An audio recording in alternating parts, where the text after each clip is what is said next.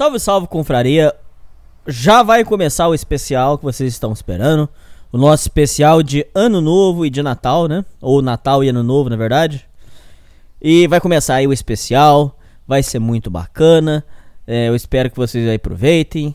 A gente já vai conversar. Mas antes do especial, eu tenho um grande comunicado a dar a todos os ouvintes. Tem uma grande notícia que vai realmente é, deixar vocês muito felizes. Gente, hoje eu venho anunciar para vocês, em primeira mão, que nós recebemos o nosso primeiro patrocinador! Aê!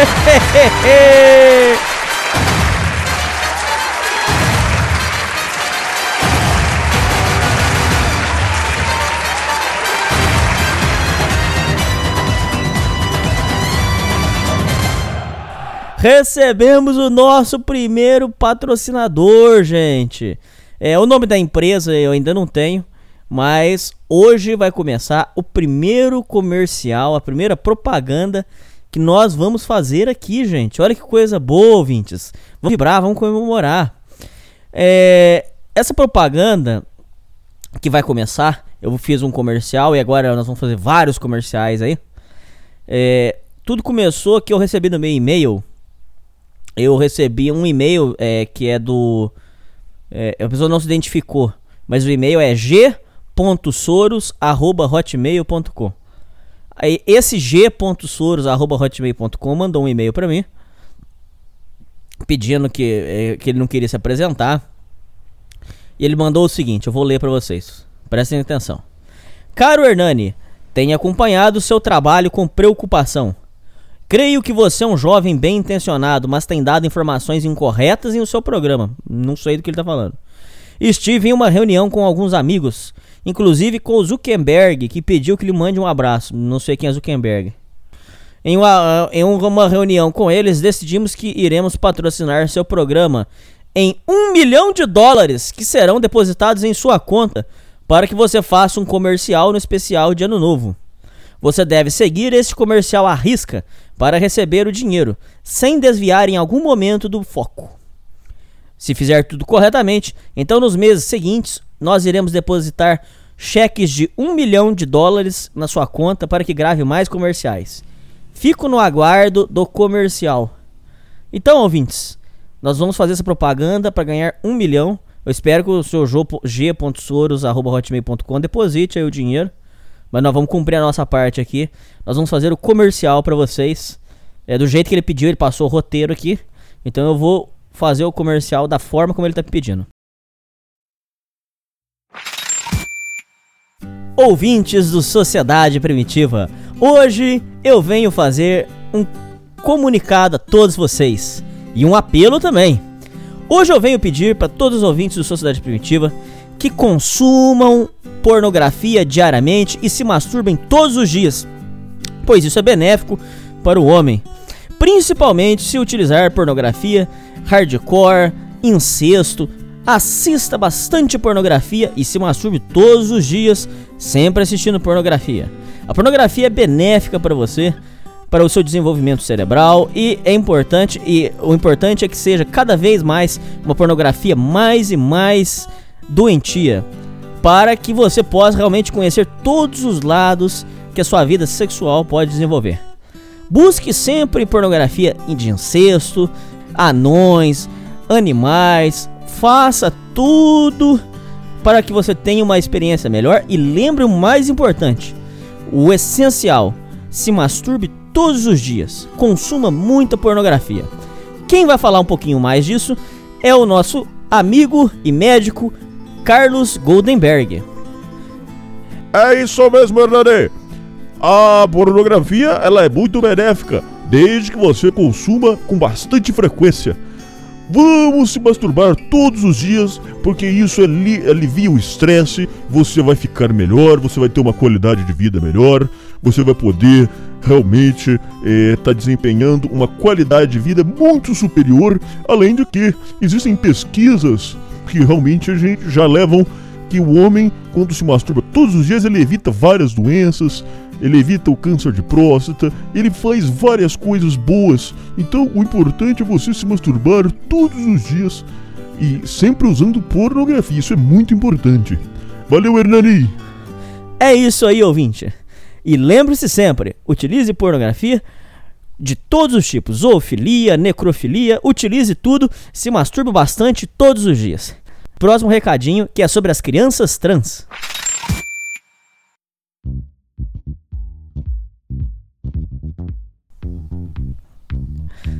É, senhores pais, senhoras mães, quem não quer ter uma criança trans? Você tem uma criança e você quer que ela seja especial? Incentive a sua criança a ser trans. Hoje nós já estamos realmente viabilizando cirurgias de mudança de sexo logo na juventude, para que sua criança possa trocar de sexo logo nos primeiros anos e possa realmente desfrutar de uma vida melhor. As crianças trans são o futuro da humanidade, da sociedade. Graças a elas, nós vamos ter uma sociedade mais diversa, onde vão ter crianças binárias e não binárias, trans, crianças travestis, crianças homossexuais. E o mais importante, para que a sua criança possa descobrir se é trans, incentive que ela fique com outras crianças, logo nos primeiros anos do prezinho. Quem fala mais disso é o nosso médico e amigo Carlos Goldenberg. É isso mesmo, Hernani. O, a questão das crianças trans é o futuro da humanidade. Todas as crianças no futuro devem ser trans, pois é, realmente você se beneficia do masculino e do feminino. Isso é o moderno, isso é o futuro. Eu confesso que eu fiquei muito chateado porque uh, alguns anos atrás aqui no Brasil, uh, alguns ignorantes, reacionários, conservadores, fascistas proibiram um, uma mostra do, do Museu do Man na onde tinha uma, tinham crianças tocando um homem nu. Isto é belo, gente. Não, você não pode ser contra isso. Isto é belo, é uma criança descobrindo o corpo masculino. Incentive também que suas crianças toquem senhores nus isso é bom para o desenvolvimento. Já está comprovado, nós já comprovamos pela ciência que isso é benéfico para sua criança. Sua criança vai poder conhecer é, o corpo masculino nu logo nos primeiros anos. Isso é benéfico, vai beneficiar a qualidade de vida, a saúde, vai ter uma infância melhor. E, se possível, se for da vontade, que realmente faça a cirurgia de mudança de sexo logo nos primeiros anos para que sua criança possa desfrutar uh, uma, uma vida melhor daqui para frente, uma vida com mais dignidade, tá certo? Valeu, Herdari! É isso aí. E falando em criança trans, eu me lembro da modernidade, que é o progressismo e o marxismo. Vocês sabiam que Karl Marx já tinha detectado que o capitalismo iria colapsar? Além disso, Karl Marx já tinha declarado que apenas o patrão vai ficar rico através da regra da mais-valia. Tudo isso são grandes ensinamentos do mestre Karl Marx que é ensinado no livro do Manifesto Comunista. Você ainda não leu? Você precisa ler o Manifesto Comunista para conseguir entender os preceitos da humanidade e começar realmente a desenvolver a sua capacidade de revolução, de mudança e buscar se espelhar em verdadeiros ídolos para o futuro. O Sociedade Primitiva incentiva cada vez mais que vocês sejam comunistas e leiam livros de esquerda e principalmente se atualizem com o verdadeiro conteúdo intelectual de Paulo Freire. Quem fala mais disso é o Dr. Carlos Goldenberg. É isso mesmo, Hernani. Ah, ah, o futuro é vermelho, isso ninguém tem dúvida. Ah, nós temos que pautar as nossas, o nosso futuro nas minorias, sempre privilegiando a igualdade, o, sempre dividindo tudo, bastante imposto, bastante Estado, isso é benéfico, é realmente esse é o futuro. E nós estamos conseguindo através dos jovens modernos, é, jovens, é, os, os, nerds, é, pessoas que consuma, consumem é, filmes de heróis, ficam discutindo sobre isso, sobre igualdade, sobre as crianças trans. Nós já estamos conseguindo vencer a guerra e realmente o futuro é cada vez mais comunista e esquerda e vermelha, lógico. E viva Che! É isso aí. E o Sociedade Primitiva incentiva cada vez mais que você, jovem, seja progressista e moderno. Vamos todos ser modernos e abandonarmos todos os preceitos antigos. Progressismo é o futuro da humanidade. O, o, o, agora, o, o senhor g.soros.hotmail.com. Eu fico no aguardo do depósito do senhor para começar a propaganda da, da, semana que vem sobre os benefícios do leite de soja. Fico no aguardo. Muito obrigado, viu? Falou! Começa agora a 5 mais Sociedade Primitiva.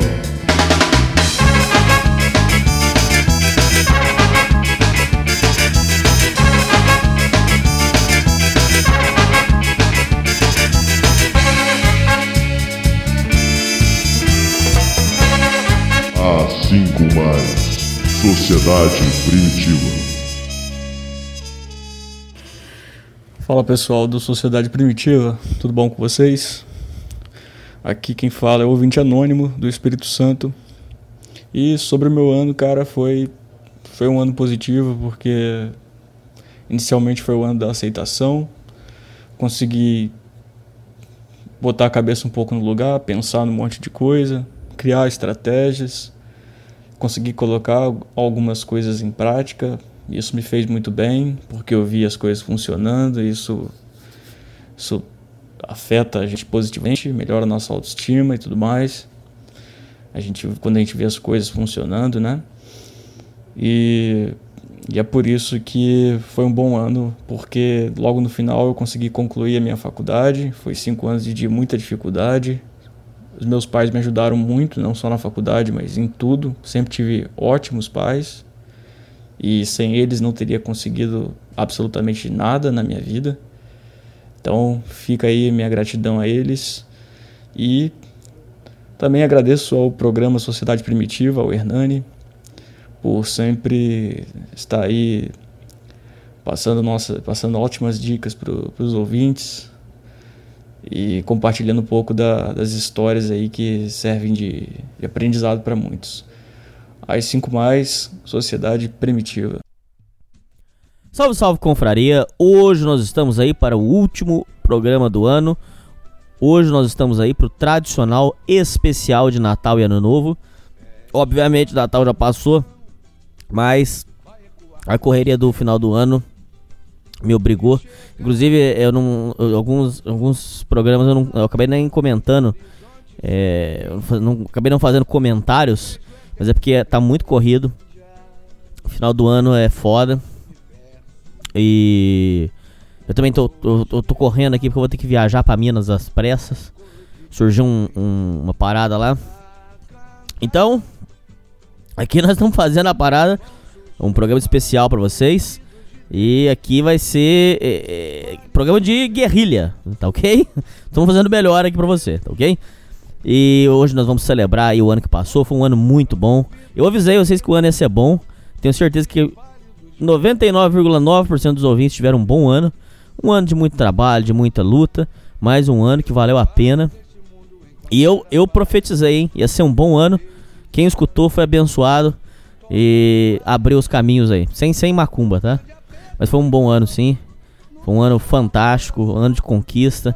Recebi muitas mensagens bonitas. Quero agradecer vocês ouvintes. Ah, quero agradecer muito pela vaquinha e, e pelo PicPay que vocês ajudaram o programa. Então, o servidor agora tá pago aí.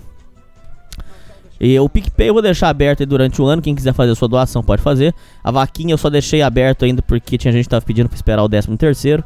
Então eu fiz, eu deixei aberto. E agora eu vou providenciar isso aí, pagar um ano de servidor. Apesar que. É... Bom, eu não vou falar isso. Não, eu vou. Foi só eu comentar que, que a gente ia pagar um ano que o dono do servidor já veio com história que vai subir o preço. É, é, subir 5, 10 reais não vai fazer falta. Não, faz falta pra mim, mas como vocês ajudaram, a gente cobra aí, tá tudo certo. É, mas não, não tô dizendo que foi por causa disso, antes que vocês vão lá fazer fofoca e tal. O dono do servidor também é é, eu, eu, entendo que ele tem os custos dele lá, tá tudo certo. Deixa eu voltar aqui. O, é, final do ano, no Natal, eu fui na, na, na, missa. Fui assistir a missa de Natal. Cara, mas eu cheguei lá, mas destampei uma choradeira, cara. Uma choradeira, não consegui parar de chorar. Chorei, chorei, chorei, chorei.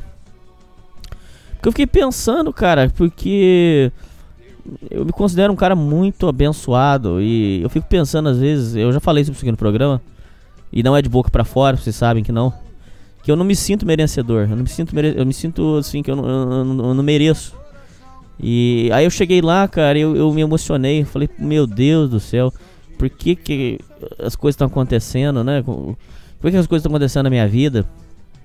E eu não me sinto merecedor. Eu comecei a chorar. Chorar e, e agradecer. Foi muito bonito. Eu não sei se às vezes eu passo o, porque aqui é um, como é um programa em defesa de, do, dos homens e tal. Às vezes eu não sei se eu passo a impressão pra vocês que a gente é contra a pessoa se emocionar ou qualquer coisa do tipo. Ó, já quero deixar claro aqui, cara, eu me emociono, cara. Eu sou uma pessoa muito emotiva. Inclusive eu tentei reprimir por muito tempo, sem ser gay. Eu tentei reprimir muito tempo esse lado meio emotivo, cara. Eu sempre tentava me comparar às pessoas frias, às pessoas racionais. Eu não sou assim, cara. Eu sou emotivo, cara. Eu sou emocional. E isso é um diferencial, cara. Ó pra você ver que. Bom, se você não acreditar, é um direito seu, mas. Eu, às vezes eu acho realmente, cara, que Deus escreve certo por linhas tortas, porque esse lado meu emotivo é o que faz toda a diferença. Porque quando vem um ouvinte mandar um e-mail, alguma coisa, eu tenho. Eu, eu, o meu emocional, eu crio uma empatia pelo cara. Quando o cara me conta uma história, eu sinto o que o cara tá falando. Eu sinto. O cara fala, pô, eu fui abandonado. Pô, eu sei. Eu, eu já fui abandonado, eu sei como é que dói. Então é, eu crio esse, esse, esse vínculo. Então eu tenho um lado emocional muito forte. E eu sou uma pessoa muito assim, sabe? Eu, se eu sentir um negócio, eu já já bate aqui, eu já falo, eu já sabe? Eu, eu, eu sou muito emocional. Lógico que eu já trouxe infinitos problemas da minha vida, mas é uma, é uma coisa, né? É é uma, é uma desvantagem que tem as suas vantagens também. E eu sou assim e eu vou aguentando, vocês vão me aguentando, eu vou aguentando vocês. É uma relação saudável. Inclusive, eu já falei isso aqui 500 vezes, vai mais uma para vocês. A minha amizade com vocês é, é, a, é uma amizade mais sincera que existe. Calma, antes que você jogue pedra. Por quê? Eu não peço nada pra você, você não pede nada pra mim. A gente vive aqui, a gente convive. Eu ponho as musiquinhas pra você aqui, eu falo as xaropices no seu ouvido aí. E tá tudo certo. E a nossa amizade prossegue aí. Agora, ó, seja grato, hein? Nós tivemos, tivemos casos aí de pessoas ingratas. É, não seja ingrato, não, que é muito feio. A gratidão é a principal das virtudes, ok?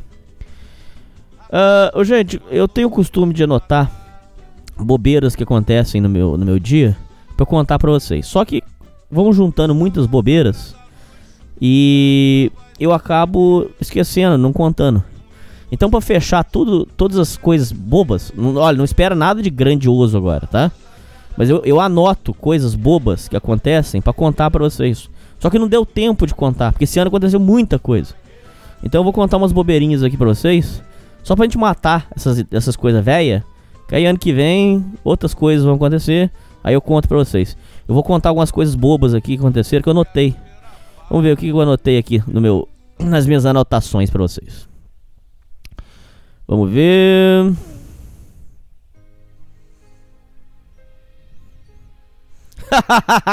Nossa, eu anotei uma coisa tão boba.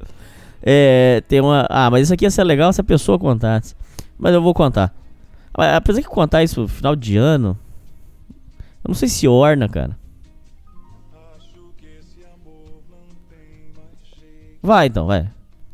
É eu fiquei sabendo aí de um, de um. Diz que tem uma mãe solteira aí que gosta de fazer umas festinhas na casa dela, né? Festinha não de putaria, festinha normal. É, ela chama o povo lá pra beber e fica petiscando e, e bebendo lá. Aí diz que. E aí tem uma sapatona que, que conversa muito comigo. E essa sapatona tava lá nesse dia. Aí diz que a festinha tava boa, beber e tal. Aí a mãe solteira pegou as crianças e falou: Não, agora nós vamos dormir. E diz que na casa dessa mãe solteira lá é uma zona. Dorme todo mundo no quarto junto. É ela, as crianças e o, o povo. Aí diz que a sapatona tava, tava deitada lá no quarto junto com as crianças. Aí. A. Só, só, um. Só um parêntese aqui, rápido. Pô, imagina essas crianças vendo é, toda sexta-feira a mãe cachaçando e gente estranha andando dentro de casa, hein? Eita, nós. Mas tá bom. Não vou entrar nisso agora. Ô, gente, hoje é um programa leve, vai. Vamos fazer um programa. Eu quero pedir pra vocês ouvintes, vamos fazer um programa leve hoje, final de ano. Vamos, vamos. Vamos, vamos seguir, vai. Aí, diz que. Aí tinha dois viados no, lá. Que foram beber. Aí diz que o. o é, é um casalzinho de viado. Casal é, é uma mulher, mas vocês entenderam. O programa leve. Vamos fazer um programa leve, ok, ouvintes? Vamos fazer um programa leve. Aí diz que o, o, o, os dois viados tava. Aí os dois viados falaram assim: Não, ô, ô, amiga, nós não vamos dormir agora não. Não vamos ficar aqui batendo um papo aqui na sala. Tudo bem? Tudo bem. Aí foi todo mundo pro quarto dormir. E aí diz que.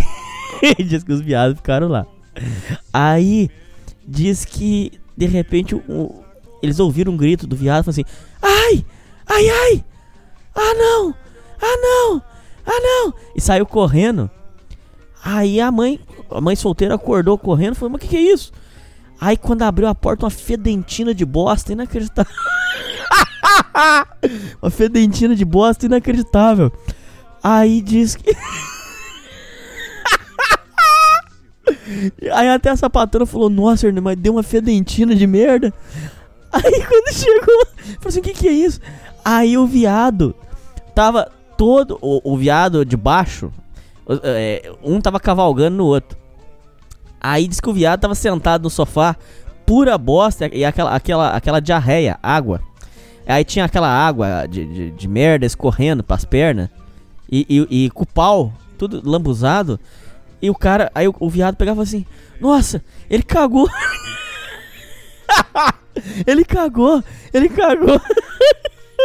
Pega uma toalha pra mim. Aí a mãe solteira falou assim: Que toalha o quê? Vai pro chuveiro, seu porco. Aí levantou, pelado. Aí foi correndo pro banheiro. Aí o viado que cagou, falou assim: Desculpa, amiga, desculpa, desculpa o caralho. Olha o que, que vocês fizeram no sofá. Você vai me dar um sofá novo. Aí, não, amiga, mas você lava, põe no sol. Aí disse que. Mas, cara, disse que a fedentina de bosta tava muito forte. Aí o viado que tava comendo pegou e falou assim: não, o que aconteceu é o seguinte: ele tava cavalgando, eu enganchei ele. Eu tava, e aí eu enganchei ele tava aqui, ó, pá, pá, enganchado. Pá. Aí disse que ele falou que na hora que ele. Que ele, que ele é, porque é, disse que tem um esfíncter, né? Diz que ele deu a cutucada. Ó, tá, o viado tava cavalgando. Aí o viado subiu. Na hora que ele desceu, tum, tomou a varada. Aí disse que bateu lá no, no esfíncter. Isso aí, eu não sei, né? Vou, vou falar isso aí, né? Diz que bateu no esfíncter. Na hora que ele subiu. Na hora que ele subiu, ele já veio trazendo. Já veio escorrendo tudo e tum! Abriu de uma vez só a comporta. Soltou aquela diarreia. Cara, mas diz que foi um estrago no sofá da mãe solteira. Aí. Aí disse que o viado falou assim que não, não precisava comprar sofá, não. Que se lavar e botar no sol ficava novo. E a mãe solteira, só o veneno. A casa aquela fedentina de bosta, as crianças querendo sair do quarto. Não, não sai não, fica aí mesmo. Sai, sai não, que aqui tá fedendo. E os dois viados pelados. e, e, tomando banho, disse que ia sair naquela aquele caldo de merda, cara. Ô cena, filha da puta. Ai, ai, ai, tô chorando aqui, cara. Essa foi uma boa história. Uma boa história. É... Ah, essa aqui foi boa. Isso aqui aconteceu. Foi. É... Eu burro. Essa eu fui burro, burro, burro. É... Lá na empresa, o, o, o faxineiro, coitado do cara. É, tava, eu, eu, fui dar uma, eu, eu fui dar uma cagada. E aí eu esqueci de trancar a porta, cara. O faxineiro pegou e tum, abriu a porta e me pegou cagando. Aí eu já saí tampando, aí eu, tampando tudo, falando, não, não, tô ocupado, tô ocupado. Lógico, como é que eu sou burro, né, cara? O cara abre a porta, vê eu cagando, lógico que tô ocupado. Não precisa nem, gritar, não precisa nem avisar, né? Você vai falar, fecha a porta aí. Aí eu peguei e comecei a gritar, tá ocupado, tá ocupado. Aí, nossa, nossa, nossa, desculpa, desculpa, desculpa, senhor. Eu falei, não, aí eu gritei lá, não, eu que esqueci de trancar, desculpa. Aí, de, desse tempo pra cá, isso aí deve ter acontecido mais ou menos em agosto. Ele, ele, ele passa assim, ele fica fingindo que nada aconteceu. E eu também. Eu cumprimento ele, dou bom dia. Eu fico fingindo que ele não me viu cagando. E, eu, e, e aí a gente faz esse teatrinho. é uma relação. é uma relação saudável. O que mais que aconteceu? Acho que é isso. É. Bom, então matei aqui as coisas que eu tinha pra falar. Véia. Não, tem mais uma. Ah, essa aqui é boba. Eu nem sei porque eu anotei isso aqui. É, teve um dia que eu tava saindo do supermercado. Aí tava saindo do supermercado. Eu, eu prendi a minha. Eu, eu, eu, eu tranquei a bicicleta, né? Eu fui fazer compra. Aí peguei, tranquei a bicicleta e fui fazer compra. Aí comprei carne, comprei as coisas tal. Aí quando eu tava vindo pra colocar na cesta da bike, aí um. Imagina a cena. Tinha um papel, tinha um papel no chão, do lado da, mi- da minha bike. Aí eu peguei. Aí tinha um, chevette parado do lado da bike. E dois caras funkeiro. Bem zica mesmo, sabe? Aqueles que eles falam que é zica. Tatuadão. Com óculos da, da Oakley. E os dois estavam parados ali. Aí eu fui encostar. Eu fui, cheguei na bike, os dois olhando. Aí um dos funkeiros veio andando devagarzinho pro meu lado. Devagarzinho. Aí eu falei, aí eu tranquei o cu na hora, falei, ah, é assalto. Falei, ainda era meio escuro o lugar que eu tava, falei, ah, é assalto. Aí o funkeiro veio, agachou, pegou o papel que tava do lado da bike, jogou no lixo. Falou assim, pô, que vacilo, hein? Eu, eu, eu joguei papel no chão. E aí eu dei uma risada, nervoso. Falei, aí ele entrou dentro do chevette, junto com o outro, e foram embora. Quer dizer, cara, olha só, eu fui preconceituoso, cara. O cara era. Era. Um cara do bem, um cara que tá cuidando da natureza. eu, sei- eu não sei porque eu- eu guardei isso. Talvez só pra contar pra vocês que. Tá vendo? As aparências enganam. Tá ok? Ô, gente, ah, o, que eu, o que eu queria fazer com vocês aqui. Eu quero que se torne uma tradição. Só que vocês têm que ver se vocês vão gostar. É, a gente fazer uma retrospectiva nossa aqui do programa. Não nossa do programa, nossa, eu vou fazer uma retrospectiva do ano aqui. Mas é rápida, tá? Se vocês gostarem, a gente pode fazer isso uma tradição todo ano fazer isso aí. Então, ano de 2019, segundo a Wikipedia. Vamos ver aqui. 2019. É... Então, é a terça-feira de carnaval ocorre a 5 ocorre a 5 de março.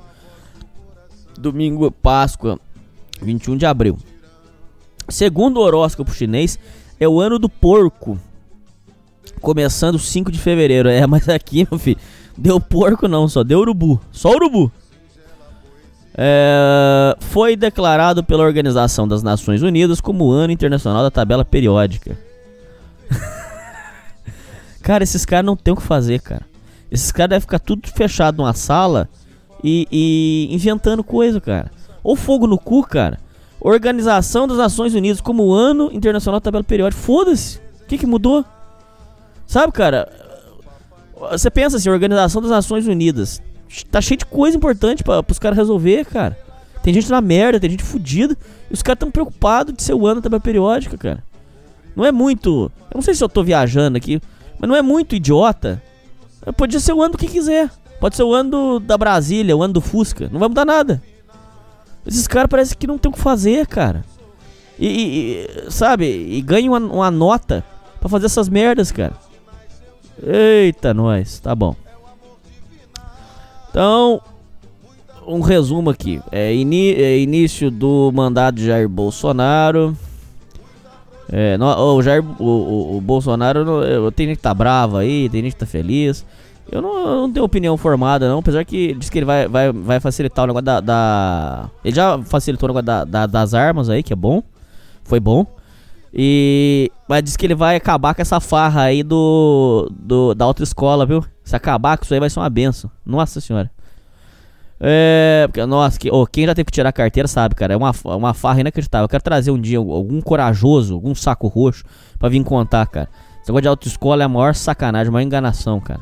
Ainda, me- ainda, ainda tinha aquela bosta daquele simulador, cara. Que é uma enganação, cara. Você, você pagar pra jogar um videogame de gráfico de Play 1. Você jogar aquele da, deu, Daytona, como é que é? Daytona, Daytona é, Racing da Sega. Você jogar aquele simulador e- Daytona USA, do- que- aquele simulador de shopping, vai se fuder, cara. É, é, o cara, se você quer formar um motorista melhor, então põe o seguinte. Não tô, eu não tô falando, ouvintes Não estou dizendo que é pro Estado fazer essas coisas, mas tô dizendo, já que você vai botar uma merda num simulador, então, então fala o seguinte, põe o cara pra andar mais 40 horas de carro. Porque você andar no carro resolve. Você fica jogando um joguinho de Play 1 com, a, com um simulador, pô, essa é uma enganação, cara. Isso aí é uma, é uma maior farra. Eu quero ver se eu trago algum saco roxo aqui pra vir contar alguém que manja disso aí. Esse negócio de autoescola é demais da conta, cara. E Detran também, eu falo com você. Eita, nós. Ano que vem eu quero ver se eu faço é, Doutor Jerico Detran, pra ele contar as coisas aqui. As histórias das multas aí. A gente sabe bem, bastante coisa aí. É, a sonda New Horizon sobrevoa Última Thule. Não sei o que, que é isso. É, o casamento. Não, tá, tá bom. É, a Change E4 da CNSA se torna a primeira espaçonave a pousar no lado oculto da Lua. Pena que isso não existe. Então, eu sou, eu não acredito. Mas se você acredita, aí ouvinte, tá tudo certo. Mas isso é uma, isso é uma enganação, tá ok? Ah, o uh, que mais aqui? Aí depois teve Nicolás Maduro toma posse. Eita, nós aqui lá Venezuela tá foda, hein? E aquele Flávio, uh, bom, eu não vou entrar nisso aí não. É, oi, aí ó, vocês falam do. Vocês descem o pau com razão, que vocês têm razão no que vocês falam mal do, do, do, Bolsonaro. Mas olha aqui, isso aqui foi um acerto. O ativista italiano César Batista é preso na cidade de Santa Cruz de la Sierra. É, e foi declarado pedido de extradição dele do Brasil. Manda essas bostas embora, cara. Ô, desde que aconteceu essa, essa merda, isso deve ter acontecido mais ou menos em 2008. Que o, o Lula é, é, deixou esse bosta aqui. Ô, cara, o Brasil já tá cheio de merda, cara. Não, não fica guardando essas merda aqui, manda tudo embora, cara. Tá certo. Sabe, cada invenção é, é porque é, é a ideologia assassina. É a ideologia de mongol. Mas eu vou falar uma coisa pra você, cara. Manda essas bostas embora mesmo, tá certo? Parabéns. É. que mais? Jair Bolsonaro assina decreto que facilita a posse de armas. Foi bom. É, atentado em Bogotá. Autor era membro do Exército de Libertação. Ah, isso aqui foi uma cagada. O, a, o rolo, isso aí tá dando rolo até hoje, gente. É a história do Emiliano Sala. O Emiliano Sala, gente, ele entrou, ele jogava num time e ele entrou no avião para ir para ser vendido pro outro time e o avião caiu. Agora os dois times estão brigando na, na FIFA para ver de quem quem que tem que pagar a conta. Porque o time que botou ele no avião falou: "Não, mas ele entrou no avião". E o time que, que ia receber falou: "Mas ele entrou no avião, mas não chegou". E agora, de quem que tem que pagar a conta? Isso aí tá na, na FIFA. Tá dando uma. É, até pecado rir disso, desculpa. Mas é. Caraca, é, é, olha que situação, cara. Não é louco isso, ouvinte? E agora, cara, quem tem que vai pagar a conta? Porque o time que vendeu ele, o Emiliano Sala, pegou e falou: Ó, não, mas nós botamos ele no avião. Aí ele subiu no avião. Mas o avião caiu. E agora, quem tem que pagar? O, o time que, que, que, ia comprar não quer pagar. Porque ele falou: Mas você botou no avião, mas não chegou. E agora, hein? É foda, meu amigo. É... Aí depois morreu o Boechat, queda de helicóptero. O Lula foi preso, 12 anos e 11 meses. É...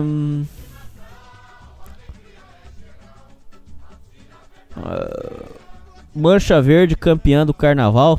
Eita, nós mal sabia. Mal sabia vocês que ia ser só isso também. Coitado. Nossa, oh, parece que baixou uma macumba no Palmeiras, cara. Que que é isso? Gasta, gasta, gasta e não ganha, rapaz. É, ah, o massacre de Suzano. Dois jovens matam oito pessoas em uma escola e cometem suicídio, completando dez mortes. Ô, oh, oh, eu vi o, o, vídeo lá. É, dois comentários. É, um é, é, é tragicômico, mas é.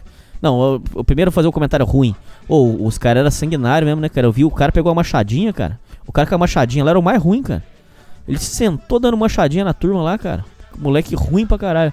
O outro é que a, a, tem a menina lá, a menina, tem uma menina lá que tomou um, um, um, um, soco na cara e caiu pro chão. Só que quando ela caiu, ela impediu o cara de, de fugir. Foi tipo um rolo assim, mais ou menos. Aí os caras escreveram, ah, os, femi, ah, os feministas escreveram lá: lute como uma garota. É, ela impediu os, os, os, os, criminosos, ela segurou ele. Não, não segurou, não, cara. Ela tomou um box violento, caiu pro chão, cara. Não é, não é querendo diminuir, mas não, é, vocês sabem que isso não aconteceu. As filmagens estão aí, gente. É. que mais? Pá. Ó, o Michel Temer foi preso? Ex-presidente do Brasil, Michel Temer, é preso no Rio de Janeiro. Ó, nem sabia disso. Ahn, ah, não, eu lembro, ele foi preso. Tanto é que o povo falava que agora a, a, a moeda dele ia ficar com outra pessoa. Porque a moeda dele é muito bonita, né? O povo fala. Ahn, depois. Ô, cara, aí ó. Pô, cara, não é que eu tô querendo fazer propaganda. não é que eu tô querendo fazer propaganda do Bolsonaro, não, cara, sério. Mas, porra, ele tirar o horário de verão foi uma benção, hein? Fala aí, ouvinte. Porra, era um saco o horário de verão, cara. Pô, você ficava zoado a semana inteira, cara. Pô, foi uma benção. Aí, mais uma, hein? Mas não, não, é sério, não sou gado, não, ouvinte. É, só tô fazendo um comentário aqui na boa com você. Posso comentar com vocês? Se você não ficar bravo também? É, após quase 12 anos de exibição, o último episódio de Big Bang Theory é transmitido nos Estados Unidos. Graças a Deus, acabou. Chega de bazingagem. Pô, falava que os bazinga é os caras que assistiam aquilo lá e saíam igual mongol, imitando bazinga. Vai se fuder, cara. Mulher, o cara com 30 anos na cara e, e gritando bazinga, vai se fuder, cara. Para. Humor chato. Eles ficam falando que Big Bang Theory é humor inteligente, não é? É chato. Chato pra caralho. É... Aí depois o, o Sergei morreu. Aí Copa América. Copa América. Foi, foi show do, do, do, do, do- Brasil. Ah, não, show não. Andou, andou penando. Andou penando. Não foi show, não. Ah, mas o Brasil ganhou. Ok. Resumindo é isso, ganhou. Foi, foi legal. Me diverti. Ah, eu me divirto com pouca coisa. Eu sou um cara que me divirto com coisas simples, viu, cara? Eu sou muito simples. Às vezes eu acho que é por isso que eu tenho que ficar sozinho também, sabia? Eu- porque as pessoas não se divertem com coisas simples igual eu. eu. Eu penso muito isso. As pessoas se incomodam. Inclusive eu gosto de sair sozinho, você sabia? Ir em festa sozinho. Porque eu fico incomodado que a pessoa que vai comigo não vai se divertir igual eu. Eu me divirto com qualquer coisa, cara. Ouvinte, eu me divirto. Se tiver uma vista bonita, um lugar quieto e uma vista bonita, eu me divirto. Eu sento lá e fico lá pensando na vida. E falo sozinho, e desabafo. Ixi, pra mim é uma benção. Eu sou um cara muito simples, cara. É só, é só uma coisa boa. Avengers torna-se o filme de maior bilheteria de todos os tempos. Nunca assisti. Nunca assisti nenhum desses de herói, nada. Mas se assiste, bom pra você. Ah, morreu o China. O Juarez Soares morreu. Era o China. Ele era bom, um bom comentarista. Tiroteio em Walmart deixa 20 mortos, 26 feridos. Ô, teve tiroteio esse ano, hein? Ó, mais um ataque suicida. Afeganistão matou 14. Olha. Ó, mais um. Caraca. Explosão de caminhão tanque deixa pelo menos 75 mortos na Tanzânia. É, que mais? É, cam- é, teve campeonato de, de basquete. Eu não gosto de basquete, não. Acho chato pra burro. É, eu nunca entendi muito bem jogar basquete também, sabia? porque, tipo assim, você tá quicando a bola. Eu fico pensando assim. Porque, não, aí eu fico pensando assim: você tá quicando a bola. É. Eu não consigo quicar aquela bola se alguém tirar de mim. Eu acho muito difícil. Futebol é mais, mais legal. Ah, morreu o Roberto Leal. Coitado do Roberto Leal, né, cara? Ele. Ele ficava triste com a situação da portuguesa. O português tá fudido. Perigoso fechar. Já falaram pra, pra eles vender aquele. Vende o Canindé, joga num, lugar, num outro lugar e, e quita as dívidas, pô. Tem que resolver também. Que mais? Ah, o vazamento de óleo que teve. É... O que mais que teve? Protesto no Equador. Ah, o Orlando Drummond fez 100 anos. O Orlando Drummond é o que fazia o seu peru na escolinha do professor Raimundo. E ele fazia a voz do Scooby-Doo também. Fez 100 anos. É... Lula é liberto após 580 dias de prisão, mediante decisão do Supremo. É... Flamengo venceu a Copa Libertadores, venceu o Brasileiro. Nossa, morreu o Gugu. Foi uma, uma- Ah, não vou dizer assim. é, Nossa, eu chorei. Mas é. Pô, é, é- Porque como o cara passa na televisão, você fica achando que você, você é próximo dele, né, cara? É um negócio que impressiona. Eu, também, eu não gosto de gente que fica bancando o, o, o um palhação comigo, do meu lado, não, viu? Ai, é uma pessoa que você nem conhece. Para de ser chato, cara. Assisti, o cara passava todo domingo, pô. Lógico que eu vou, vou sentir também. Para de ser chato. É. Hum, que mais? É, é isso. Quem que morreu esse ano? Vamos ver.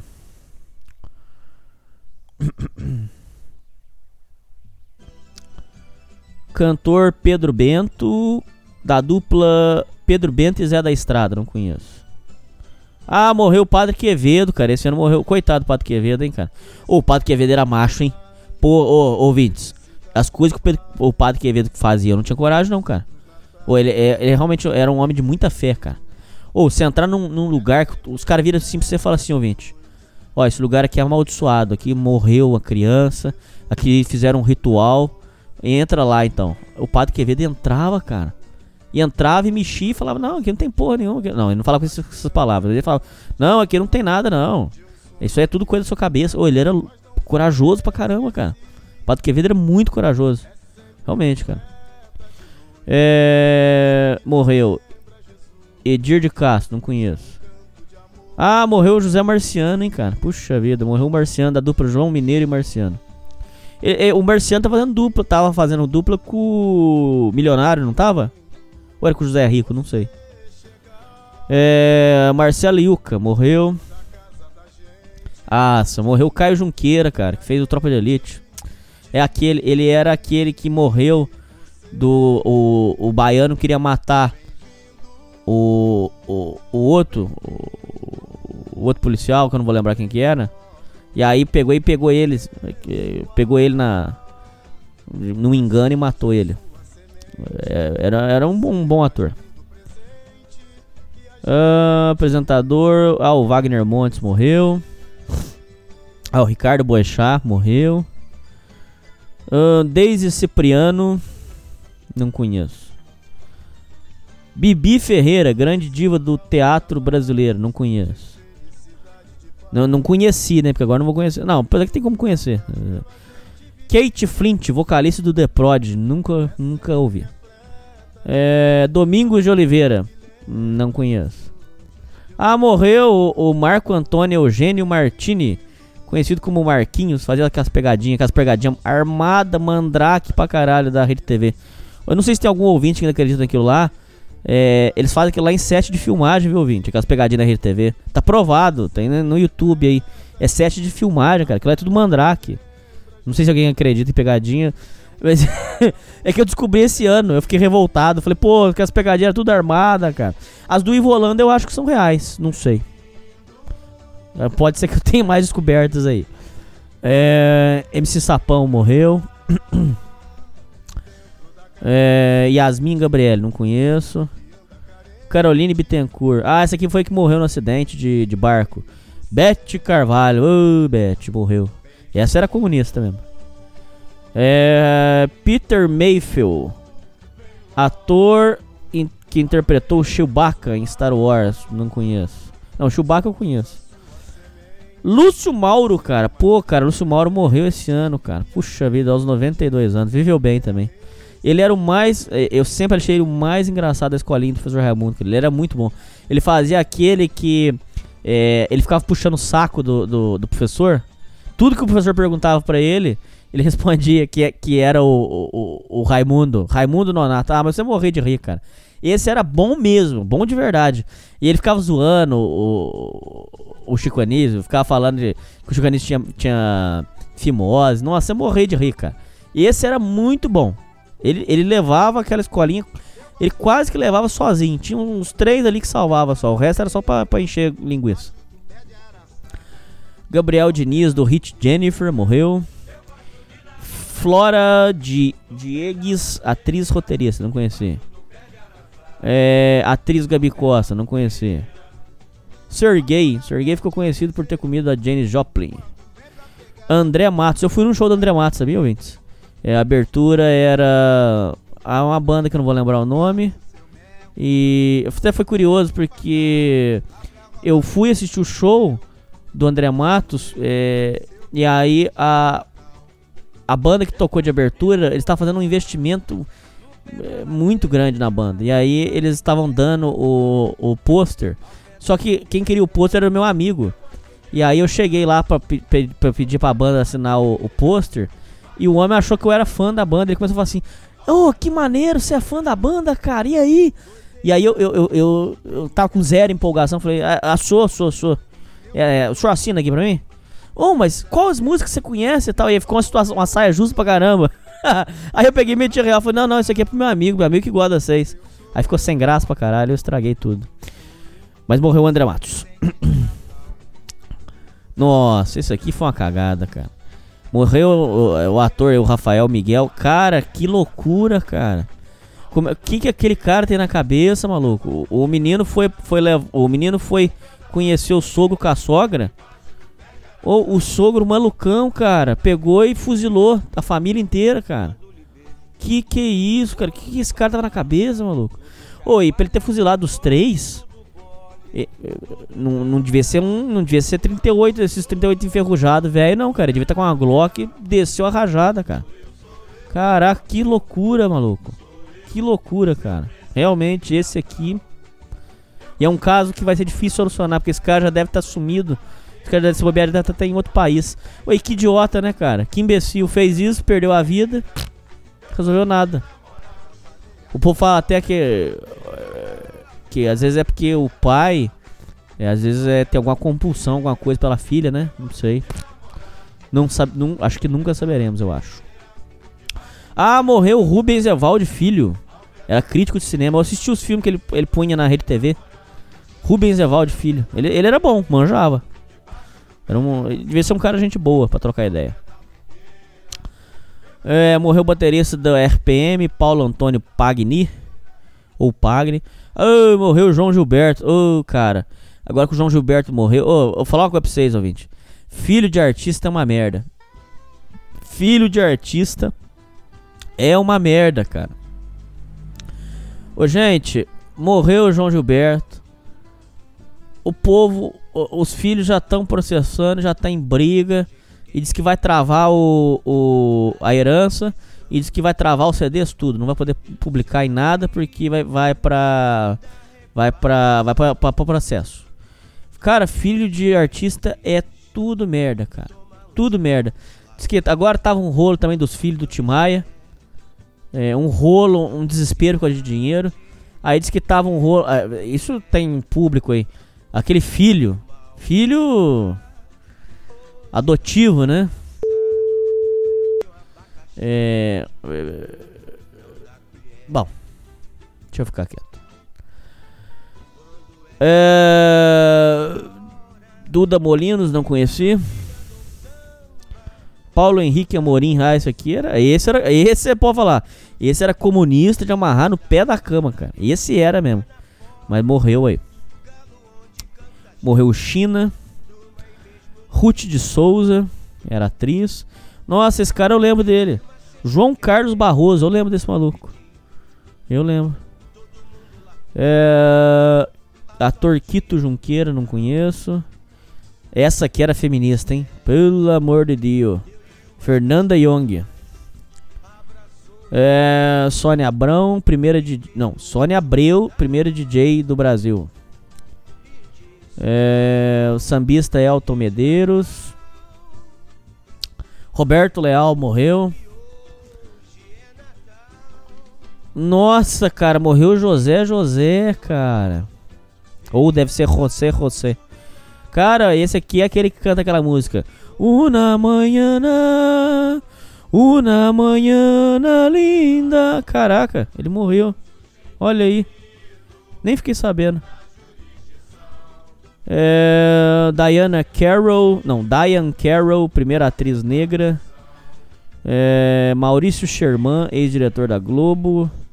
Atriz Inádia Carvalho, não conheço.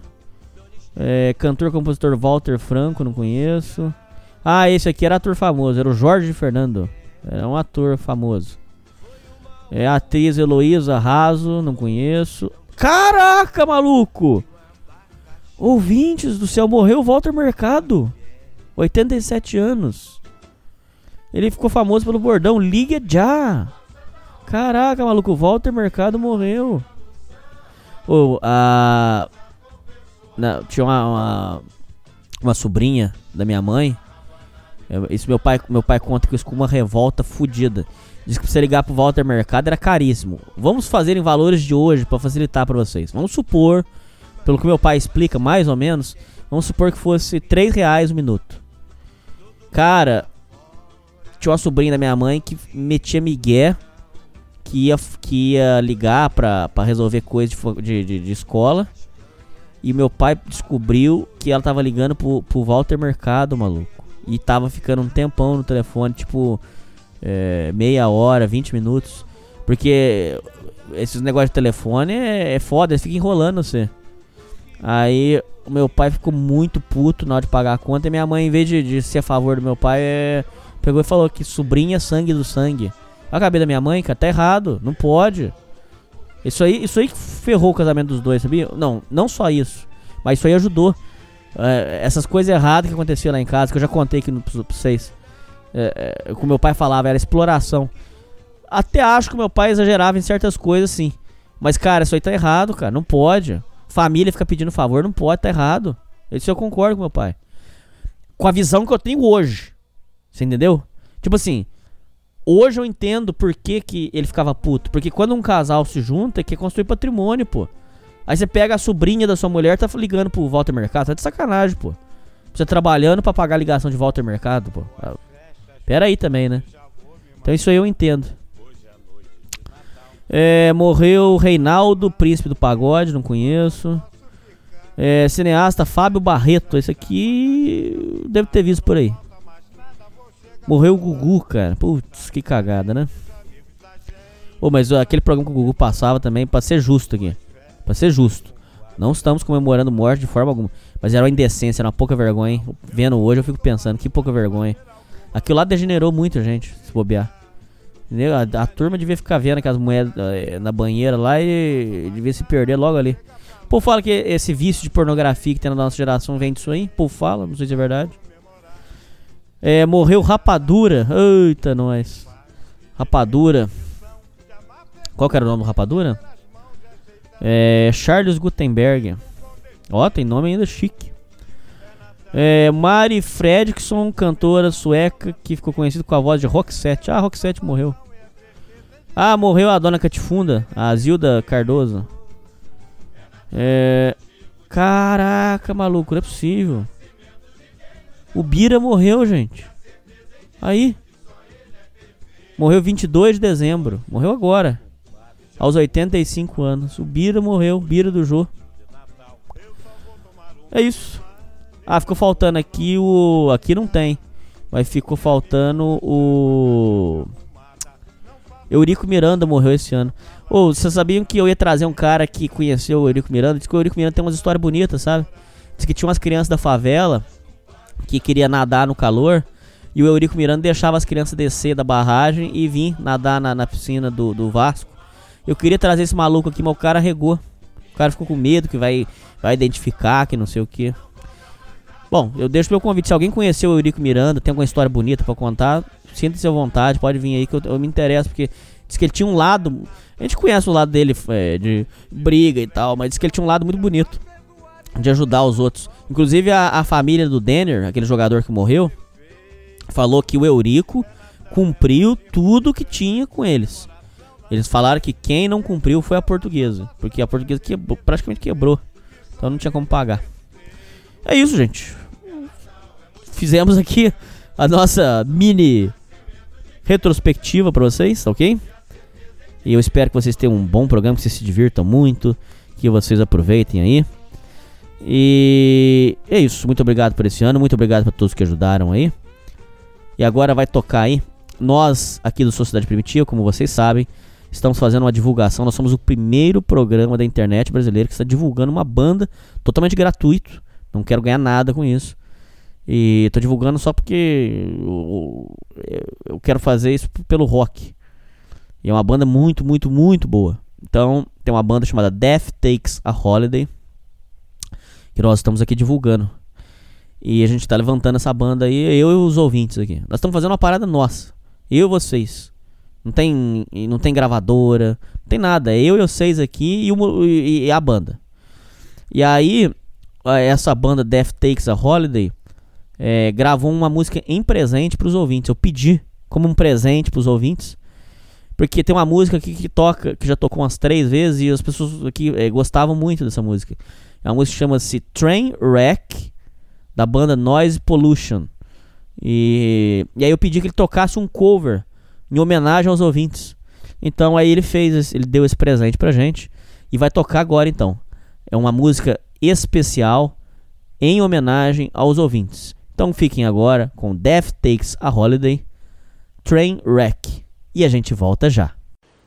Oi, é, meu nome é Jonathan, sou de Uberlândia. E cara, meu ano foi basicamente uma montanha russa muito estranha. Começando até tranquilo, mas basicamente com poucos meses deu uma treta muito grande familiar que me fez ganhar umas dívidas enormes. Depois disso eu fui seguindo a vida, acabei perdendo a minha casa. Nesse meio tempo eu fiquei alguns dias sem saber para onde eu ia. Graças a Deus teve um amigo que me botou na casa dele, eu fiquei. Cara, cheguei a ter dia que eu não consegui dormir em casa, mas enfim. Passou disso tudo. Agora, graças a Deus, mano, tá muito bom, tá acabando maravilhoso. Achei um emprego que, um, que eu tô ganhando muito mais do que eu esperava. Cara, tô trabalhando com o que eu amo, que é programação puta. Tá muito bom esse fim de ano. E pô, o que eu desejo para vocês é, sei lá, essas coisas que que todo mundo deseja: felicidade, amor, dinheiro, dinheiro pra caralho, dinheiro é muito bom. É, até um pouco de estabilidade, que agora que eu tenho, eu tô vendo que isso é muito importante para quem gosta. Quem não gosta de estabilidade, não precisa. Então, é isso que eu desejo, essas coisas clichês de sempre. E, pô, uma década maravilhosa para todo mundo que ouve. E até para quem não ouve. As cinco mais sociedade primitiva. As cinco mais sociedade primitiva.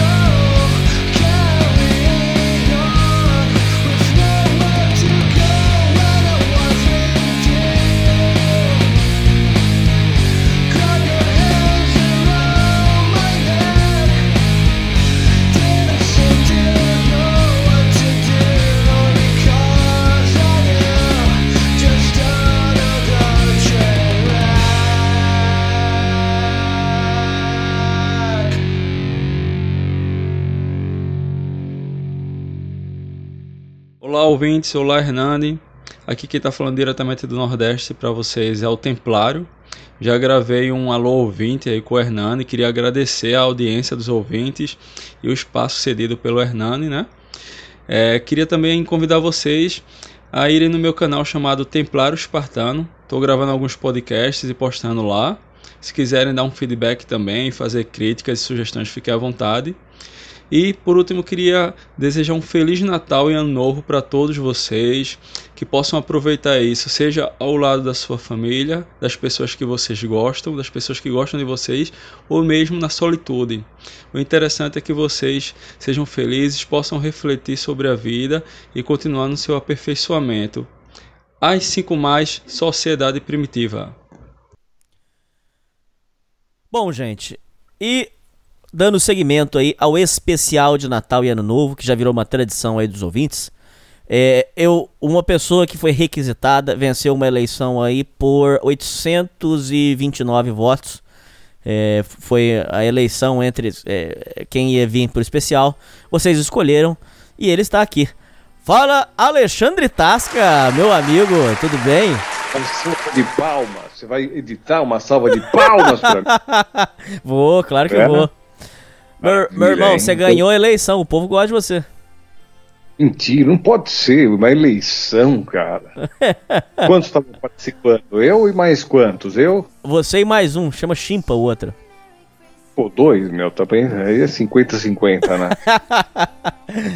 Meu irmão, é, eu queria perguntar uma coisa pra você. É, antes de tudo, Não. a gente vai falar algumas coisas aí é, sobre Natal. Olá, ouvintes, tudo bem com vocês? Um, é um prazer estar aqui no canal. Mais uma vez, conversando com o Hernani. Ele perguntou se eu estava numa posição confortável. Eu disse que eu estou, só que eu não posso falar o que eu falei, porque senão vocês vão saber. Que eu tinha uma coisa, eu falei que eu, que eu estava numa posição confortável com uma coisa na mão. Na, na, na esquerda é o celular, na direita. Só Deus sabe. Só, não, só Deus e você sabe. Ô, ô, Meu. ô, Alexandre, é, a gente vai começar algumas coisas, aí a gente vai conversar sobre algumas histórias suas, mas antes eu queria saber uma coisa. É, bem, bem do começo, que você sabe que aqui a gente gosta das coisas com calma. É, o Natal seu na, na infância, é, como é que era a, o- como é que era o seu Natal?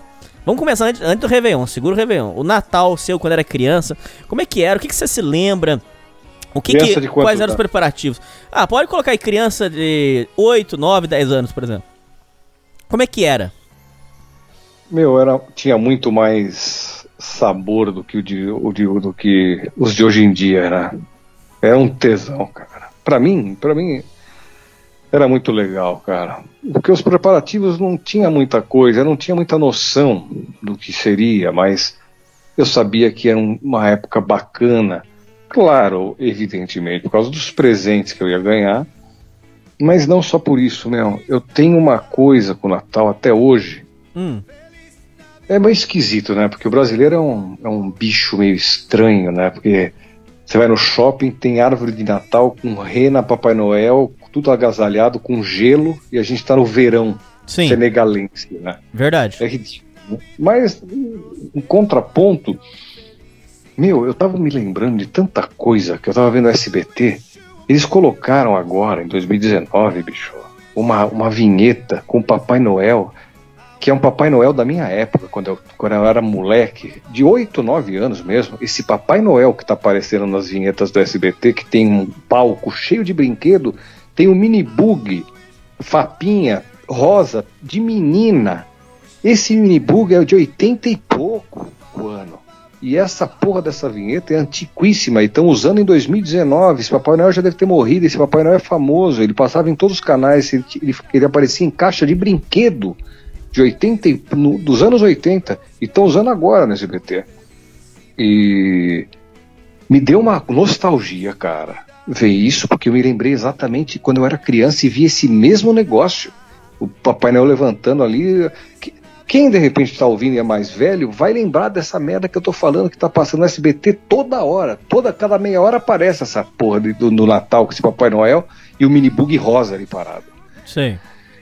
E eu tenho um negócio, cara, com o Natal, cara, de. lembrar das musiquinhas que tocavam e, e me dá uma sensação de aconchego. Parece que eu tô realmente nos Estados Unidos ali, numa época de neve, e é gostoso ficar dentro de casa e olhar para fora da janela e ver que tá um frio desgraçado e você tá aconchegado, é, é, num, num ambiente bem aconchegante na sua casa, quentinho, com uma fogueira, e lá fora tá um gelo, sendo que não tem nada disso. Mas na minha cabeça ficou incrustado que é assim o Natal. E a sensação de criança que eu tinha era exatamente essa, cara. Por mais calor que tivesse, era uma coisa aconchegante pra caramba, cara. O carpete no chão, a árvore Natal montada. Era, parecia. Parecia meio mágico, cara. Você acreditava no Papai Noel? Puta, eu não me lembro exatamente se eu acreditava, cara, mas eu acredito. Deixa eu pensar. Meu, pode ser que sim, hein? Eu não me lembro de acreditar mas também não me lembro de falar, não, era minha mãe. Não, não. não é muito provável que eu acreditasse. Até uns cinco anos, talvez. Mas depois eu não me lembro de falar, nossa, que pena, não é Papai Noel. Eu não lembro do dia que houve essa mudança. Mas com certeza eu devia acreditar, né? E era muito legal, porque o Natal do dia. É, é, o preparativo era o seguinte: dia 23 dia 22, minha mãe montava uns presépio. Eu não sei que dia que ela fazia isso. E ficava o menino Jesus ali na sala, com umas velas, a árvore. Ela pedia para eu ajudar a colocar as bolinhas na árvore, colocava tudo. Aí quando dava dia 23, eu ficava. Eu, eu já via que a árvore estava cheia de presente embaixo, eu ficava desesperado para chegar logo o dia 24. quando chegava o dia 24, cara, tinha um almoço, vinha minha tia, vinha a família, comia tudo. Era bom? As coisas. Era legal, lógico que era, mas eu não estava muito preocupado com isso, não. Eu estava preocupado para chegar meia-noite para abrir o presente. E o mais legal é que o Natal era o dia que eu era criança e podia acordar mais, dormir mais tarde. Sim, tinha isso mesmo. Caraca, é isso mesmo, cara. É isso mesmo, verdade. Eu era moleque, eu não dormia, eu dormia 10 horas, 9 e meia, não sei que horas que eu dormia. Mas no Natal, parecia que você estava passando de uma, uma, uma, coisa que era meio um tabu. Do limite. Caramba. É, já é meia-noite, eu tô acordado ainda, cara. E vou abrir o presente. E até ver os presentes, já vão. De repente, duas da manhã, três horas, eu não sei. E quando eu via, eu falei, porra, que coisa, então amanhã eu vou acordar cedo para continuar brincando. Só que eu dormia às três e acordava tipo meio-dia. Entendeu? Eu falava, nossa, é meio-dia já. Nossa, porque na cabeça, pô, eu não tinha a noção que eram três da manhã e que eu ia acordar às sete horas de repente, como Entendi. normalmente acontecia, porque dormia mais cedo. Não, dormiu às três, aí acordar meio-dia, onze horas, sei lá. Normal. Aí quando eu acordava, eu falava, porra, passou tanto tempo. Só que aí o dia 25 era legal pra caramba também, porque tinha o almoço de novo. É, é, o almoço de novo, não. O almoço fazia parte, acho que, do, do jantar que foi comido dia 24 ou não? Isso, é, esquenta, é, geralmente as famílias, não sei, eu sei, é mas esquenta o que, fe, o que fez na ceia. A ceia é 24, é isso, né? Correto. É, então é isso, dia 25 tinha um almoço, e aí depois, no jantar do 25, era outro jantar? Eu não sei, cara. Ô, ô Alexandre, eu queria perguntar para você, é, você que, que, é da, da, da, que você viveu é, é, anos 80 e 90, eu tinha um do, tem dois doces que eu não vejo mais fazer. E eu queria saber se você já provou desses doces. E eu queria que você falasse mais coisas que você não vê mais no Natal. Foca no Natal agora. É, tem dois doces que eu não vejo mais fazer no Natal e que tinha muito costume de fazer antigamente. É, um era o espumone, o espumone é, são, é, uma, é, são várias é, era considerado doce de rico, de doce de socialite. Você pegava várias gelatinas coloridas, é, aí fatiava em pedacinhos e colocava um creme. Hã? Sim, eu lembro. Eu lembro tipo cubinhos de gelatina colorido com creme, com creme, de leite, é isso? Isso, um creme e chamava espumone esse doce. E é muito saboroso, eu não vejo mais ele em Natal. Eu não sei o nome, mas eu lembro dessa coisa assim, que fica, e ficava numa taça de vidro enorme. Sim, sim, sim. Eu não vejo mais fazer em Natal esse doce, ô, ô Alexandre. Eu nem vejo, não. Outro que era considerado de rico É, tem mais dois que eu não vejo mais fazer. É, o outro que era considerado de rico. Como de rico, caramba? Gelatina é coisa de rico? Não, mas era considerado doce de rico, era doce de, de, de, de madame. O que que tinha? Ah, Do pobre tinha. Do pobre tinha. gela- Gelatina que é um negócio barato, custa 80 centavos. É de rico? O de pobre é o quê? Mas naquela É. época, creme de leite era, era, era, era caro, ô, ô, Alexandre. Ah. A, a turma é, é, ralava, a turma raspava com a unha naquela época, cara. Você sabe disso. Ah, ah, pelo amor de Deus, vai. Creme de leite era caro. Ô, ô, Alexandre, outro doce que eu não vejo mais fazer, é, que eu queria saber, é que se você também é, já viu isso, eu queria que você falasse mais coisas que você não vê fazer no Natal. É, é, fazia, o Alexandre fazia, é o que eles chamavam de Hum. bolo colorido. É, você pega, eles pegavam fazer, por exemplo, assim, uma massa do bolo, aí colocava, bem fininha. Aí depois vinha uma camada de doce de figo, que é verde. Aí depois fazia uma camada de creme de doce de leite, que é marrom. Depois vinha uma camada de goiabada, que é vermelha. E aí ia fazendo e ficava um bolo colorido, cheio de, de cores. E eles faziam isso pro Natal. Eu nunca mais vi fazer esse doce, senhor Alexandre. Isso não me é estranho o que você tá falando, você sabia? Ah, então você também já viu. Eu já vi isso, cara. Agora a pergunta é a seguinte: era de cima para baixo que as camadas iam mudando. Então cada fatia ela era composta por várias camadas. É isso que você está falando, não Exa- é isso? exatamente. É, eu me lembro disso, cara. Eu E- me lembro disso, E pra você ver, você não vê mais. Não vê. Eu não vejo mais nada. No, no- no final das contas, eu não vejo mais comemorações de Natal. É, o que mais que você lembra da sua época que fazia pro Natal que não faz mais hoje? Lembra aí uma- algumas coisinhas. No Natal, cara. Eu não consigo lembrar, é isso que eu falei. Abrir presente no dia 24. Que, quebrar comer, né? nós eu também eu não vejo mais, ô Alexandre. O povo ainda Ah, faz. Não. Porra, isso pra caramba, né, meu? Eu lembro que, puta, olha a coisa que, que você tá me fazendo lembrar, meu. Olha, olha que, que lembrança que eu fui tirar do fundo da cabeça aqui, cara. Meu pai morreu quando eu tinha 5 anos de idade. 5. E eu me lembro dele me ensinando a quebrar nozes, colocando duas nozes na mão e apertando. Até parece que eu ia conseguir. Mas ele, ele tinha uma mão, pegou a, a mão assim, mão grande assim, pá! Pá, pá, esmagando uma noz com a outra e quebrando. Como eu não conseguia, ele me ensinou a colocar nós atrás da porta. E aí quando você fechava a, a- a- fechava a porta naquela aquele espaço, esmagava a, a, a noz naquela. Você tá entendendo? Imagina na Tô, parte tô, no- ali na. Na hora que a porta Parte vai de- fechar. Tum. Não, mas não é na porta, na parte da maçaneta, é na parte onde tem as, as dobradiças.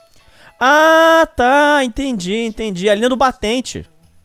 Ali no, na- mas não em cima, no- no- Entre a porta e o batente. isso, mas exatamente, na horizontal, na, na vertical, na parte da Uhum. porta de altura ali. Sim, Não é na parte de cima da porta, não, entendi. na horizontal. É do lado ali onde tem as, os, os, os coisinhos ali, ó, aqueles ferrolhos ali, sei lá como é que é o nome daquilo. E aí você colocava a noz ali, fechava a porta e a porta ia esmagando e quebrava certinho. Abria. E até. Até hoje, vai. Até às vezes, quando eu vejo nós para comer, eu às vezes faço isso na porta, cara, quando eu não tenho. Tem, tinha uns abridor de nós.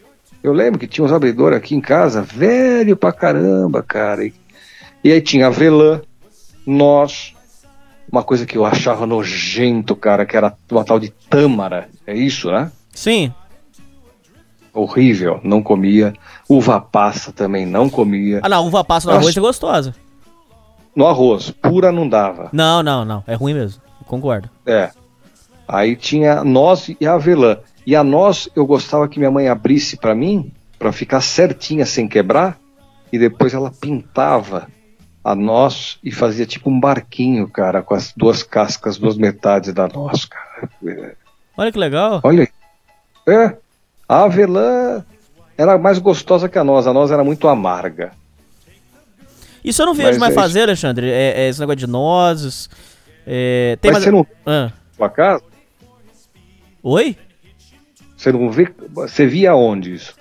Não, não, é, tô falando assim, é, Natal, por exemplo, na minha casa ou na casa dos outros, Eu via muito essa cultura de, de quebrar nós, essas coisas. Hoje eu não vejo mais. agora na tua casa não tem mais isso. Nem na minha casa, nem na casa dos outros. Eu não vejo o povo fazendo isso. Você vê? Pode falar. Cresceu, cara, não é isso? Hã? É porque a gente cresceu, será? Ou perdeu o Não é, né? costume. Perdeu, porque as, as pessoas. A minha mãe já não era criança, né? E ela tinha esse costume. E há muito tempo atrás que realmente não tem mais nós, avelã, não tem mais nada. Ó, pra você ver, parece que o Natal ficou mais chato, não parece? Ou é impressão nossa? Eu não sei. É verdade. Minha mãe, por exemplo, há muito tempo não compra mais noz, não, avelãs, amêndoa, sei lá, tâmara, não tem mais nada disso. Pô, mas tenta que- lembrar só uma comida que não faz mais no Natal, que você não lembra, que você lembra que, que no povo não tá fazendo mais no Natal. Só uma, pelo menos. Que você lembra uma comida diferente que fazia no Natal que você não vê mais fazer. Não é possível que você não lembra de uma, porra. Não, não lembro. O que que tinha no Natal? Peru? Né? Ou é ano novo que tem peru Chester e essas coisas longas? Não, é Natal mesmo. O engraçado faz tempo, sem ser gay, mas faz tempo que eu não. não tem como. Mas é, é, faz tempo que eu não vejo a turma é, fazendo peru, cara. Faz tempo.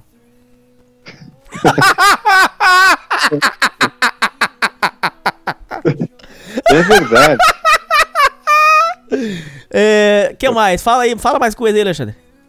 E eu, você lembra que o peru tinha um termômetro que ele que ficava espetado nele? Lembro. E, e saía, o, o, o termômetro avisava quando o peru estava assado. Sério? Eu Ficava olhando dentro do forno para ver se aquele termômetro funcionava que passava na propaganda que avisava que estava pronto, cara. Entendi. Eu não sei, será que os, a- a- os nossos próprios pais é, também cansaram dessa tradição? Eles também eram empolgadinhos para fazer e agora não são mais? Hum, boa Porque já pergunta. encheu o saco? Pode ser. Boa Eu, pergunta. como não sou pai, de repente, se eu fosse, se eu tivesse uma família, se eu tivesse tido filho com, ah, sei lá, com 25 anos, minha mulher, tivesse criança, será que de repente eu não ia comprar umas merda dessa e fazer o Natal igual ao meu? É Pode ser que fosse. E aí depois eu também encher o saco que nem minha mãe, mais velho, e parar de fazer. Ô, ô, Alexandre, só voltando na, na questão ainda do, do, do Natal, ah, quando ah, tinha um negócio de reunião de família, aí, Natal e Réveillon agora, pode responder. É, Hum. é famoso, tem muitas histórias disso, você sabe do que eu vou falar. É, sai muita briga, briga de família, discussão, bate-boca. Alguém que bebe um pouco mais sai falando bosta. É, aí, na sua casa, saía briga. Você lembra de alguma briga que saiu que você lembra? Assim, que um bate-boca, alguma Não. coisa? Não, cara, nunca. De jeito nenhum. Eu não lembro de nada. Aí era só paz. Mas por quê? Não, não tinha nada de briga, cara. Na minha casa, não. Nunca. Quando eu era pequeno, nunca vi briga. Hum, entendi. Nada. Nada disso, cara. Nem na casa dos meus parentes também, que às vezes passava na casa de outro. Muitas vezes era dia 24 na minha casa e dia 25 ia pra casa de outra pessoa pra comer outra comida. Agora que eu tô lembrando. Olha aí. Era isso. Dia 24 era na minha casa e não, tinha, e não vinha ninguém. Era só eu, minha mãe e a empregada. E aí eu abri os presentes que minha mãe comprava pra mim. Mas e aí você tava dia bom. 20... Oi? Pra você assim tava bom. Claro que tava bom.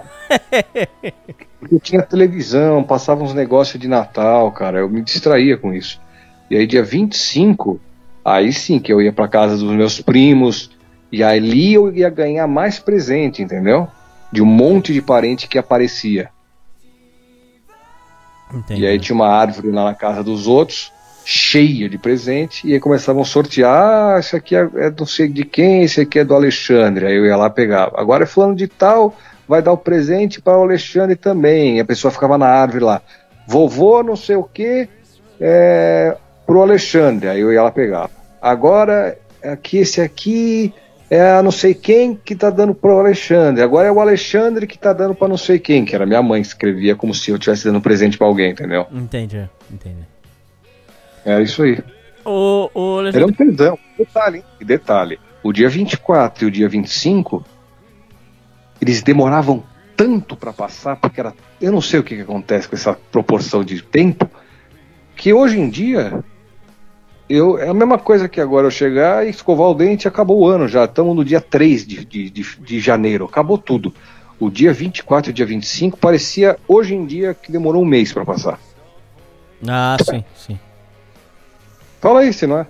É, ô, ô Alexandre, é rapidinho, sem querer sair do assunto, mas é. Uma cagada que eu falei. Puta que Não, pariu. não, é sobre o que você falou, acabou de falar. Não é, Dani? Não é, Dani? É? Então, Alexandre. Eu... Não, é sobre isso que você acabou de falar. É, é que, só que eu não quero sair muito do assunto, porque eu tenho que voltar. Eu tenho muita coisa pra falar com você, mas é, os conspiracionistas dizem que esse negócio do tempo passar mais rápido é sinal do fim dos tempos e é sinal de que tem alguma coisa errada. Porque o tempo tá passando mais rápido que antigamente. Eles dizem que um ano agora tá passando e antigamente o sentimento era que tinha passado um mês só. E Eles estão dizendo que o ano passa muito rápido e realmente tô achando estranho. Você acha que os caras é. estão certos ou você acha que, que é delírio? Isso, é- isso aí é, uma, é, uma, é um problema com o nosso cérebro, que tem essa sensação. Tem nada de do, do, do sentido da, da terra, do, do, do, do relógio mesmo. Tá? Se fosse pensar assim, pelo amor de Deus, né, cara? Ia na hora. né? em um mês ia acontecer um problema sério, que a, a- alguma, o relógio atômico, alguma coisa, ia falar, pô, não, tem coisa errada. O meridiano de Greenwich está dando erro aqui de já de minutos em questão de um mês. Nossa, em um ano já ia dar uma puta de uma bosta, cara. O, o verão ia ser no inverno, ia acontecer um monte de bosta. Tem nada a ver, isso é coisa da nossa cabeça.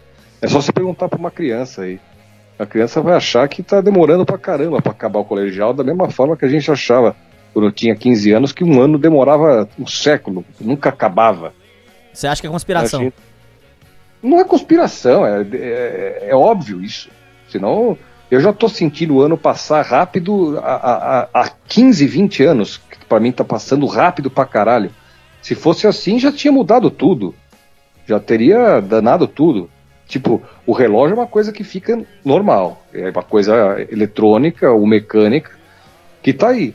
Então, se de repente fosse pensar assim, quando fosse duas da manhã ia ser, já ia estar de sol. Não, Entendi. imagina, tem nada a ver. Isso aí é uma razão que eu já li sobre e diz que a cada 10 anos o nosso cérebro é mais ou menos chutado, mas a cada 10 anos aumenta numa progressão geométrica a nossa sensação do tempo passar mais rápido. Então, com 30, você tem noção que um ano passou tanto. E não tem nada a ver com esse papo de, ah, é porque você antigamente fazia mais coisas, então parecia que tinha muita mais coisa e dá a sensação de que passava mais devagar. E agora, como você fica fazendo a mesma. é, não faz. A tua vida é meio monótona, então parece que foi mais rápido porque tem menos coisa para o cérebro pensar. Não tem nada a ver, porque eu faço as mesmas coisas que eu fazia com 20 anos, eu faço agora, e tá uma sensação horrorosa que tá passando mais rápido, e disseram, com 30 passa tal velocidade. Com 40, porra, dos 30 ao 40 passou muito rápido, cara. Passou? Dos 40, pô, nossa, ó, meu, é o que eu falei, não sei se já falei em outra live pra você, bicho. Qual é, é a sensação, qual é a idade que a gente tem noção das coisas? Vamos colocar 4 anos de idade? Pode ser. Ou 5? Quatro, cinco, vai, cinco. 5. Tá bom.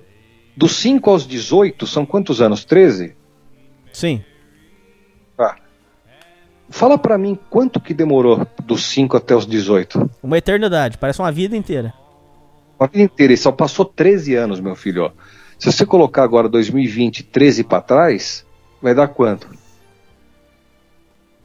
Porra, aí você fudeu eu aqui. Como fudeu? Vai Pera- dar 2007. Hã? 2007, 2007, isso. Cara, 2007 pra cá, pra mim, passou que um foguete. Eu me lembro do, do ano 2000. É, mas essa... Quando foi. do- Ah. Não, não, eu tô o quê? Não, é que é, a gente já vai chegar sobre... Eu, eu tenho uma história sobre 2000 que eu tenho pra falar com você, mas não, não adianta não, pelo amor de Deus. Ah, Deixa eu falando o seguinte, filho, ó. Dos 2000 e como é que chama que eu falei aí, porra? Do- é, dos seus 5 anos até os, até os seus 18, passaram 13 anos. Sim. Hum, esses 13 anos tá contando colegial, colégio, escola, uma merda do caralho, tudo passou dos 5 aos 18. Foi uma vida. E só passaram 13 anos, filho, ó. E 13 anos é 2007 pra cá. Que não é nada, pa- parece que pa- pa- parece um ano daquela época. E passou mais 13. E o pai do amigo meu falou: quando você fizer 50 para chegar nos 60, você vai piscar o olho e você já vai estar tá com 60. E assim sucessivamente. Por isso que é uma merda. É, é alguma bosta que dá na nossa cabeça, que a gente tem sensação que está passando mais rápido, e é triste isso. Porque realmente está passando muito rápido, cara. Muito. É, faz sentido. É. Ô, ô Alexandre, agora voltando, vamos voltar lá na história, do, as suas histórias de Natal, que estão muito boas. Aí, ô Alexandre, é, quando você. Irônico. Hã? É, você é irônico, né? Por quê? Irônico. Vamos voltar para as suas histórias de Natal, que são, estão muito boas. Ué, eu... Que, eu contei uma história boa? Já, pô, a do seu pai foi legal, a, a, a dos presentes foi legal. Abrir nós na porta é boa. Boa, então acabou. Mas pera, calma, que você tá, muito, você tá muito, com muita pressa. Aí, ô, ô, gente, você começou a crescer é? um pouco. Hã? Pressa nenhuma, eu vou dormir às 5 da manhã. Não, mas pera aí, volta aí. Aí você começou a crescer e tal. Aí você entrou na idade da adolescência. É, a, como é que era para você na adolescência o Natal e o Réveillon? Você já tava naquela época em que eu não sei, eu, realmente eu tô te perguntando mesmo assim, naquela a sua na sua juventude, é anos 90, é, vocês tinham o costume de fazer o Natal em casa e o Réveillon na rua, é, na, na, na, enchendo a cara? Como é que era para você? Eu comecei a beber com 18 anos. Beber de, esporadicamente. Eu comecei a beber mesmo com 16, 15, brincando. Sei. Tá? Eu não bebia nem no Natal, nem no Ano Novo. E vou falar para você, eu acho que até meus 20. Até meus 25, 24 anos eu nem, eu nem bebia. Bebia brincando de vez em quando.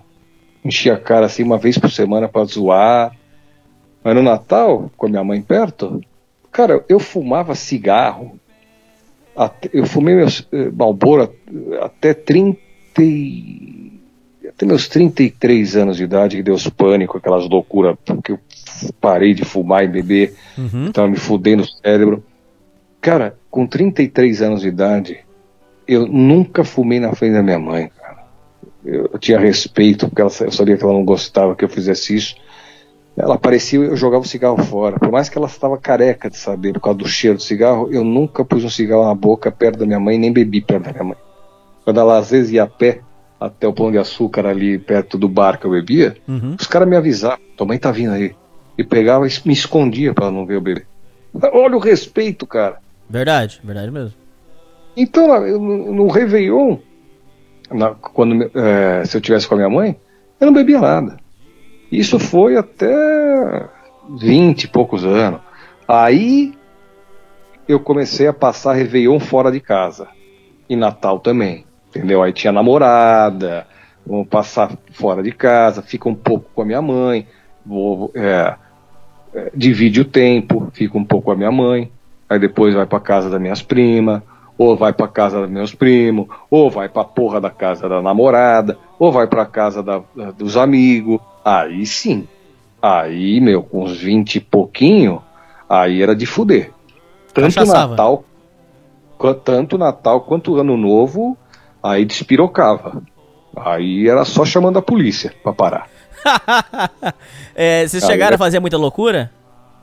Porra, loucura pra caralho. Mas era só álcool, viu? Pó não? não... O quê? Pó, cocaína não? Hum, que pó, nada. Ninguém. Nem, nenhum amigo meu que a gente passava junto. Eu tive muitos amigos e tenho até amigos que fumam maconha, cheiram cocaína, etc. E, e já cheiraram até no meu quarto, nos meus tocadiscos. E eu ficava só olhando. Eu deixava todo mundo à vontade entendeu? Tipo, o cara pegava cocaína e, e, e, para fazer uma, uma, graça, tava lá o vinilzão, um MK2 Technics, o cara pegava e fazia uma, uma roda de cocaína, ligava o start e chupava com o disco girando ali para cheirar todo o pó do, em volta do disco. Cheirava no piano e, fala, e ainda falavam para mim, Alexandre, nunca faça isso, porque isso aqui é uma merda. Isso vicia e é uma bosta. Você só pensa na, na próxima cheirada. E não trepa nada. Não consegue nem trepar direito. É broxa você acha, Eu falei, você acha que eu vou fazer essa merda? Você pode fazer à vontade. Tô cagando e andando.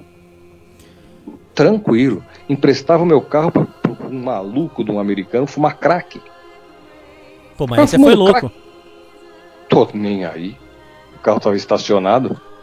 Eles, o, o, o, na frente do boteco, o louco do americano pegava e ficava fumando crack embaixo do orelhão. E ele fumava maconha, cocaína, mas o crack era barato. Eu não sei, ele tava viciado em crack, porque é uma merda o crack, né? Dizem que o negócio é uma merda, você, você não quer saber de outra coisa. E ele pegava a lata, fazia um furo, punha pedrinha com cinza de cigarro. E eu falava, meu, sai do orelhão, minha polícia vai passar, vai te fuder aqui. Você tá em pé, cara, aqui todo mundo tá vendo, vai pro carro lá pelo menos. Eu dava a chave para ele, ele entrava lá e ficava fumando crack no carro. Falei, só não deixa cair cinza aqui, estragar o banco e também não vai deixar. Abre o vidro depois para ter esse cheiro de plástico queimado, que ficava um cheiro de plástico. Se chegasse a polícia, que se foda. E eu falar, não sou eu que tô cheirando, eu emprestei o carro para ele cheirar, para ele fumar o crack dele aí dentro, para não encher o saco. Agora quem tá fumando é ele, o carro é meu, mas eu não tô nada. Vai fazer o quê? Vai prender o carro? Vai prender ele. Vai ver se tem pedra no carro. Não vai ter pedra nenhuma no carro. Vai tá, ele tá fumando a pedrinha dele na lata e foda-se. Eu só emprestei o veículo. tô nem aí. Vamos pra delegacia. Coisa. Agora, no Natal e Ano Novo, quando reuni o pessoal, não havia consumo de drogas ilícitas, nem maconha, nem nada disso. Era só álcool e cigarro. Só isso. E só mulher? Que... Sim, mulher. Consumo de mulher também, exatamente. Mas aí que tá, bicho. É, eu, eu nunca soube beber como uma pessoa. Ai, eu, já estava tão acostumado com o álcool, sabe? Eu, eu, eu, tinha um organismo meio chato com esse negócio de álcool, cara. A resistência era uma merda. Eu, eu, eu, eu, como eu gostaria, Hernani, de ser um cara que tomasse, que nem o, o meu amigo, vai tomar três, quatro garrafas de cerveja e duas vodquinha, uma caipirinha, alguma coisa assim, e já ficar balão, já ficar legal e falar, pô, beleza, parou, tá legal, vamos continuar. Não, se eu tomasse a mesma quantidade que os caras, os caras já ficavam rindo, já ficavam soltão. Eu não. Eu ficava igual, então tinha que tomar mais uma. Eu sei, eu vi um vídeo, eu vi um vídeo seu que eu fiquei, eu fiquei impressionado, cara. Eu realmente achei, eu achei que você ia morrer, cara, porque eu vi um vídeo que você tomou. Ouvintes, esse vídeo ele ainda tem lá, pode pesquisar. Ele indicando, li, indicando filme. Ô Alexandre, ah, você é? tomou. Cara, eu, eu, ô, Alexandre, sem brincadeira, eu achei que você ia morrer, cara. Você tomou que uma eu... garrafa inteira de vodka, inteira, até a última gota, com suco de caju, cara. o caju amigo. Caraca, ô, você é louco, cara. Eu tomava duas por dia. Caraca, maluco. Começava a beber às 8 da noite e até às 4 da manhã tomava dois, duas garrafas de vodka e 12 garrafas de cerveja. Você nunca foi parar no hospital? Não, fui parar no hospital uma vez só. Quando eu estava no aniversário. Ó, oh, coincidência, era Natal. Não, era Natal? Era alguma coisa na casa da mãe do, da, da, da, tia do amigo meu. E, né? É, criança. Meu, se tinha criança, provavelmente era Natal, hein? Muito estranho isso, hein? Coincidência tinha criança andando, brincando. Eu lembro que eu levei meus sintetizadores, o cara tocando guitarra, a gente tocando Phil Collins, Genesis, caralho. E eu bebendo pra caralho cerveja e tal, vodquinha. Aí começou a chover em cima dos equipamentos, acabou a porra da música, tiramos os equipamentos da, da chuva. E aí a gente foi lá pra dentro, tinha um piano acústico, piano de, de, de armário, e ele ficou com o violãozinho. E eu me lembro que eu comecei a errar muito. E eu tô cantando, errando, esquecendo letra. E ele falou, porra, você tá bêbado. Eu falei, tô. O que, que eu posso fazer? Né? Tô, acho que eu tô bêbado. tô bebendo aqui desde que horas. A, maldi a maldita coisa que eu fui fazer. Aí eu voltei lá para fora, tava fumando um cigarrão, já meio. Sabe quando chegou? É para você ir dormir? Sim, bateu. Ah, não, bateu. Era para ir dormir, para casa e dormir. Não. Eu simplesmente vi uma criança andando com uma garrafa de chivas na mão, indo pro sei lá para onde. Eu falei: oh, vem, vem, aqui, vem aqui. Traz, dá essa garrafa aqui, menino. A criança estava levando, ajudando a levar as coisas para cozinha, sei lá. Eu peguei a porra da garrafa da criança, que devia ter o quê? deviam ter tomado dois dedos da garrafa. Ou dois, três dedos da garrafa, tava, três dedos faltando, vai. Tiraram a, o lacre da garrafa e tomaram três dedos. Tinha ali de um litro, devia ter uns 700 ml de uísque. Ah, meu amigo. Cheguei pro cara lá falei: Você quer ver que eu vou virar essa garrafa inteira? No gargalo, sem dosador, viu? Garrafa sem dosador. Sim. Você é louco. Você... Ele achou que era piada. E eu falei: Não, eu vou virar. Ele falou: Não faz isso, hein, Alex? Você vai morrer, você vai entrar em coma. Eu falei: Que como, caralho, meu? Eu, eu, eu virei, ô Hernani. Eu virei a garrafa de uísque e deixei Ai, ai, ai. um dedo. Falei, nossa senhora, que nojo. Quase que voltou e eu já tinha que ter ido para casa. Eu já estava no grau de bebida de parar. Eu tomei quase uma garrafa inteira de uísque em cima, cara, do que já estava cagado. Ai, Aí eu ai, lembro- ai. Ele falou exatamente isso. Não, meu, vomita. Vomita tudo agora, senão você vai entrar em coma. Falei, não, o que vomitar? Tô bem. Eu falei, fala, puta, cara, não vou dar 15 minutos, que merda, por que você foi fazer isso, cara? Vomita. Eu falei, não vou vomitar. Batata, cara.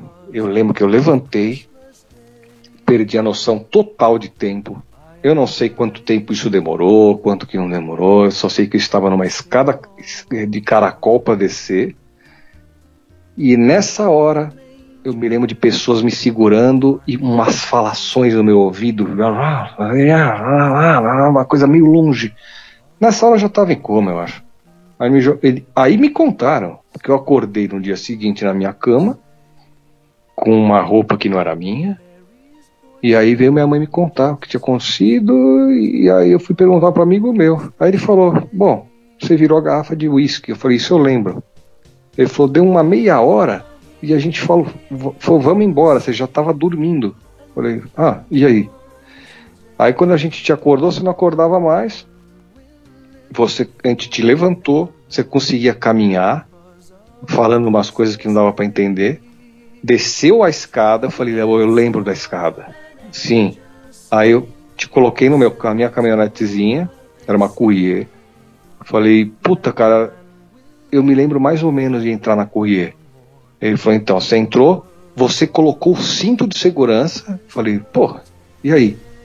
E aí, de repente, você começava a falar, olha, semáforo tá longe, longe, longe. Eu falei, pô, tá bêbado, né? Até estranho, já devia ter morrido, né? Com, o que fez.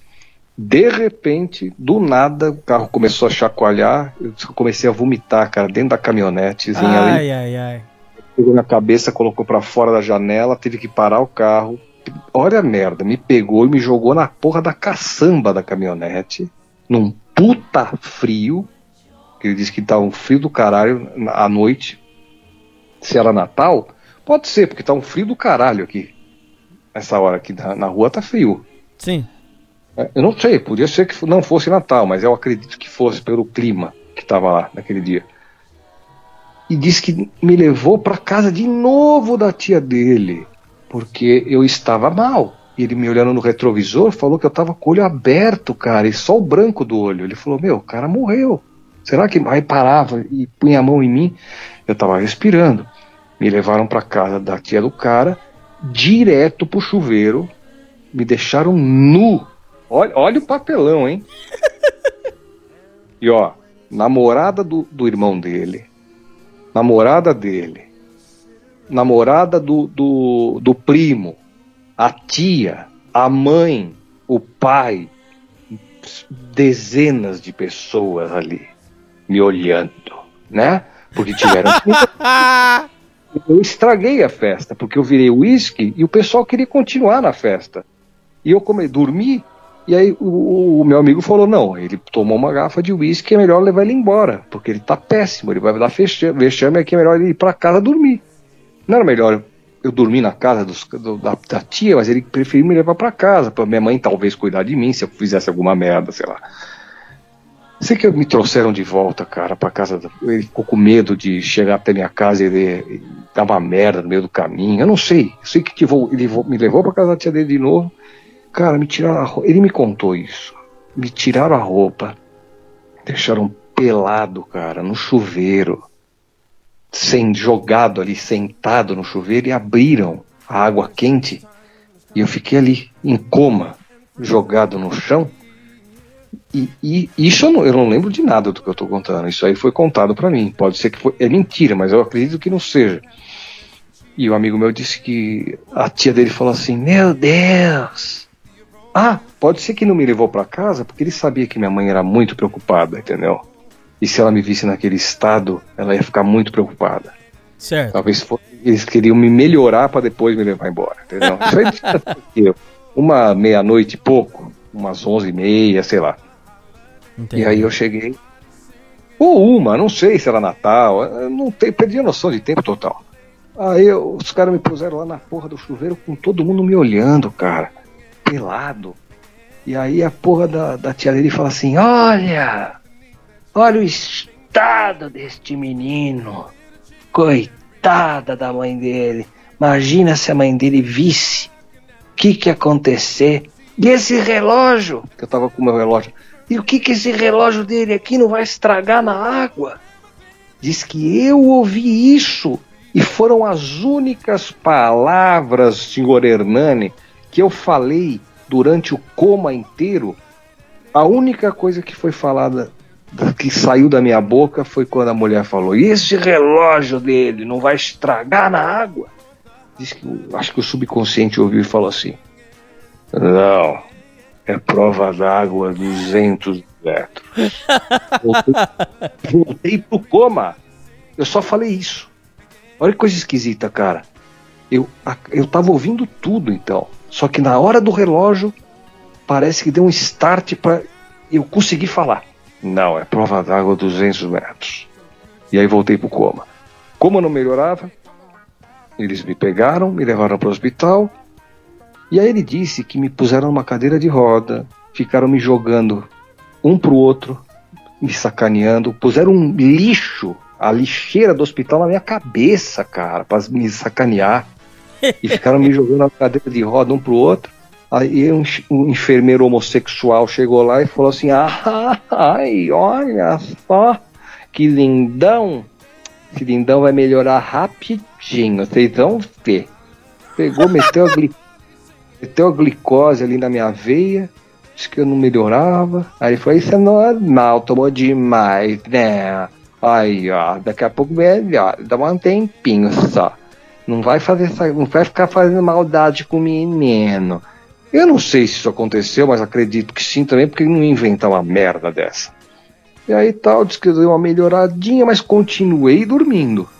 Aí me, o, cara, o amigo meu me meteu no carro, com o pijama do primo dele, e quando parou na frente da minha casa, minha mãe já estava no portão, que acho que ligaram, falando, ó, teu filho já tá chegando, viu? Porque já devia ser umas três e meia, sei lá que hora que era, né?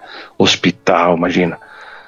Aí disse que quando. Isso eu também não me lembro. Disse que quando eu vi minha mãe, eu fui no carro dormindo. Na hora que parou o carro e eu tive consciência, alguém falou: Olha lá, você já chegou. Quando eu vi minha mãe, disse que eu, do zero, eu fui pro 100% de sobriedade Cheguei e falei, falou, tchau, obrigado. Olhei, abri a porta do carro, andei, abri o portão, falei, oi mãe, tudo bem? Fui entrando para dentro de casa, fui pra cama, dormi, me cobri, apaguei a luz, fechei a porta, cara. Para você ver a, aquela coisa de, do subconsciente saber que eu fiz merda e querer mostrar que eu tô bem para minha mãe para não ficar preocupada, cara. Eu tive essa eu consegui melhorar tive um. Respirei fundo, eu não lembro disso, mas me contaram que eu entrei que nem uma bala, falei com a minha mãe, tudo bem, não sei o que, fui pro quarto tu, e acordei no dia seguinte com um pijama que não era meu, e é aí que eu perguntei o que aconteceu e eu tô te contando o que me contaram nessa hora. Hum. Quando eu acordei. E me contaram tudo isso que eu te contei, cara. Essa foi uma das. das bebês. Foi a única vez que eu entrei em coma alcoólico. Eu já tive coma biliar. Por isso que eu falo para vocês aí, ó. Estão ouvindo bebida, olha, nem brincando, sabia? Porque numa dessa, você não sabe se você vai ficar louco de tesão pela bebida, e aí você vai precisar de cada vez mais álcool para ficar no grau, e numa dessas vocês vão tomar no cu que nem eu, de adquirir ansiedade generalizada e pânico. de ficar bebendo pra caralho, porque a resistência é grande, aí vocês por dia tomam dois litros de vodka, e numa dessa também pega uma cirrose, começa a vomitar fígado e, e morre. Então É. acho que não é legal nem brincar de tipo, ah, eu bebo socialmente. Porque eu pensei assim, na hora que eu quiser parar, eu vou parar. Mas por que parar se eu não tô bêbado? Hã? Então tinha que tomar uma garrafa de vodka, mas uma garrafa de vodka não me deixava bêbado também. Então tinha que tomar mais vodka com mais 12 garrafas de cerveja, mas também não adianta. Então toma outra de vodka, mais umas pingas. Pô, eu sou jovem, vou aguentar. Ah, a merda que aconteceu. Aí dá problema. E uma dessas você tem uma parada aí, dá uma bosta no teu organismo e você cai duro aí, na rua. Eu já Verdade. desmaiei. Eu desmaiei assim, mas acordava em seguida. Desmaiava de sufocar, porque o bar fechava, eu ficava naquele puta calor, cara. Ah, Faltava, a pressão caía, eu- eu desmaiava e já acordava bem, depois de cinco segundos. Ou então caía na rua, bêbado, cara. Totalmente fudido. Os caras me levantavam e eu já ficava bem também na hora. Me jogavam água na cara. Já apanhei de mulher, bêbado, cara. A mulher me deu duas rasteiras, aí eu fui pra cima dela de novo, ela me deu outra, caia duro no chão. É tudo papelão. Eu tomei copo de conhaque, a, minha pegou o copo inteiro, cara, e tacou na minha cara. Copo de conhaque na cara, meu. Entendi. Porra. A minha ô, não tava bom. Olha, deixa eu voltar lá porque eu tenho muita coisa ainda, rapidinho. Eu tô, tô correndo aqui. Deixa eu só voltar. Ô, ô, Alexandre, agora voltando um pouquinho na, ainda na sua juventude, é, muito é debatido, muita gente fala, eu tenho várias histórias disso, que realmente diz que o pessoal ficou com medo de verdade é, da transição 99-2000. Porque muita gente acreditou que realmente o mundo ia acabar naquela transição. Diz que teve É. gente que ficou com medo e diz, diz que teve gente que passou a, a virada chorando. É, o que, que você se lembra disso? Vocês estavam com medo mesmo? Como é que foi isso, Alexandre? E, pelo amor de Deus, ai. Eu sabia que não ia acontecer porra nenhuma. Eu lembro dessa essa febre das pessoas. Ai, o bug do milênio. Era esse o nome, né? Sim. O bug do milênio. Os computadores não foram programados para chegar com o algarismo 2. Mas começou com o Nostradamus. É, aí juntava com Nostradamus, com, a- com tudo. Aí fodia de vez, né, cara? As profecias de Nostradamus, elas são maravilhosas, né? É que nem a, a Bolsa de Valor. Quando dá uma merda, aí a pessoa fala, é claro, a China com os Estados Unidos fez o Ibovespa despencar. É Mas- assim mesmo! Mas antes ninguém fala nada. É- isso aí chama profeta você- do passado, Alexandre. É profeta do passado. Então, quer dizer, cinco minutos antes de dar uma merda, ninguém fala nada. Tipo, ó, tira porque vai dar merda. Não. Quando deu a merda, ah, os atritos entre o Donald Trump que, que e o, o presidente do, do Feld, do não sei o que lá, do, da Bolsa, fez com que o Ibovespa despencasse em menos 2% e não sei o que lá, mas é só depois que deu a merda. E nós estamos a mesma coisa. Cai a torre gêmea, os caras vão falar, você viu só? Era o número 11, porque tinha duas torres. Se, se fosse. O se, se tivesse caído no dia 14, iam falar que tinha uma torre e a outra tinha. Apareceu uma fumaça que formava o número 4 para dar o 14. Meu, é muito chato, cara, isso. Sabe? Sim. E o bug do menino foi a mesma merda. Eu. eu, eu, eu- eu- cara, na boa, eu acho que eu devia estar. que, que ano foi essa? Foi- Foi 2000, né? Não, é Quantos anos? virada por- é 99 2000. Então faz 20 anos atrás, eu tinha o quê? 24. Pô, na boa, eu devia estar bêbado pra cacete. Eu nem reparei que, era meia-noite já e que não tinha Mas você nada não ficou com medo mesmo. Claro que não, tá louco? Bug de milênio de computador. Se o negócio fosse sério mesmo, cara, ia ter um. Mas a turma aí ficou com negócio- medo? Você lembra do povo ficar com medo? Diz que gente, diz que gente que passou a virada chorando. Bom, eu não vi. Olha, sinceramente, cara, eu não sei em que, que estado que foi esse que você tá falando. Algum estado. Deve ser em algum estado ou algum bairro onde as pessoas são muito sensíveis e, e ignorantes, cara. Porque, porra, Vai se foder, Alexandre. foi você, você, que chorou? Não, porra, é que o povo fala que teve gente que realmente achou que o mundo ia acabar, ué. Tá falando, vai se fuder, parece que foi você com seus amigos, porra. Me mandou. Falando, tô falando que é ignorante quem pensar um negócio desse, cara. Você acha que computador não vai. Pensa uma coisa, imagina um japonês. Imagina um japonês com a cabeça grande, Sim. Com aquele olho rasgado. E você vê que você olha na cara dele e você fala, puta que pariu. Se fosse pra me operar o coração. Tem ele e tem um brasileiro do lado. Você escolher qual? Claro que você escolheu o japonês na hora. Esse tipo. Se o, se o relógio quebrou, fudeu. Quem vai consertar? Tem um brasileiro e tem um japonês olhando pra você. É claro que eu dou na mão do japonês, cara. Então, imagina um japonês fazendo computador. Você acha que ele não ia pensar nisso? cara? É claro que ele já pensou no- até no bug do ano 3000, do 4000, do 5000. Ele já sabe tudo. Ele- claro que não vai acontecer nada. Ai, porque vai voltar pra mil, mil. Como é que é? Vai voltar pra 1001, né? Eles Sim. falavam, quando chegar em 1999 vai voltar pra 1001. Uma coisa assim, acho. Ah, e o que que isso ia acontecer? O que que poderia acontecer? Se voltasse pra 1001? O mundo acabava? Não, não, é porque eles alegam. é, na verdade, quando eu dizendo de mundo acabar, tem a ver com a, com a profecia do Nostradamus, tem nada a ver com o bug do milênio. Mas o bug do milênio foi porque eles alegaram que se a data pulasse pra 1001, todos os documentos iam ficar corrompidos. Porque você ia ter um documento, por exemplo, assim. Você tem um documento oficial do governo, uma coisa super importante. Ela ia sair Hum. um documento meia-noite e. é, desculpa, é 11 e 29. Desculpa, 11 e 59. E aí depois ia pular pro ano 1001. Quer dizer, ia bagunçar todos os arquivos, os documentos, seria isso? Só nada, só era só falar que tudo que é 1001 significa 2000. Pronto, é, é falar isso. Era que nem o negócio da URV lá, do cruzado novo, que você tinha que fazer uma multiplicação besta, até mais complexa que essa do ano. Agora, a do Nostradamus é uma babaquice, né? É que nem se acreditar na Márcia Fernandes, né? Eu vou falar, ai, um apresentador muito famoso vai morrer em 2020. Claro que vai. Aí eu vou falar que eu sou um, um- um sensitivo. Ah, tomar no rabo, vai. Desculpa. É que eu não acredito, né? Então, do Nostradamus eu não dei nem ouvido. A do, talvez o bug do milênio eu fiquei curioso. Até queria que de repente acontecesse alguma coisa, né? Porque ia ser engraçado. Ia ser uma coisa que, que ninguém ia ver. Né? Imagina ter que esperar mais mil anos para ver um negócio desse. Se bem que iam arrumar, né? Sei lá. Mas ia ser uma coisa curiosa. Tipo o blackout geral que aconteceu lá com Infurnas. Eu adorei. Eu amei quando aconteceu aquilo. Não é uma coisa que se vê toda hora, o blackout geral. Você, você tava onde quando parou tudo? Ah, não lembro, cara. Juro, não lembro. Você sabe do que eu tô falando. Sei que apagou tudo.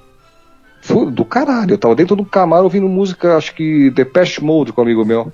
Não tava dando uns beijos nele, não, viu? A gente só tá na garagem da casa dele ouvindo um sonzão legal. De repente a gente achou estranho, cara. Ficou tudo esquisito, o céu parece que ficou escuro. Eram as lâmpadas da rua, tudo que apagou.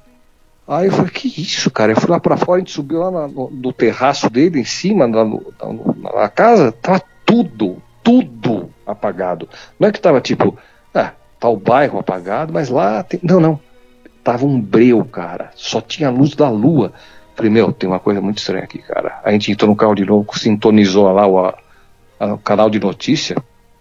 E é, um, é, um apagão completo aconteceu agora às sei lá que horas da noite. É, tudo indica que Furnas é, parou de trabalhar por não sei o que lá. Foi do caralho, cara. Eu me sinto super bem, meu amigo, com tempestade, trovão, relâmpago e apagão. É comigo mesmo. Eu tava amando tudo aquilo. A gente saiu e ficou dando volta na rua, cara. Ficou de madrugada inteira andando na escuridão lá com o carro. Tesão. Adoro isso. Ô, Mas, ô Alexandre, é, voltando só na questão do, do, do final de ano, é, só uma, uma coisa que eu acabei pulando, desculpa, só voltando rapidinho, mas tem que ser rápido mesmo, porque eu, ainda temos que ler e-mail. É, tem um ano que é considerado um ano pro Brasil, pelo menos, um ano que é considerado maldito. É, foi o 96, tenta lembrar, 1996. É, porque aconteceram várias tragédias é, logo no final do ano. Que foi o avião da TAM que caiu lá no, no Jabaquara, morreu 99 pessoas. Era um Fokker 100, não sei se você vai lembrar. Um acidente da TAM horrível que teve. Caiu o avião Lógico. lá. É, é, morreu o Mamonas Assassinas. E morreu. Ah. Não mudou em nada. E morreu o mestre de todos nós aqui, que é realmente é, foi uma grande perda, que foi o Renato Russo e morreu tudo em 96, cara. Esse ano foi um ano de tragédia que vocês tiveram. Que, que, eu não vou lembrar porque eu era muito criança, mas eu lembro um pouco. Mas, pô, foi um ano de muita tragédia, cara. Pô, meu, eu, eu sou um cara sincero. Eu não tô nem aí se vão gostar ou não vão gostar. O acidente da TAM, eu lembro. Foi, foi um foda acidente. mesmo. Não, não sei se foi foda. Eu não tava lá, eu não vi nada. Não... Talvez na televisão, eu ouvi o noticiário. Foi bem menos foda do que o World Trade Center. Ah, bem menos. Mas você vê. Se for... O World Trade Center foi muito mais chocante para mim. Foda-se. O que eu posso fazer? Eu achei assustador aquele colosso caindo, né? Ainda mais porque foi armado, mas... né? Sim, eu até tenho umas dúvidas, assim, sabe, se foi o próprio Estados Unidos, mas é isso aí, dane-se. É, agora, eu não penso nas pessoas morrendo, eu penso na, no, na sensação de estar tá lá, cara. Não, não, ah, dentro, então, meu Deus do céu, ter que se suicidar porque tá torrando de calor. Nossa, né? isso deve ser... Nossa senhora, agora você puxou uma foda, hein, cara, porra. É, você sabe que vai morrer se ficar lá dentro e vai morrer queimado cozinhando aos poucos, até desmaiar e torrar. E a tua única opção é pular, que também você vai morrer. Então você pensa, é melhor morrer cozinhando aos poucos ou é melhor morrer e cair no chão que, e, e morrer de uma vez? A pessoa no desespero não pensa que se ela ficar lá dentro, ela vai desmaiar Tem uma chance. de boa. Não, não, não vai ter chance, sabe que não vai. Já tá sufocando com a fumaça. Eu ficaria lá dentro, cara respira. Eu, eu já ia direto pro fogo. Eu acho que eu faria isso. Eu ia entrar direto nas chamas, fudido, porque ele desmaia de uma vez de dor e acabou. Pular, meu filho, deve ser uma merda ver tudo passando a, a, a sei lá quantos quilômetros por hora e cair naquele chão. É uma coisa horrorosa, cara. Das duas formas é horrível. Na hora você não pensa que você vai morrer rápido, esse é o problema.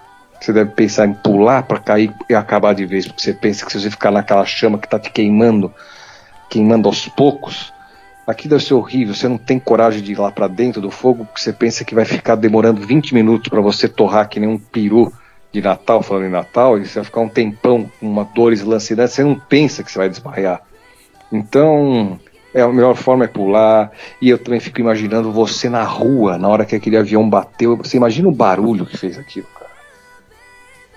Você tá imaginando os decibéis, a pressão sonora que aquela merda que o avião bateu, explodiu? Eu fico imaginando essas coisas. Eu não tô nem aí se morreram mil pessoas, duas mil pessoas, porque eu não conhecia nenhuma delas, eu não tenho empatia com nenhuma delas, eu não sei se era um bando de filho da puta. Então, para mim, ser humano é que nem barata, cara, eu não tô nem aí. Eu tenho mais dó do cachorro, de um bicho assim, do que de ser humano. Eu tenho. Eu nem uma morte cenas. Nem, nem aí, tô nem aí, se assassina, eu não gostava, achava uma merda aquilo tudo.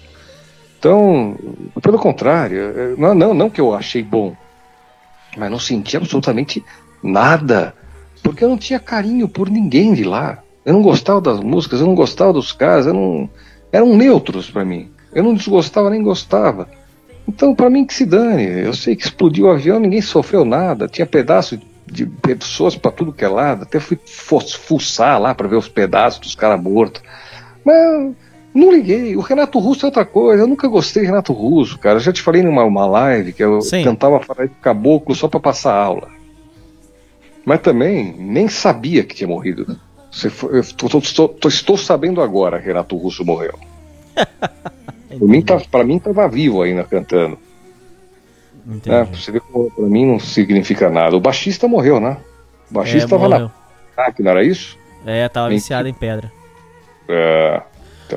Ô, ô, Alexandre, agora só para terminar, agora o último, último tópico aqui. É a sobre os seus.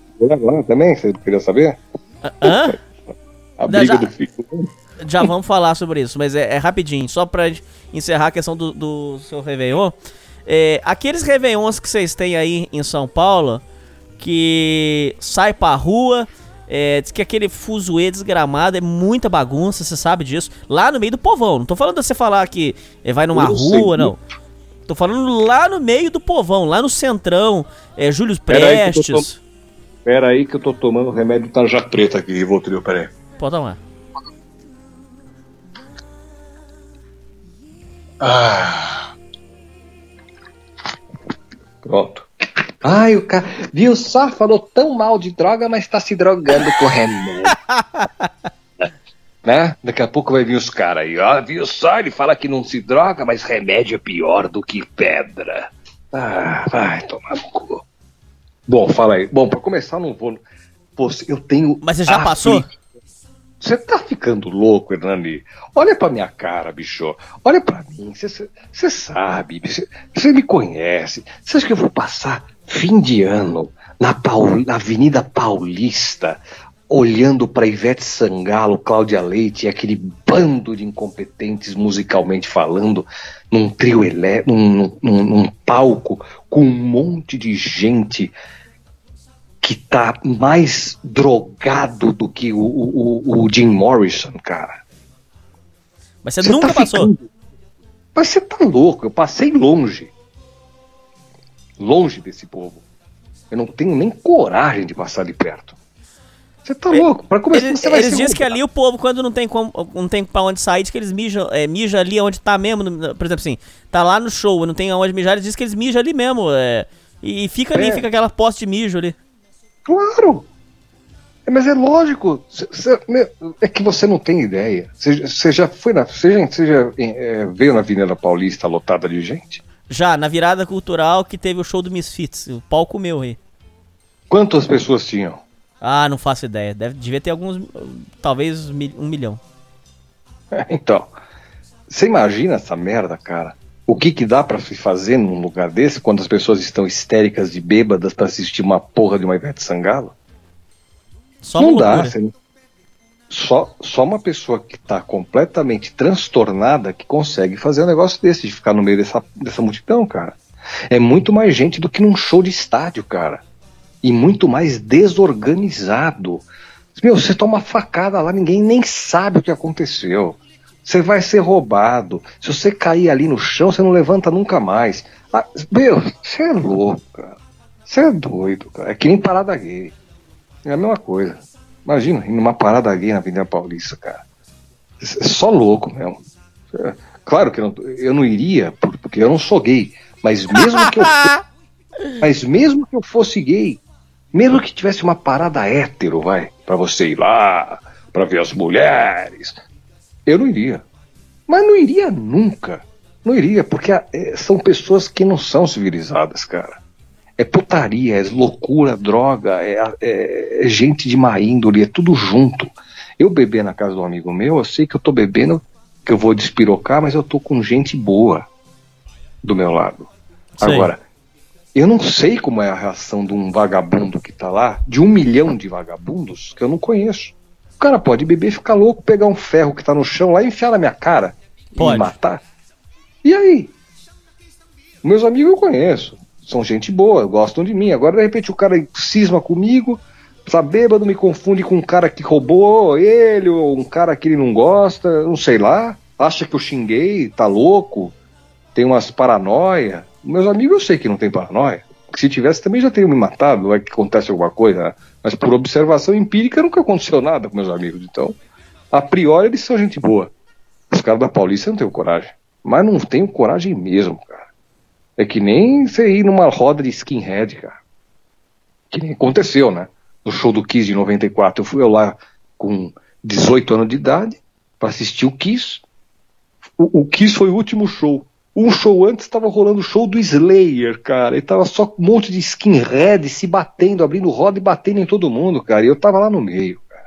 Olha que merda pra tentar ir pra frente pra começar o show do Kiss lá na porra da boca do palco. Você é louco. Agora na Paulista é pior que isso, eu acho. Muito pior. Porque tem, tem gente que vai lá pra roubar, entendeu? Tem gente que vai lá não é pra curtir o show, é pra roubar celular, é pra fazer merda, é pra estuprar. Você não sabe o que pode acontecer lá naquele meio daquele mundaréu de gente. É... Ah, é que eu sou radical, cara. Eu sei que tem gente que presta, que tá lá, mas por mim que caísse uma bomba e matasse todo mundo, foda-se, cara. Dane-se. Ia, ia ser um milhão de pessoas a menos pra você poder dirigir melhor no trânsito. E um milhão não ia ser nada, porque aqui em São Paulo tem quanto, né? Meu Jesus Cristo. Bom, Alexandre, pra gente terminar agora essa questão, a última agora. É, como é que Ah, foi não. a história? Como é que foi a história do seu do, do, do, do rolo lá que você teve que. que você botou um 38 na cara do cara? Como é que foi? Conta essa história. Cara, isso aí foi uma merda, viu, cara? Isso aí foi uma merda da porra. Porque não era nem revólver, era uma pistola. Acho que era uma 9mm, não sei o que que era. Foi a primeira Glock? que eu achei. Não, não era Glock, não. Era uma bosta qualquer. Eu sei que eu. O...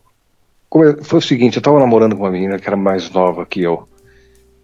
E eu tinha uns 24, 25 anos de idade. É, é, Pode falar ó, idade aqui ou não? À vontade. Pode? Pode. Tá. Ela falou que tinha. Quando eu a conheci, ela falou que ela tinha 17, né? Foi num bar.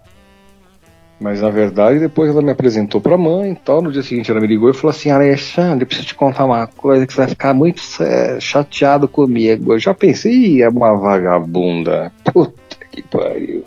Sei. O que, que é? Tem namorado? Qual que é o problema? Ela falou, não, não é nada disso. Eu falei, bom, então, se não tem namorado, não deve ser nada demais, né? O que que houve? Ela falou, não tenho 17 anos, eu tenho 14. Ué, por mim não tem problema algum.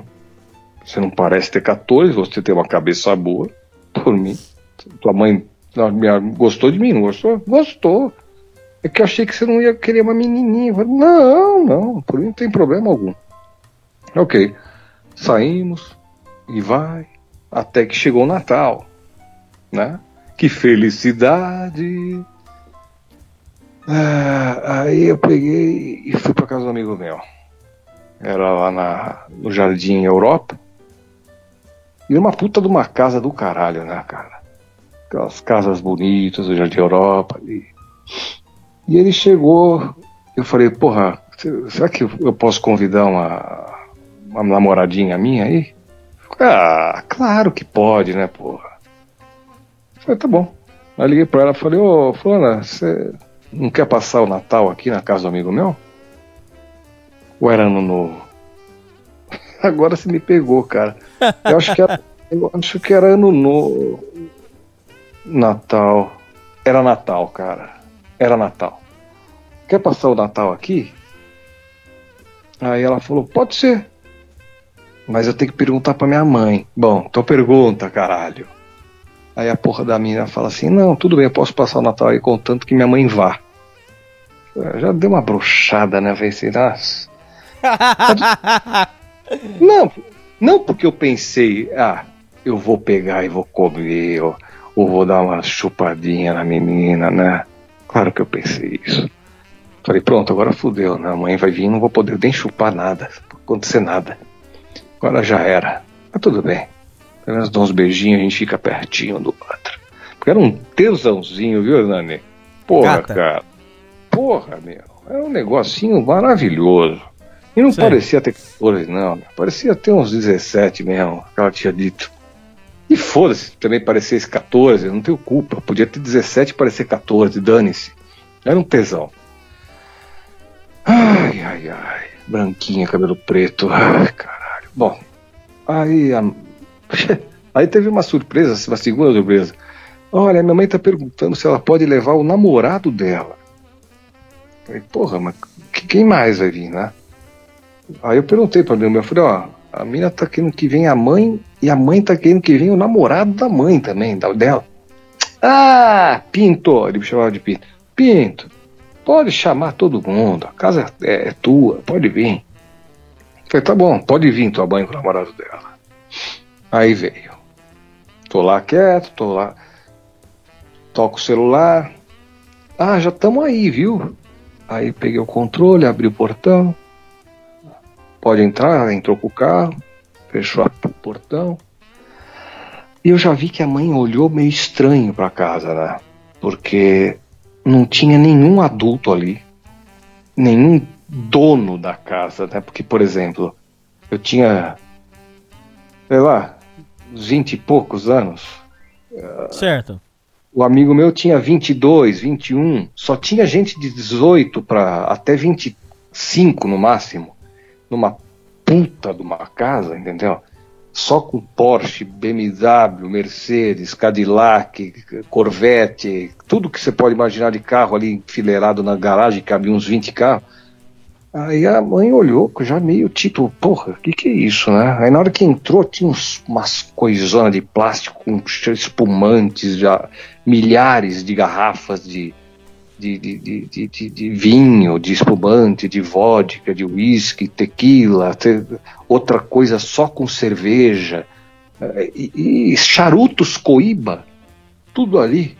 E o amigo meu, um grande, é, um, um, grande é, é um gentleman, né? um, recep um, um, cara para recepcionar, chegou lá, como vai? Tudo bem? Sintam-se em casa. Uh, aqui nós temos um freezer, se vocês quiserem, com latas mais de cerveja quando acabar de ali. Esse freezer aqui vai ter não sei o que, esse aqui não sei o que lá. Aqui temos coisa para beliscar, os charutos à vontade, aqui que vocês quiserem, são coíbas é, originais, esplêndidos, do grande e tá? tal. Aí a mãe ficou olhando com uma cara meio que. Papuga, o, o olho tá? cresceu. Cresceu e pensou ao mesmo tempo, meu, de quem é essa merda dessa casa que não tem um adulto aqui, né?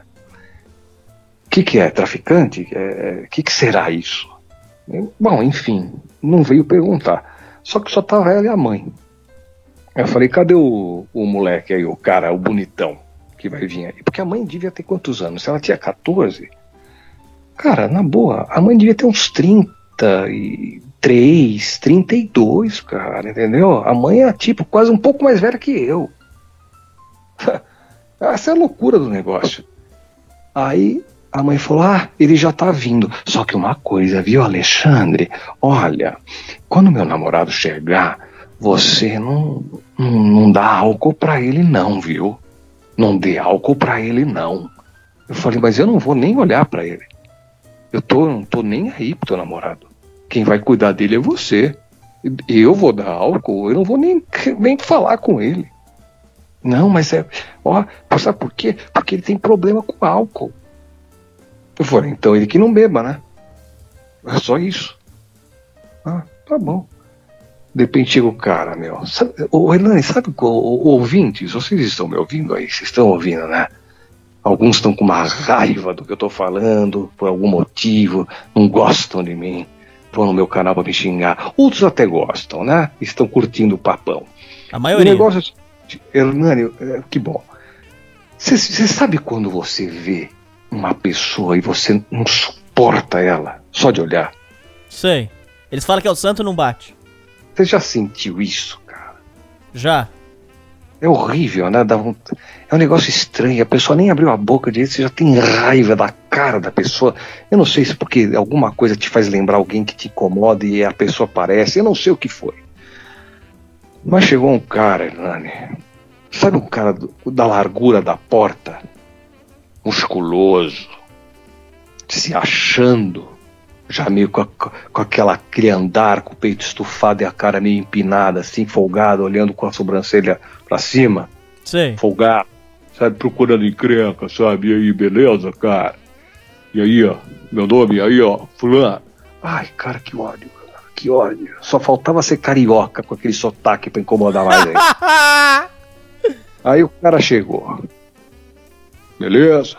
Belezinha aí? Beleza. Esse era o namorado da mãe dela? da namorada da mãe. E o moleque isso, tinha isso. Minha Ele devia ter uns 20 e poucos anos também, uns 26, 25, a minha idade. Sei. Sei lá. E aí, beleza, cara? Beleza? Ah, fulano, ah, esse aqui é meu namorado, nome não sei o quê. Aí eu peguei, cumprimentei, já meio com. Nem olhei na cara, entendeu? E ele e apertou a minha mão com aquela. Sabe aquela mão. A mão mole? Sei. Você aperta o cara, o cara tá com a mão mole, que dá vontade de arrebentar o cara o cara não, não tem firmeza e nem te olha no olho. Sei. Aí, ele, ele, já, ele já perdeu dos 10 pontos dele uns 6. Mas tudo bem. Eu não vou olhar para ele, foda-se. E conversa vai, vamos lá, deixa eu te mostrar a casa. Aqui fica o bar também ali atrás. Ficava puta de uma piscina bonita, toda ligada. Negócio legal, cara, pra curtir, entendeu? Coisa boa, legal, sabe? Pra você, pô, curtir de graça, meu. Puta de um Na negócio gostoso. Musiquinha legal. Levei minhas caixas de som, meus tocadiscos também. Sempre levava as coisas lá pra deixar. Curtindo a festa gostoso, sem droga, só uma, uns negocinhos para quem quer beber, bebe, quem não quer não bebe, não bebe. Tem Coca-Cola, tem Guaraná, tem tudo que você quiser. É tudo que você quiser. Era gente milionária, entendeu? Não era pé de chinelo. Era festa bacana, festa legal, com gente bacana. Aí, porra, tô conversando ali com a mina, com, com, com, com um amigo meu, com a namorada do amigo meu e tal. De repente eu vejo o, o cara com uma lata de cerveja. O tal do namorado que não podia beber tava com uma lata de cerveja na mão. Na minha cabeça eu pensei, porra, ele não pode beber, mas de repente uma cervejinha pode, né? Ah, Foda-se. Aí eu Você ouço. nunca aguentou. Não, eu não. Acho que eu nem falei nada. Eu pensei, se a mãe dele tá vendo, porque uma cerveja acho que pode, né? De Ok. repente, eu ouvi um. Que barulho de copo quebrando, cara. Eu olhei, era ele, tinha derrubado uma tacinha. Sei lá do que que era a tacinha. Provavelmente ele tava bebendo alguma coisa numa taça. Devia Sei. ser vinho, né? Então aí já, já deve ter quebrado 5 mil reais. Aquelas tacinhas dele, deve ser do bisavô do cara. Aí quebrou a porra da taça, cara. Falei, porra, hein, meu. Olha aí, ó.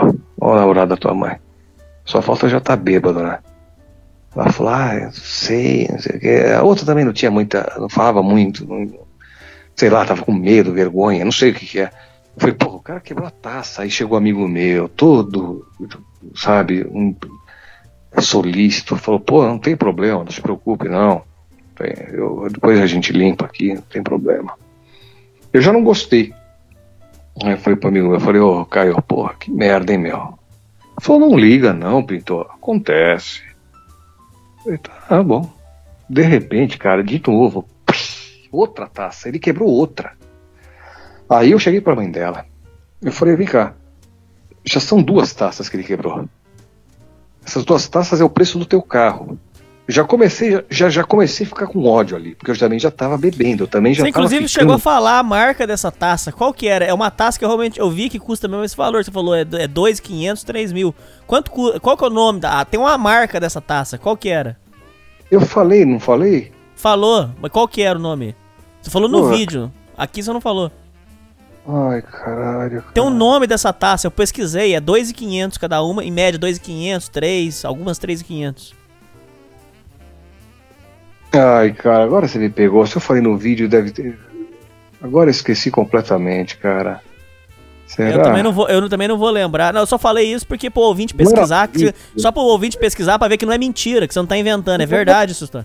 Não, não, são taças caríssimas e deve ser muito mais que isso, porque se são novas esse preço, essas aí deviam ser antiquíssimas do bisavô dele, entendeu? Tem Então um nome falado- dessa marca. Pena que a gente não vai lembrar, porque senão o ouvinte. Só pro ouvinte não achar que é mentira. Realmente tem taça que custa isso mesmo, ouvinte. É verdade. Eu tenho no vídeo, eu tenho vídeo disso aí ainda, não sei. Acho que eu Ah, tinha. tem, mas agora- não vai dar. Mas é, o ouvinte depois pesquisa. Mas é verdade isso aí. Essa taça aí que você falou, essa Não é- marca. Não é brincadeira, sabe, ouvintes? Porque a, a- a casa lá devia ter uns 2.500, 3.000 metros quadrados de terreno. A casa era, tinha nove suítes, era um negócio de milionário. é, dava de fundo para a casa do dono do, do Banco Safra, sabe? É, Não era gente pobre, era gente milionária que tinha avião e o caralho, entendeu? Então, pode acreditar que as taças eram caras e, e não era nem a coisa mais cara que tinha lá, com certeza não era. E pô, ele quebrou duas, cara. Eu não sei que, que, que marca devia ser. Lalique não é, Lalique é vaso.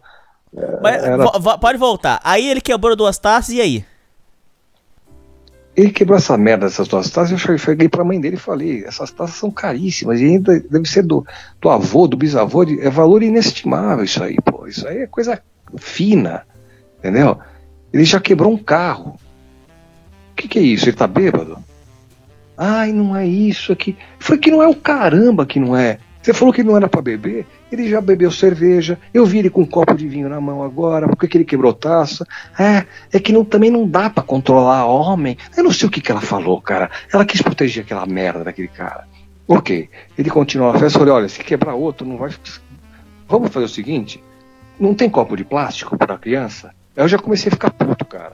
Eu não sei os detalhes que eu contei no vídeo no dia no canal, porque cada hora eu me lembro de uma coisa, mas eu lembro das coisas que eu, eu sou provocativo, entendeu, cara? Eu sou um cara que provoco. E, eu- eu vou até um limite máximo, cara. E, e- e- nessa mesma casa, só entrando num assunto de provocação, já aconteceram várias coisas de pegar, tipo, caras mijando na piscina e estragando coisas de propósito, derrubando Coca-Cola no sofá, cara. Sabe? Gente, espírito de porco. Bom, aí voltando, que eu quero dizer que eu provoco mesmo. Porque chega um limite, cara, quando você vê alguma coisa errada, não dá pra aguentar. Eu não Aí tô você, errado. aí você eu não- começou a querer falar que o cara usasse copo de plástico. Falei, vamos ter que usar copo de plástico pra criança. Né? Vamos pegar um. Tem língua de sogra? Pra ele poder brincar? Não pode ser. Porque não sabe se portar, caralho. Que porra é essa? Virou bobo? Aí a mãe, não, que, que ele tá ficando bêbado. Eu falei, mas você falou que ele não era pra beber, caralho.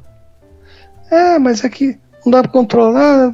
Bom, eu sei que no final, cara, eu comecei a ouvir uma discussãozinha ali, a mãe começou a brigar com, com o namorado dela. Sei. É, porque não sei o quê. tá, tá, tá, E ele começou a peitar. É, porque o grandão, né? Ele era personal trainer e lutador de jiu-jitsu. Tá? Ele era personal da mãe. Da, da namorada dele, da mãe da minha mina. E aí, discutindo ali, todo, todo machão. Eu sei que a mãe pega minha namoradinha lá pelo braço e fala: Vamos embora, filho. E foi embora, cara. Só que tem um detalhe, o cara ficou. O merda ficou na casa, cara. E eu já tava meio transtornado de álcool e não tava nem ligando muito pra mais nada, entendeu? Eu tava afim de beber e ouvir um som. Era o que eu tava afim de fazer. Beber e ouvir um som. Falei, ah, a mina foi embora com a mãe, foda-se. Só que aí depois, passa uns 10 minutos, você vê que o cara tá na festa ainda, sabe? Cara de pau. O cara ficou lá porque ele tava breaco, cara. O cara tava bebão. Ele não tinha condição de pegar o carro dele embora. Ele não tava legal. E eu vi que ele tava tomando uns negócios lá, dos destilados, uísque, sei lá. Eu tô cagando e andando pra ele. Quero mais é que ele se foda. E outra, já não tinha mais, já não tava com mais raiva dele. Foda-se, quebrou dois copos, que se dane também. Vai. O cara é milionário, compra mais copos foda-se. Ok. A mina foi embora com a mãe? Ok, não tem problema. Eu vou sair com ela depois, não tem problema nenhum. Ah, cara. Eu sei lá que hora que era, se já tinham comemorado alguma coisa, se já não tinham. Eu tava numa outra, entendeu? Eu tava, tava balanzão ali, conversando com meus amigos, dando risada, lembrando de coisas legais. E aí eu reparei que muita gente saiu meia-noite. Então alguma coisa foram fazer meia-noite. Então, ou é realmente era Natal ou era Ano Novo.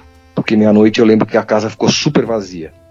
Ficou eu, um, um, dois, três, mais uns três, quatro machos que tava lá e uma mina, a Vanessa, ficou só lá. E o, e o quem? E o namorado da mãe, o, o Jiu-Jitsu. Eu fui até a cozinha porque já tinha acabado muitas. As latas foram todas consumidas, né? E aí eu fui no freezer para pegar mais lata. Aí eu- quando eu tô abrindo a geladeira e pegando a lata, eu começo a ouvir uma gritaria na sala, cara. Ah, não sei o que, para! A mina gritando, os caras berrando e tudo mais. Aí eu peguei e fui olhar na sala. O é que o jiu-jitsu boy tava pegando a porra do braço da Vanessa e, e dando um golpe, mostrando pra ela um golpe de jiu-jitsu. E, e torcendo o braço dela assim, querendo mostrar que ele era machão e que. e- que- eu não sei o que passou na cabeça dele, se ele queria mostrar como é que, que, ele, que ele era macho e co- conseguia imobilizar uma pessoa. Eu sei que a mina não tava gostando daquilo, cara. Ah, meu. Aí eu olhei Brincadeira sem graça, é isso? sem graça pra caralho, porque a mina tava quase chorando, meu, ele não tava parando. Né? Aí eu tava lá, o, o- o amigo meu gritando, o dono da casa olhando, o irmão do dono olhando. Eu falei, porra, mas ninguém vai fazer nada aqui. E eu conhecia aquela porra daquela casa com a porra da minha mão. Eu sabia onde tinha revólver, tinha tudo que você podia imaginar em lugares estratégicos, né? Eu peguei, meti a mão numa porra lá do esconderijozinho que tinha lá, já puxei a pistola. E meti na cara dele ali. Olhou, olha aqui, ó. Ele viu que era uma pistola, enfim, na, na testa dele e falei, solta, solta, solta, solta. Aí ele soltou na hora. Ô, oh, oh, meu, ô meu. Eu falei, melhorou do álcool? A adrenalina tá correndo solta aí, né, cara? Eu sei, eu imagino. Ó, é o seguinte, cara. Você sabe onde é que você tá? Você não sabe, né? Você tá bêbado. Você não tem nem ideia de onde você tá, né? Você sabe que essa casa aqui, o pai dele, o pai dele é deputado, cara. o pai dele é deputado. Sabe o que vai acontecer com você? Vou te dar um tiro aqui no meio da cara. A gente vai te enterrar ali do lado da piscina. Ninguém vai saber o que aconteceu. Entendeu? Você provavelmente não contou onde você tá. Você veio pra cá. E simplesmente a gente vai dar um fim em você, meu filho. Ó. Qualquer coisa que quem falar, ninguém vai ter prova de nada, ninguém vai poder entrar aqui para bandado de porra nenhuma. E é isso que vai acontecer. Eu vou fazer isso agora, cara. Que cansei de você. Ajoelha. Ajoelha, seu filho de uma puta. Ele ajoelhou, começou a fazer a mãozinha de suplício, de, de daquelas imagens da Igreja Católica que ficam com a mãozinha assim, olhando para o céu, tipo, Deus me perdoa. Aí ele começou a ficar com aquela mãozinha de filho da puta. Eu falei, ô oh, meu, quanto você gastou, hein? Eu lembro, essa frase teve. Eu falei, quanto você gastou na academia para ficar desse tamanhão, todo machão? Você gastou uma grana, né? Pra tomar bomba, o caralho. Sabe quanto eu gastei nessa pistola? Nada. Não é nem minha. Entendeu? Será que essa tua bomba toda vai parar essa bala aqui? Essa, essa munição? Vai o cacete, né, filho? Vamos fazer o seguinte? Eu vou contar até três. No três eu vou disparar na tua cara. E tô cagando e andando o que vai acontecer. Eu também tô bêbado. E vamos lá. Um, dois. Cara, o cara começou a chorar, que nem uma criança. Desesperado. Desesperado, porque eu falei de um jeito sério, cara. E a minha intenção era fazer isso, mas eu não ia fazer, evidente. Mas eu falei de um jeito como se eu fosse fazer mesmo. Tanto é que eu acredito que até, sei lá, acredito até que a Vanessa né, que eu não tinha muito contato com ela, até achei que ela pudesse ter pensado por um momento, será que ele vai fazer mesmo? Tanto é que todo mundo ficou congelado, ninguém falou nada. O pessoal deve ter pensado, meu, fudeu, esse cara vai fazer merda, então é melhor nem falar que ele de repente tá louco, ele atira na gente também, sei lá o que pensaram. Eu sei que na hora eu comecei, eu, um amigo meu, eu sei que sabia que não ia fazer nada. Aí eu dei uma piscada para ele e falei assim: é, já já, já, já para dar o toque do que eu ia fazer para ele concordar e dar uma uma tipo como se falar eu levanto e corta né então eu peguei um dois falei mas que merda que aconteceu com essa porra que não vem tá emperrada essa pistola aí ele falou não é assim mesmo tenta de novo que vai é, puxa mais forte o amigo meu dando trela ainda pro cara achar que realmente ia tomar no cu. Eu fiz duas vezes esse negócio de contar até três. para ele pensar duas vezes que ele podia tomar um tiro depois do terceiro segundo. Foi uma tortura gostosa. Pede desculpa. Desculpa, de novo. Desculpa, de novo. Desculpa, mais dez. Desculpa, desculpa, desculpa, desculpa, desculpa. Eu contando um dedo, vai, mais. Isso, de novo. Fala que eu sou, fala, sou um cuzão. Sou um cuzão. De novo. Sou um cuzão. Sou viado. Sou viado. Isso. Bom. Depois eu peguei e falei, levanta, vai. Levanta. Pica a mula daqui, seu filho de uma puta. Vai, vai, vai, vai, vai. Vai, foda-se. Entra no carro e sai fora, filho da puta. Pegou, sumiu, desapareceu. Aí depois os caras vieram me encher o saco. Até meus amigos falaram: Você é louco? Vai tomar no cu, Ale. Se essa merda dispara, você tá lá bêbado, cara. Numa dessas você podia ter feito uma merda aqui dentro. Falei, disparou? Eu só tô perguntando, disparou? Não, não disparou, mas podia ter disparado, né? Falei, meu, podia. Cara, esse podia é muito relativo. Eu não puxei a merda, não armei a pistola, não aconteceu nada, você entendeu? Não ia acontecer, não, mas podia ter uma bala na agulha, você não viu, não. Eu falei, mas não aconteceu nada. Podia, podia também eu ter pego uma marreta ali fora e vim e martelar o crânio dele, mas eu não fiz isso. É, mas isso aí podia acontecer, a marreta não é uma coisa que dispara sozinha. Falei, ah, para, para. Ah, Aí tinha uns que estavam a favor, falou, meu, imagina que ia disparar nada, mas ninguém fez porra nenhuma, ele nem tava com o dedo na porra do gatilho. Entendeu? Não tá. Aí. O cara foi embora, no dia seguinte a porra da menina me liga e falou: Ah, eu tenho uma coisa pra te falar. Eu falei, o que que é? Ai, minha mãe conversou com o namorado dela e, e ele contou o que aconteceu na casa, que você pegou uma arma e quis matar. Eu falei, aham, sem dúvida. E ele teve sorte que eu não acabei o, o que eu comecei. É, mas minha mãe não quer que eu saia mais com você. Falei, ah, tá, entendi. Mas tudo bem, não tem problema não. Vai fazer o que, né? Tua mãe tá certa. Tua mãe tá achando que eu sou louco. Agora, engraçado de tudo isso é que tua mãe sai com um vagabundo, né? Tua mãe sai com um bosta desse. Ele contou que ele tava tentando quebrar o braço da minha amiga? Não, não sei disso. Eu falei, ah, isso ele não contou, né? Mas tudo bem, não tem problema nenhum. É, valeu, é isso aí. Não, mas vamos sair qualquer. Eu falei, não, tua mãe não deixa, deixa pra lá. Deixa pra lá. Aí nunca mais vi a mina também. Ficou Encerrou. É, ficou. Não ia, imagina, não ia ter como nem sair mais, né, cara? A mãe dela achou que eu era um, um maluco, né? O cara deve ter contado a moda dele, né, Hernani?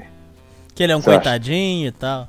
É, ele ia falar, não, eu tava querendo dormir bêbado lá, tava tendo. Desculpa, viu, amor? Mas é que eu bebi um pouco, aí eu estava deitado no sofá, o cara ficou nervoso, vai ver que eu quebrei os copos e veio querer me matar com uma porra de um revólver, uma pistola, sei lá, nem deve saber a diferença de uma revólver e pistola.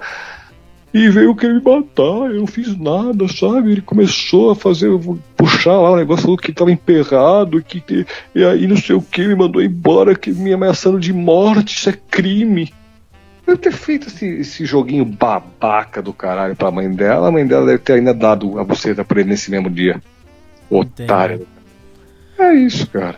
São, são, são, são coisas que eu gosto de fazer, entendeu? Eu adoro esse tipo de coisa. Amo. Entendi. E já tive no lado contrário também, tá? Onde o cara colocou o revólver na minha cara também. Só que diferente desse, eu falei, atira.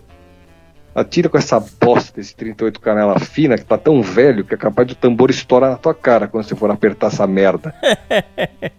e não atirou. É, podia estar morto. Sem dúvida foi uma cagada. Mas bêbado é foda. Por isso que eu falo, bebida é uma merda. Bom, ô Alexandre, pra gente terminar a sua participação aqui no especial, rapidinho. É, eu vou ler um e-mail pra você, tudo bem? Você Mesma batida, você faz o comentário. Você, você falou que seriam dois e-mails. Tá bom, eu leio dois então, não tem problema. Pode ser? Vamos? Jovem com problemas mentais. Olá, Hernani e ouvintes. Tenho 16 anos. Sou filho único. Meus pais se separaram bem cedo. Hoje estou aqui para relatar um acontecimento. Acredito que adquiri este comportamento e desenvolvi durante meus 13 anos de idade.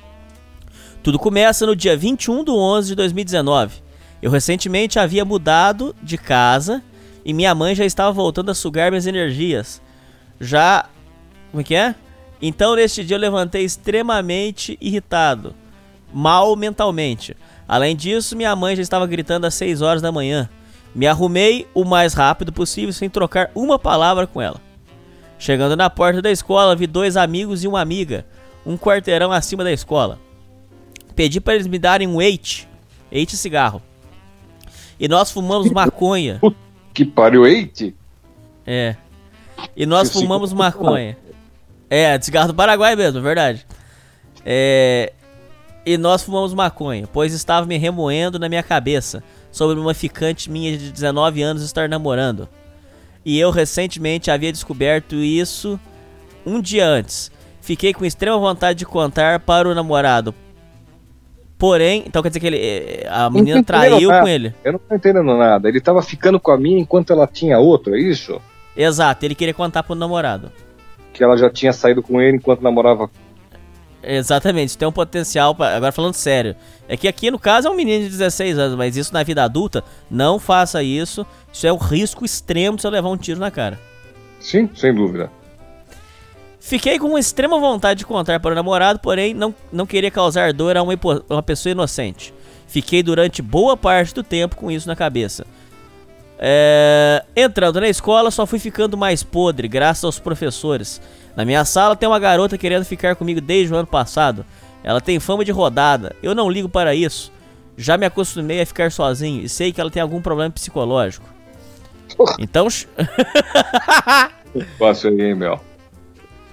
Já começou Então- com o cigarro do Paraguai. É. E fumando maconha, hein, com a cidade. Ô, imagina fumando ideia, ideia, fumar maconha com a cidade, que eu falando sério agora, não tô brincando. Fumar maconha com a cidade, que com certeza afeta alguma coisa, porque tá em, em desenvolvimento, cara. Imagina você pegar um cérebro em desenvolvimento, você meter maconha, cara, isso aí é, isso aí é grave, cara.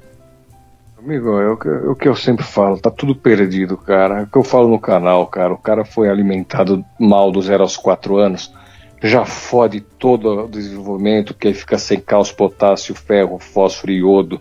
O nutriente essencial não entra, você se torna um infradotado, aí depois com 16 anos ainda coloca maconha. Aí, meu filho, ó. É. Bom, vai fazer o quê, né? Gan, o que, que, que mais? Aí o cara já entrou lá no negócio, no colégio, já tava com o saco na garganta. E aí? Bom, então chegou a última aula do dia, e era na informática. Fui calmamente e sentei no computador, que eu sempre fico. Coloquei umas músicas para escutar. Bom, essa garota chegou perto de mim. Ela escorou a cabeça em meu ombro e sem trocarmos uma palavra. Depois praticamente ela se deitou sobre mim. Já eu comecei a fazer cafuné nela. Após algum tempo, percebi que ela estava acordada, então comecei a passar as mãos na coxa dela. Ela não fechou suas pernas, então fui subindo lentamente e passei por dentro de sua camiseta, chegando em seu sutiã. Fui Isso é massageando os. Hã? Essa é a rodada. A rodada. É. Fui massageando os seios dela. Isso tudo com a amiga dela do meu lado oposto. A aula acabou, levantamos como se tivesse acontecido nada e fomos embora sem nos falar. Mais tarde no mesmo dia, eu estava no trabalho e ela me mandou uma mensagem perguntando se eu queria ficar com ela. Trabalho que imagino ele deve ser menor aprendiz. Eu respondi que sim, segunda-feira após a aula, já não, que ele Hã? Gostei, vou te interromper. É, depois de ele massagear os seios da menina, ela pergunta se ele quer ficar com ela. eu não tinha pensado nisso. É uma pergunta meio imbecil, né? Ele já fez mais do que ficar. Ficar já foi pra trás, né, Alexandre? A, a mina. Sabe o que guarda, né? A mina estava chupando meu pau. E aí ela bem esporrei na garganta. Aí depois, um- umas três horas, ela ligou pra mim e perguntou se eu queria dar um beijo na boca dela. Eu disse que sim. Ai, ai, ai. É. Bom, ah, bom, eu sempre que estou pra baixo sinto vontade de fazer sexo só para passar o tempo. Nunca foi por, nunca por prazer. E isso é estranho, já que está um pouco jaspo essa história, mas tudo bem. Nunca por prazer. Isso é estranho, já que normalmente nem reparo fisicamente nas pessoas e mal olho alguma garota ou garoto. Não sei se algum distúrbio. Cara, esse cara não tem nem pé nem cabeça. Ele escreveu isso aí com maconha na cabeça. Eu não O que sei. tá escrevendo, cara? Tá um puta de uma, um papinho pra boi dormir aí, cara. O que, que é isso? Eu não reparo em garotos nem em garotas, não ligo pra pessoa se é bonito ou se é feio, só faço sexo para quando eu estou pra baixo, não, não tenho tesão. O que, que é isso, cara? Vai ser mentiroso assim na puta que te pariu, meu. Será que é Jasper, Alexandre? Porra, Jasper, deve ser, né? O Jasper é mentiroso? É, mentiroso. Esse aí é um pinó, porra, né, meu? Mas continua. Bom, ah, não, é não sei se é algum distúrbio mental ou algo do tipo, já que eu gosto de uma pessoa. Mas como algo maternal. Minha avó, pois. Como é que é? O- é, Gosto de uma pessoa mais como algo maternal. Minha avó, pois não gosto de ninguém. O mais perto disso é o amor maternal que sinto por minha avó. Mas é pouco. Talvez isso seja graças à separação da minha mãe e meu pai quando tinha 7 anos. Já que. Como é que é? Quando tinha 7 anos. Já que só vejo nas férias. Isso faz dele um estranho. Ah, o pai, agora tá falando do pai, desculpa. Então volta lá. É, mas é pouco. Talvez seja graças à separação da minha mãe com meu pai. Quando tinha 7 anos. Já que só o vejo nas férias. Isso faz dele um estranho pra mim. Minha mãe só me causa estresse todas as vezes. É. Que louco, cara. Nossa, agora até eu fiquei perdido aqui, Alexandre. Pera aí, deixa eu voltar. Aqui. A garota tem um comportamento semelhante ao meu, Só que ela vem de uma família estruturada e evangélica. Sei que família religiosa não é grande coisa, mas ando pensando em passar um tempo com ela. Assim teria uma pessoa tão desestruturada quanto a mim, ao menos para conversar e compartilhar minha dor, porque meus amigos não conseguem me entender e às vezes me chamam de gay, mas só quando falamos disso. Já tentei ir em psicólogo, mas é algo extremamente sufocante. Se souber, se alguém souber qual seria o nome desse problema, vou dar uma estudada nele. Se o e-mail aparecer no vídeo, poderia colocar essa música. Não, não posso colocar música porque a uh, questão de direito autoral aí tá dando cagada. Que música que ele Ô Alexandre, por favor, é, ele pediu uma música. É, vou falar o nome da música. Quem tiver interesse, procure. Antraz Cansaço Mental. Ô Alexandre, por favor, fala aí o, tudo que você tem pra dizer sobre o rapaz e sobre a situação dele. Não tem que falar nada, cara. Começar moleque de 16 anos fumando maconha, eu não quero nem saber, meu amigo. Eu espero que você pare com essa bosta pra ficar menos idiota. E tenta achar uma menina que não seja rodada, alguma coisa que preste também, viu? Porque isso aí, meu, fumar cigarro eite, fumar maconha, gostar de. não. Ir pra escola pra ficar, ficar mexendo em peitinho sem, e, e não repara em mulher nem em homem. Cara, na boa, meu, você tá. Tem que sei lá, de duas uma, se você é mentiroso, parabéns. É, não teve graça alguma. Agora, se isso é sério que você está falando, não deu para entender muito bem qual é o seu problema. Realmente você teria que pegar um especialista, cara, que conseguisse entender pelo menos qual é o teu problema, ou, ou o que, que você quer deixar claro, porque eu não entendi bosta nenhuma, cara. Sinceramente. e eu tô prestando atenção sim, viu? Eu acredito. Você entendeu? Bom, tal foi esse. Foi, é, eu entendi mais ou menos. Ele falou que ele tem um problema mental, que ele é uma pessoa muito fria, ele conhece essa menina. É, eu acho que você tem que procurar. Meu, meu conselho, se você tem que procurar ajuda e parar de ficar e parar de ficar se perdendo no meio da degeneração, é que você vai ficar mais fudido, cara. Usar maconha pra na adolescência tá fudido, cara. Não, e o pior, não, eu quero continuar saindo com a menina rodada porque ela me entende, a gente conversa, quero ficar com ela para conversar, porque meus amigos me acham gay quando eu falo disso tem a ver gay com falar disso o quê? Que ele não tem tesão? Eu também acho, mas até aí eu não tô entendendo se é. Se era. Ai, cara, na boa, Dani. Chato, hein?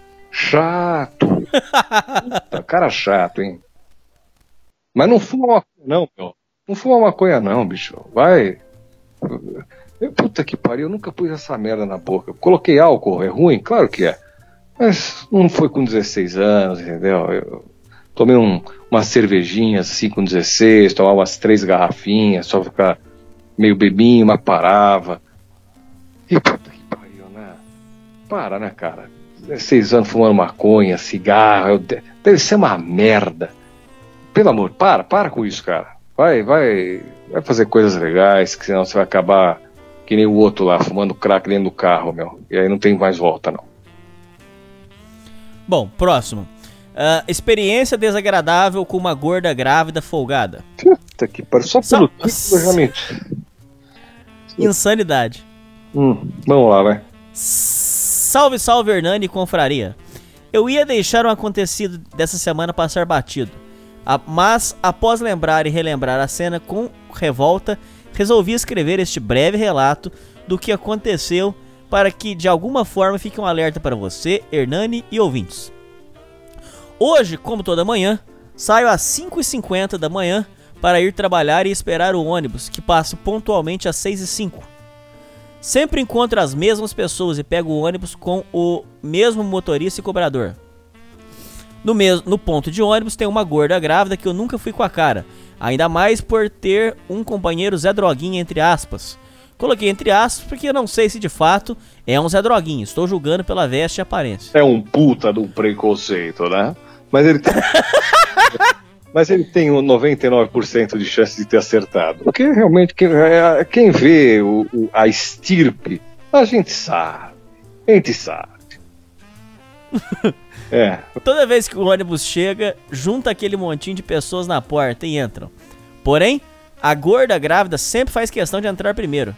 Ela passa no meio de todos, sem pedir licença e entra. Alguns ali nem precisam pedir, pois já abrem caminho para ela. Mas um motivo para eu não ir com sua cara. Eu- aí, você falou lá em cima sobre. Você falou antes da história sobre não ir com a cara da pessoa. Mais um aí, vamos ver, Alexandre. Onde que a história vai terminar? Olha, eu reparei isso, eu não quis falar pra não ser chato e interromper de novo, mas reparei que ele falou que não foi com a cara sem conhecer. tá sendo preconceituoso e gordofóbico, né? Nesse, esse politicamente correto de merda. Eu tô com ele. É gorda mesmo, folgada, e o outro é Zé Droguinha. Vai, vai. Eu sempre espero o ônibus próximo à rua para já poder entrar.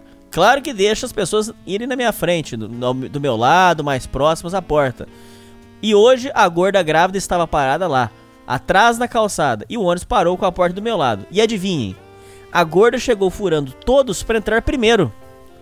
Como ela não pediu licença e nem nada pra mim, não deixei ela passar à frente.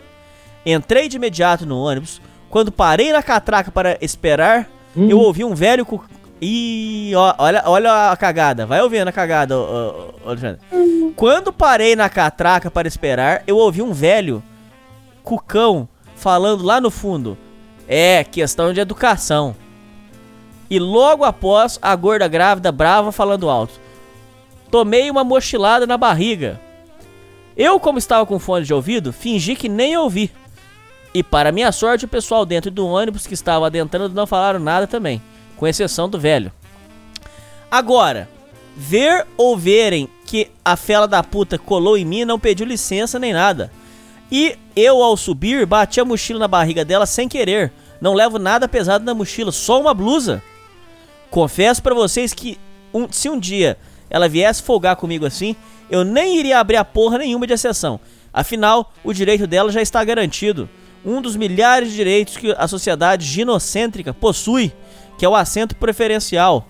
E esse direito está garantindo ela entrar primeiro. é, não, como é que é? E esse direito está garantido dela, independente dela entrar primeiro ou último. Não é porque ela tem prioridade que tem que ser mal educada e muito menos se abusar de sua prioridade. Isso também vale para idosos e deficientes. Hernani, cansei de pegar ônibus na onde os idosos entram primeiro e ficam travando a catraca, deixando o fundo do ônibus vazio, atrapalhando a vida de quem depende dessa merda de transporte e tem horários para chegar nos seus compromissos. Eles ainda acham ruim, pois usam a prioridade como desculpa para agirem como quiserem. Sobre a gorda, grávida, folgada, o silêncio e pisar em ovos nessa vaginocracia que vivemos é a melhor arma e resposta que podemos ter, apesar de estarmos com a razão. Imagina se alguém toma as dores dela com. Ih, ela tomou uma mochilada na barriga, e sem analisar e ver o contexto do, do ocorrido, Ser seria. Hã? Ia ser espancado. Ser es- espancado, sem dúvida, Alexandre. Sem dúvida, sem dúvida. E seria pior se eu retrucasse ou batesse boca. Provavelmente amanhã, quem sabe, o Zé Droguinha vai querer cobrar. Nossa, Alexandre. Ah, é, Ele mandou isso no dia. Tem o cabra. Provavelmente amanhã, quem sabe, o Zé Droguinha vai querer cobrar isso de mim. Afinal, para o capeta, para a capeta grávida chegar em casa e falar que tomou uma mochilada na barriga, vai deixar ele no mínimo possesso. Depois de hoje, irei tratar mulher grávida igual mulher desconhecida, que está apanhando de companheiro na rua. Quero que se foda. Sempre fui uma pessoa educada. É, por enquanto, você quer fazer algum comentário? Eu posso continuar, Alexandre? Manda. Sempre fui uma pessoa educada, seja com idosos, deficientes, além de tomar cuidado com as modernetes. Vi de pegar ônibus, metrô lotado e colocar a mochila na frente do meu saco para evitar falsa acusação de assédio. Ô Alexandre, esse negócio da falsa acusação de estupro e falsa acusação de assédio tá demais da conta, Alexandre. eu não pego, Tá demais. é- eu não pego ônibus, mas eu- agora que você falou, é, é complicado isso, hein, Mel?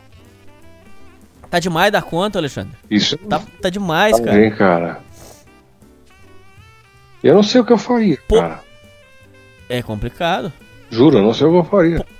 Imagina você tá num ônibus e vem uma filha da puta falar que você encostou o pau nela, cara. Nossa. E mano. você não E aí- encostou e, e você não tem prova de nada. E aí vai ser a sua palavra contra a dela. A câmera não filmou porque não consegue pegar a altura da cintura no meio da multidão. E aí, O cara? povo batendo você. Não, então, por isso que eu tô falando. Você imagina? Que merda, cara. É. Olha o que os caras têm que co- começar a fazer, meu. Pôr a mochila na frente pra mostrar que não teve. Ah, meu. Realmente tá tudo fodido, viu, cara? Tá, Tá. tudo fodido, meu. E o que, que uma menina dessa vai ganhar? Dinheiro, né? Se ela processar, né? Hum, na verdade, não, viu, Alexandre? Tem é, casos aonde. Já tem registrado casos aonde a mulher, é por nojo do homem, é, faz denúncia.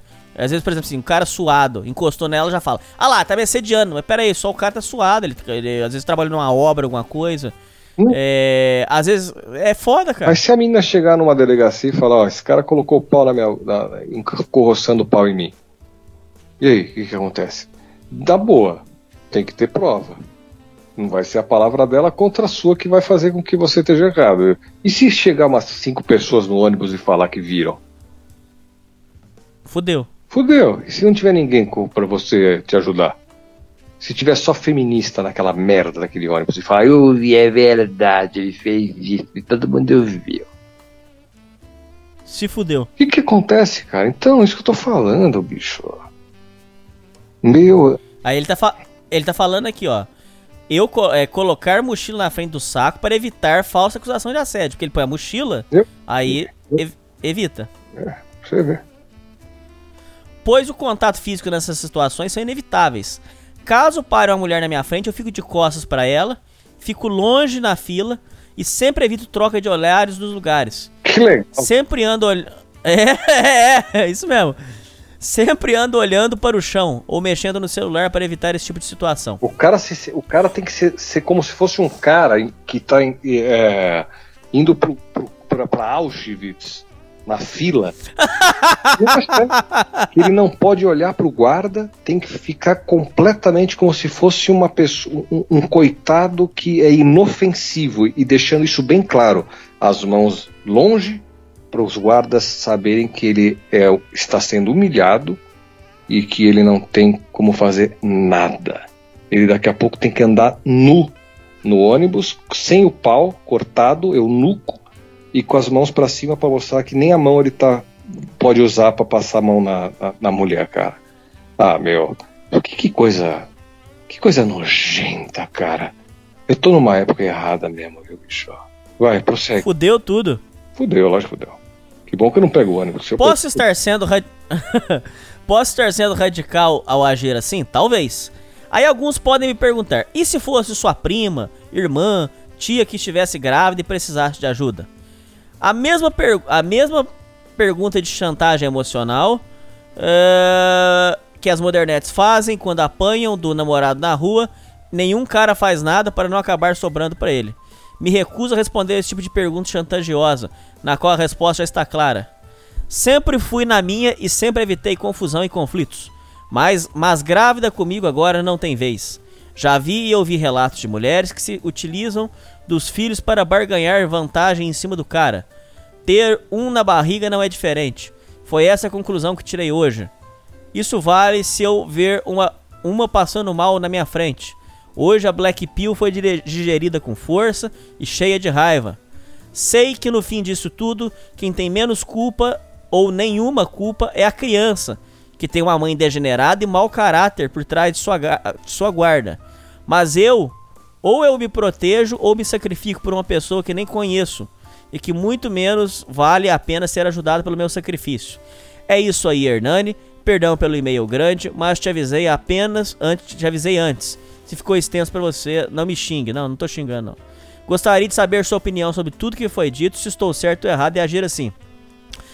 É, mesmo que esteja agindo errado, a, a emoção foi a flor da pele, pois dizem que não podemos tomar decisões quando estamos com muita raiva ou muito felizes. Irei levar essa minha conduta adiante. Como disse acima, sempre fui, sempre fui na minha, não faço mal para ninguém. Porém, se eu me deparar com tal situação novamente, é, irei agir da mesma forma, pois ficar quieto e dar uma de passivo fará pensar que está achando certo de agir assim. Sei que deveria tê-la chamado de mal educada, mas eu sou de evitar conflitos e ter dito algo ali, talvez todos estariam contra mim, pois já tinha o velho de testemunha contra a minha pessoa. É isso aí, muito obrigado pelo espaço é, e o tempo para desabafo e vida infinita à sociedade primitiva. É, tá, tá, tá, o câmbio e desligo. Ô, Alexandre, eu vou pedir pra você fazer o seu último comentário sobre esse e-mail que você tem, eu quero, gostaria de ouvir sua opinião. Só fazendo uma ressalva aqui muito importante, tá? Utilidade pública, o Alexandre e ouvintes. É, tá, tá uma modinha agora aí, Alexandre, de dizer assim: É, porque casal a gente mete a colher sim. Se você vê uma mulher é, apanhando do marido ou em briga na rua, vá lá, tome, tome atitude. É obrigação sua tomar atitude, salvar. Não, atenção ouvintes, não façam isso. Vocês estão correndo o risco de ser assassinado. Você vai ser assassinado e, e você tem risco de ser espancado, perder dente. Sim. Outra coisa, se você for assassinado, a sua mãe vai passar falta, o seu pai vai passar falta. É, pode ser que um irmão seu passe necessidade porque você foi tentar salvar uma pessoa que você não conhece e com uma ressalva. Ô Alexandre, eu tenho história. A mulher apanhou do cara. Tem, tem vídeo na internet, Alexandre. A mulher apanhou do cara. O cara, Alexandre, pegou um capacete. O ouvinte às vezes não sabe. Capacete de moto você dá, é, é, faz um estrago. Eu vi isso. O cara você viu esse vídeo? O cara deu capacetada na mulher. É, eu vi. Aí o povo do prédio começou a gritar: Covarde! Covarde, filha da puta! Aí o cara ficou assustado, porque todo mundo gritando. Ele botou o capacete, Alexandre, subiu em cima da moto. A mulher pediu desculpa para ele, pediu para voltar para subir em cima da moto, subiu na moto e com um detalhe, Alexandre, tampando a placa pro povo não denunciar pra polícia.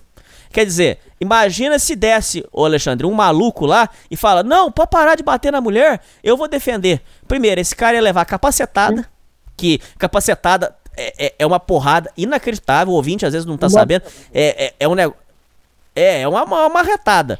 E aí, Alexandre, o, o, a pessoa ia fazer isso e a mulher ia subir em cima da moto e ia junto com o cara. Então, se você vê casal brigando na rua, não se intrometa, não dê palpite. Não sabe nem o que tá acontecendo, meu. Vai, quer dar um de herói. Otário. Chega lá, tem um, é, é assim que eles se tratam em casa, é completamente normal. Eles brigam mesmo. Vai ver que a mulher tá errada pra caralho. O cara tá gritando. Aí os caras, não, o homem não pode bater numa mulher nem com uma pétala de rosa.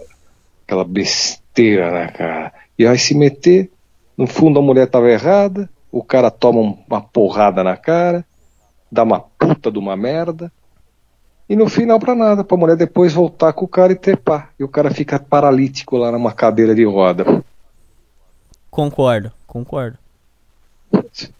Bom, Alexandre, o que você tem para comentar sobre o meio do carro agora, como modo geral? É questão de, de, de é, grávida querer privilégio, você acha? O que, que você tem sobre isso? Pessoa folgada, o que você tem para comentar? de todo tipo. Tem grávida folgada, tem grávida bacana, tem não grávida folgada, não grávida bacana. Isso aí é educação, né, cara?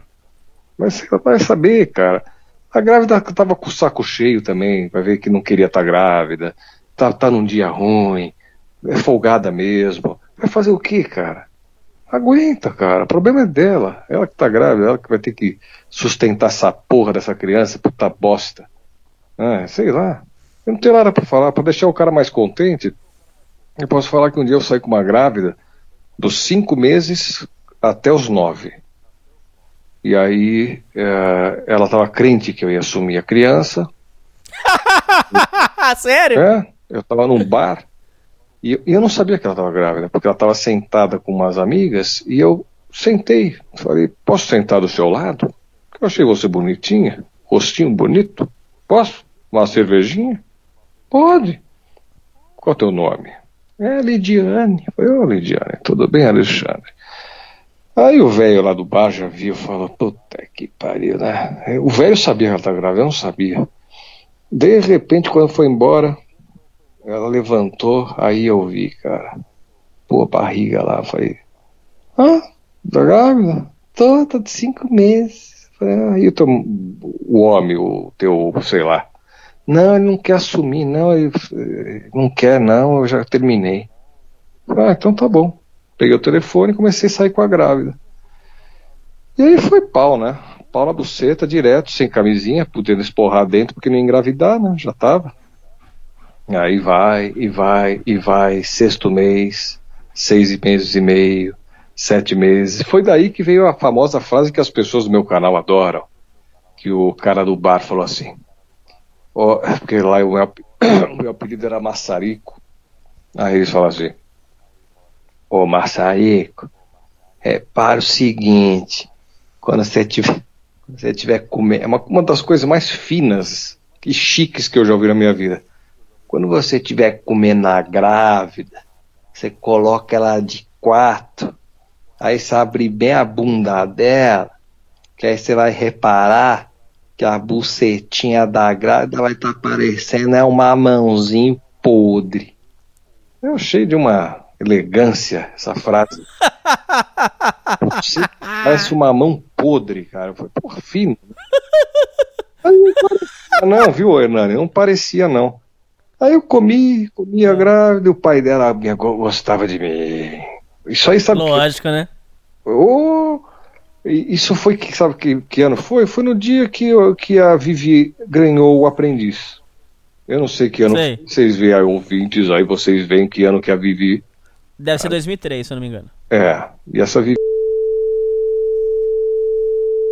Conheci muito. Não, não, pa para com essas coisas aí, pelo amor de Deus, não vai ter que censurar, para. É, é não. Tô falando que uma outra Vivi, não essa. ah, tá, ok. Aí, engraçado que ela. Bom, eu acho que era, né? então. E acontece que. Ah, então, comecei, continuei comendo a grávida, foi indo, aí o outro velho do restaurante falou assim: Esse maçarico é foda. O pai dela tá crente que maçarico vai sustentar a criança. Quando essa criança nascer, maçarico vai sair e nunca mais vai nem ligar. Foi Dito e feito. Foi exatamente, eu ia assistir filme na casa dela, eu ia pra casa dela bonitinho, me comportar... Mas você não tinha prometido nada, pra ser justo. Claro que não, mas é lógico que não. Eu tinha prometido comer ela bem gostoso pra ela gozar. Então eu falei pra ela... Só vai... isso? Sim, eu falava assim, você vai gozar... O que você imaginar de prazer que você já teve na tua vida, você vai quando trepar comigo, você vai falar, meu, e aquilo que eu pensava antigamente era prazer? Que merda, hein? Isso sim é prazer. Você vai saber disso quando eu te comer. Quando eu falava com essas palavras baixas quando te comer, mas quando a gente tiver um negocinho.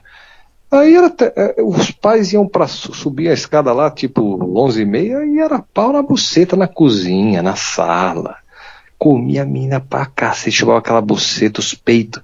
Com oito meses eu lembro comecei a chupar os peitos, começou a vir um leitezinho. Tesão pra caralho, uma putaria daquela que eu gosto, sabe? Aí no nono mês, sentei a rola ainda. Aí ela falou, ai, é, semana que vem, tal dia, eu vou pro hospital, que não sei o que. Falei, é mesmo? Tá. E ela, ela, ela, ela é gente boa, sabe, Hernani? Não foi de sacanagem, entendeu? É, mas não dava, cara. Foi mais uma loucura de, de pegar grávida, sabe? Eu tava, eu tava com tesão de saber que ela tava grávida, cara. Não sei o que que foi. Foi uma coisa de saber que o cara que engravidou era um otário, entendeu? Eu não sei o que que foi que me deu, mas eu fiquei tarado. Tarado. Comer o cu de uma grávida. Olha que coisa baixa, cara. Eu, uma, não é nem meu filho. Eu tô comendo o cu de uma menina que tá grávida de um outro cara, meu, e ela tá adorando essa putaria. Né? Ah. Adorei, adorei fazer isso. Eu falava, teu, o cara que te engravidou metia a língua no teu rabo? Não, eu falei, então aqui, ó, gosta, né? Nossa, adoro, come. Uma delícia, eu tô com o pau duro falando isso, caralho. Sai tipo, fora, cara. Ah. Te juro, agora acabei de reparar. Tô, tô excitado, tem que acabar essa merda, vou tocar a punheta aqui. Bom, no final, ela foi ah, me levava na casa da tia, aniversário de criança, eu ia junto, como e as pessoas pensando, ó, oh, alguns deviam pensar que eu era o pai, né? Outros pensavam, ah, pelo menos ela arrumou um cara gente boa que vai sustentar. Aí quando eu comecei a ver realmente aquela posição da família, me tratando meio que puxando o saco, cara, aquilo começou também a me incomodar um pouquinho. Aí quando foi no dia do hospital, ela falou que ia me ligar no, depois que tivesse tudo certo, que tivesse nascido, ela ia me ligar e queria muito que eu tivesse, que eu comparecesse no hospital. Só faltou falar para ver seu filho, só faltou falar um negócio desse, né? Bom, como diz o ditado, foi comprar cigarros e nunca mais voltou.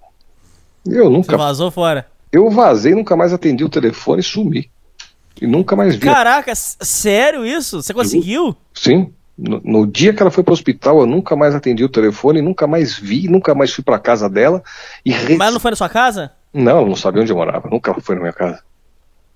Ela- Ah, tá. Rezando pra ela não aparecer no bar. Depois, entendeu? Porque o bar ela sabia, Ah, sim. mas nunca. E trampo, ela sabia? Não, imagina, eu trabalhava na rádio, você acha que ela ia na rádio? É, bobão, ela fazia um barraco lá, fudia com você. Podia o quê? Era meu filho? Não, é, aí não era, meu, é. Eu prometi. Vai fazer, o vai me leva lá no ratinho. Pra Ele vai falar o quê pra polícia? Ai, ele me comeu, eu gozei gostoso, ele me comeu o rabão, mijou na minha barriga, me desrespeitou e eu adorei tudo isso. Mas ele nunca falou que ia assumir nada. Ah, então pronto. Foda-se. O que que tem? Ah, mas ele frequentou minha casa. Dane-se. Ele estava te, ele estava como namorando. Estava dando umas ficadas, mas aí eu vi bem, pensei bem achei que fosse melhor não, porque eu não quero filho. Eu estava empolgado com você.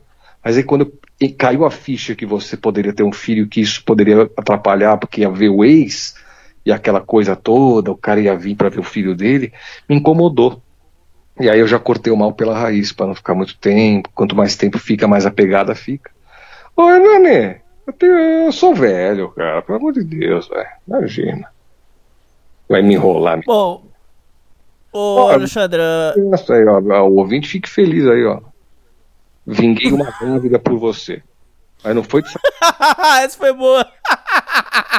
mas não foi de sacanagem. É simplesmente porque eu tinha um tesão do caralho em comer ela grávida. Ela era bonitinha, era novinha tal. Mas, sabe, eu não queria. Porque eu sei o que, que ia acontecer. Eles iam querer que eu ficasse lá com a menina e, e depois ia querer me mostrar criança. Eu, eu não suporto bebê, eu tenho asco de criança, eu, nunca, eu não quero ser pai.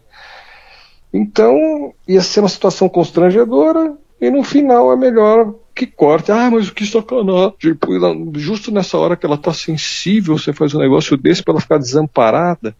Não, acho melhor fazer mesmo, porque assim ela se distrai com a criança e até me esquece, tem uma coisa nova pra ver a criança e tal. Pior é se eu ficasse lá mais um ano com a criança pra lá e pra cá, e aí a criança. Ah, não, isso, isso, esse, esse argumento seu é, tá certo, porque é, quanto mais você prolongasse, pior ia ficar. Isso sem dúvida. Isso eu concordo, concordo com você. Depois iam falar que a criança tá pegada a mim também. Olha a merda que ela.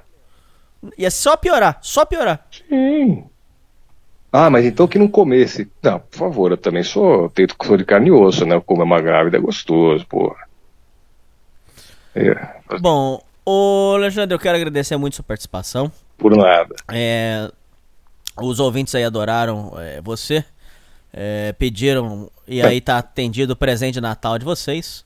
Eu quero pedir, por favor, Alexandre, tempo livre, agora pra finalizar. É, que você, deseja, você diga o que, você tem pra dizer sobre Natal e Réveillon e dê os seus votos aí pros ouvintes. Natal e Réveillon, cara, é, é simbólico, né, cara? Eu não acredito, na, eu já sabe que eu não acredito em Cristo, eu sei, na minha opinião, Cristo não nasceu o dia de 25 de dezembro, sei lá, isso é uma data comemorativa, só que é uma delícia, né? É gostoso você se reunir com a família, não fumar maconha, não fazer merda, não beber que nem um louco que nem eu. Não curtir o Natal gostoso? Claro, bebe, fica balãozão, relaxado, mas é, depois de tudo isso que a gente fica contando, de revólver, de loucura, de briga, isso não leva a lugar nenhum, isso aí é só bosta. Afinal das contas é legal reunir, dar risada, pegar uma mulherada, beijar, trepar, pode ser grávida, pode ser não grávida, o que vocês quiserem, mas longe de besteira, longe de droga, longe de, de confusão. E curtir gostoso, não, só no Natal ou no Ano Novo, todo dia. Todo dia. Né? A vida vai passar rápido, vamos curtir. né? Não vamos tentar também ceifar a vida antes do tempo com essas loucuras de ficar exagerando em qualquer coisa, em briga, em álcool, em droga. Normal, gostoso, ano novo também é legal, pode também exagerar um pouquinho, mas sempre com consciência, né? Não vamos, vamos aprender com os erros dos outros também, né? Porque numa dessa eu podia estar morto já, de tanto que eu já bebi, de tanto que eu já briguei. Então aprendam com meus erros. Sorte que não aconteceu nada de ruim, podia ter acontecido. Então aprendam com os meus erros. De repente, numa dessa, você se fode, porque o cara pode te dar um golpe, arrancar a arma da tua mão e te dar um tiro. Não foi o caso, mas poderia ter acontecido. Mas é isso. Eu desejo a todos um Feliz Natal, aquela coisa clichê, um ano novo maravilhoso, que não vai mudar em merda nenhuma, vai continuar tudo igual. Vai passar, vai chegar janeiro, fevereiro, aí vamos torcer para chegar o carnaval, feriado de novo.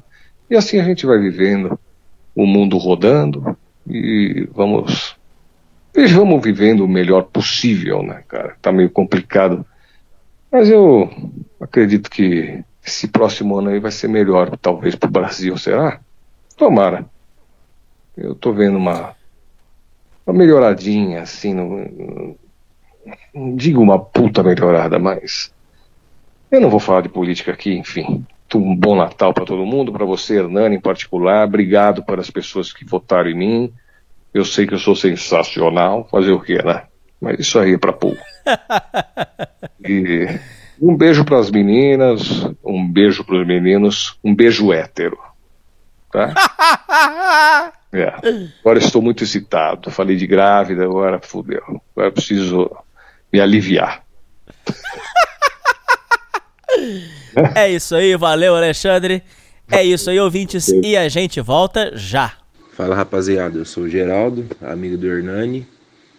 E resumindo meu ano em poucas palavras, foi um ano normal. Não dá para dizer nem bom nem ruim, porque afinal de contas é um ano inteiro.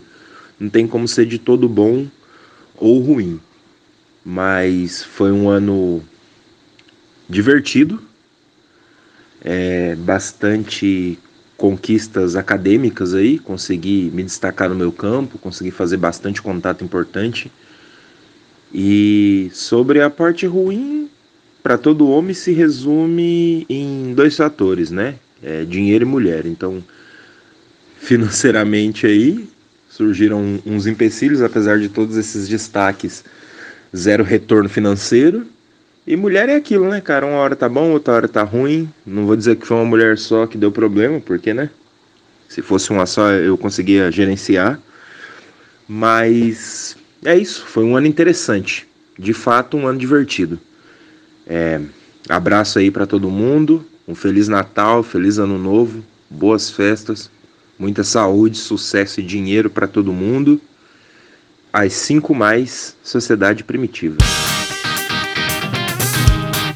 A 5 mais Sociedade Primitiva.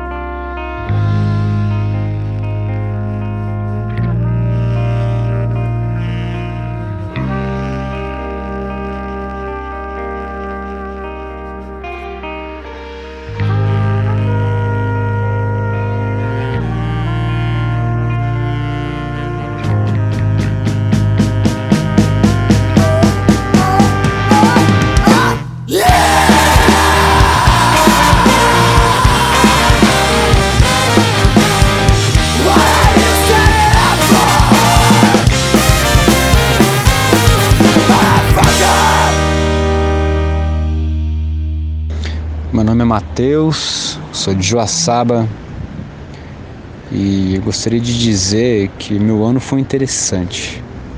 Foi um ano interessante, cara. Com relação à minha profissão, assim, foi bem bacana. Eu concluí a faculdade, já comecei a trabalhar na área.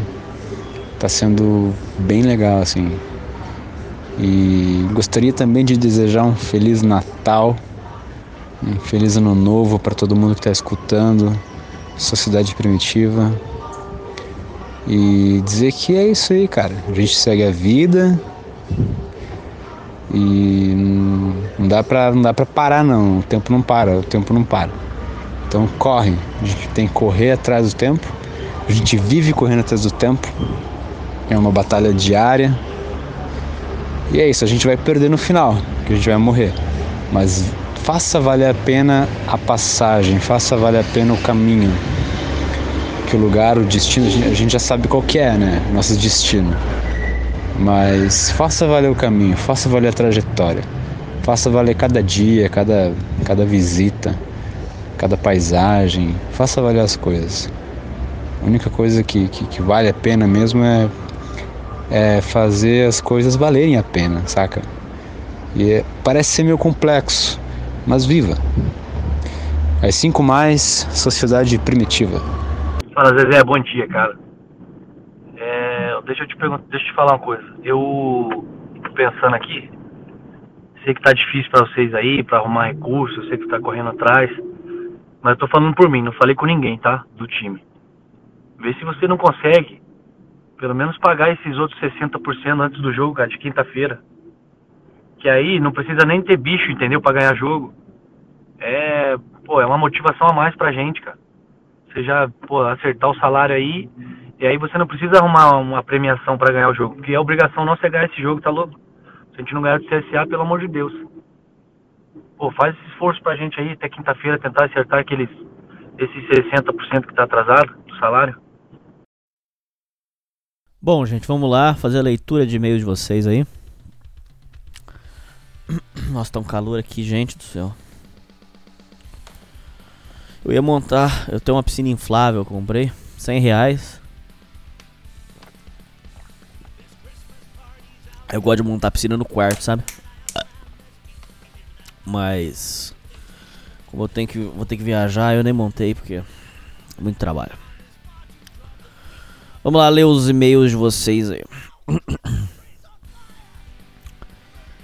E-mail, fala Hernani, Fala Hernani e Tyrone, maioria do público seu veio de fórum, chans, grupos, Red Pill e outros podcasts. Gostaria de saber quando que tu começou a frequentar fóruns e virou um cara Red Pill. Como e quando foi seu início neste mundo? Gostaria de saber também quando foi a primeira vez que você usou a internet. Valeu, abraços, fera. Pô, que e-mail bacana, cara. Tá, vamos resumir aqui.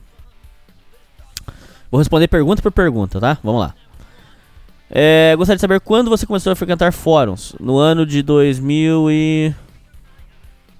Hum, fórum já frequentava antes. Mas assim, pra você falar assim que eu cadastrei num fórum, pra você falar que eu entrei num fórum mesmo, 2010 no VT. É, mas eu já frequentava fórum antes, só que eu não tinha conta, não comentava nada, tá? Mas é, frequentei, assim, de cadastrar 2010, fórum VT UOL. Uh, quando virou um cara Red Pill? Quando a minha segunda companheira é, tava é, fazendo minha vida um inferno, tudo que eu, eu só trabalhava e, e, tentava agradar ela o tempo todo. E ela tava com uma insatisfação constante. Ela tava o tempo todo insatisfeita. O tempo todo de cara feia, o tempo todo reclamando. Eu falei, meu Deus, cara, não, não é possível. Será que eu tenho azar com mulher? E aí eu comecei a entender que não é azar, é porque tem muito mais, é porque a gente leva. A, a, a, a, a, pessoa comum que não tem acesso a esses materiais, é, ela acha que tudo assim, sorte azar. Ah, fulano deu sorte, ciclano deu azar. É óbvio que tem um fator sorte envolvido de se encontrar uma pessoa e tal. Não tô entrando nesse mérito. E que é, você pode até achar que é divino, até. É, tem gente que fala, né? Ah, isso aí é uma mulher que foi predestinada e tal. Mas o meu ponto é outro. É, o meu ponto é dizer assim: existe uma lógica. Não é só, não é, não é dessa forma. Nossa, é, isso é sorte. Não, tem uma lógica por trás. é, que a gente já explicou aqui em várias coisas. Por exemplo, é, uma mulher é muito rodada, por exemplo, a chance sua de dar certo é muito menor, porque ela vai querer te comparar com outras pessoas, porque é, geralmente é piranha, então ela vai, a chance de trair vai ser muito maior. É, então existe uma lógica por detrás. E aí eu comecei a entender isso é, quando essa segunda mulher minha tava com capeta. E ela tava o tempo todo de cara feia, cara. Não sei se vocês já conheceram mulher assim. Tem, eu conheci um, um senhor. A mulher dele era tão chata que ele saía de casa e, e, e, ficava no quintal de outra pessoa. Ficava no quintal, sentada no quintal. Aí perguntava, mas por que você não tá em casa? Ah, não, chega lá em casa, mulher de cara feia, Deus me livre, ficar aqui. Deixa eu ficar aqui. Aí o cara deixava, né? Lógico. Quer dizer, mulher de cara feio o dia inteiro, cara. Não sei se vocês já passaram por isso. E aí. Essa, eu, eu, eu não tinha mais o que fazer para satisfazer ela. ela eu, eu, só trabalhava e, e comprava coisa para ela, cara. Não tinha mais o que fazer. E aí eu cheguei no meu limite. É, eu pesquisei algo mais ou menos assim. É, mais ou menos assim como entender as mulheres, alguma coisa assim. E acabei caindo no, no conhecimento do, do, do fórum da, da, Real. Acabei conhecendo isso aí e, e, aí fui, fui, fui conhecendo e fui aprendendo e fui vendo que as coisas que, que falava lá batia tudo. Eu era um cara assim, o mais absoluto que vocês falam, mais profundo dos Blue Pills. Mas eu já tinha tido contato com a Real em 2010. Só que na época, quando eu li, eu não estava preparado. Esse negócio de Red Pill tem muito de você estar tá preparado. Por isso que o povo, tem gente que diz, com alguma razão, que não existe você dar a Red Pill. A Red Pill o cara toma quando ele está preparado. Se ele não tiver o preparo básico, ele não consegue. Por exemplo, uma pessoa que não tem um preparo, você chega e conta pra ele que essas coisas que a gente traz aqui no programa, ele vai falar assim: Isso é misoginia, isso é ódio mulher, é, isso aí é, é, Você é gay enrustido. Por quê? Porque ele não está preparado. Aí, por exemplo, o cara que já passou pelas coisas que a gente descreve aqui, é, ser, ser, sacaneado, sofrer estelionato amoroso, é, desilusão amorosa, aí ele come, aí ele, ele tá num preparo que se você dá a red pill, em tese, se, se ele lê o material, ele consegue, opa, faz sentido. Sabe o que, que funciona muito? É quando você descreve situações e o cara começa a se ligar, fala, ah, isso era isso. Comigo foi assim. Entendeu? Comigo foi assim. Tipo assim, se chegar no cara e falar assim: Ó, oh, se. A, mulher sempre vai procurar um homem que tiver acima dela. É nunca abaixo. Se ela ficar com um homem e o homem cair e ficar abaixo dela, é, ela vai perder o interesse sexual e amoroso por ele e vai começar a destratar ele. Aí você pega e fala isso pro cara, o cara, ah, então é por isso que isso aconteceu.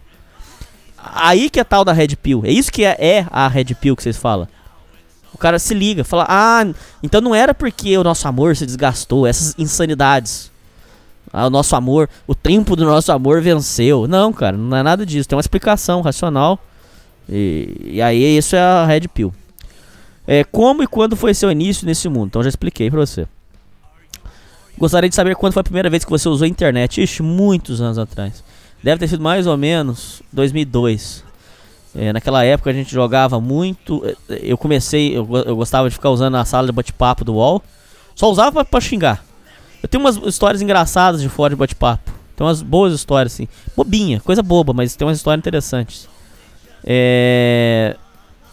Eu tinha uma. uma eu, eu, gostava de entrar no fórum, no, na sala de bate-papo. Tinha um site da Mônica, que tinha sala de bate-papo também, que eu entrava lá pra aloprar as criançadas, que era engraçado. Xingar, assim, né? Ah, tomar no seu cu, não sei o que. E tinha também o último online, que era bom pra caralho. É bom pra caralho. Jogava, eu joguei muito o último online, cara. Muito, muito, muito. O último online era bom demais da conta. É isso aí, obrigado.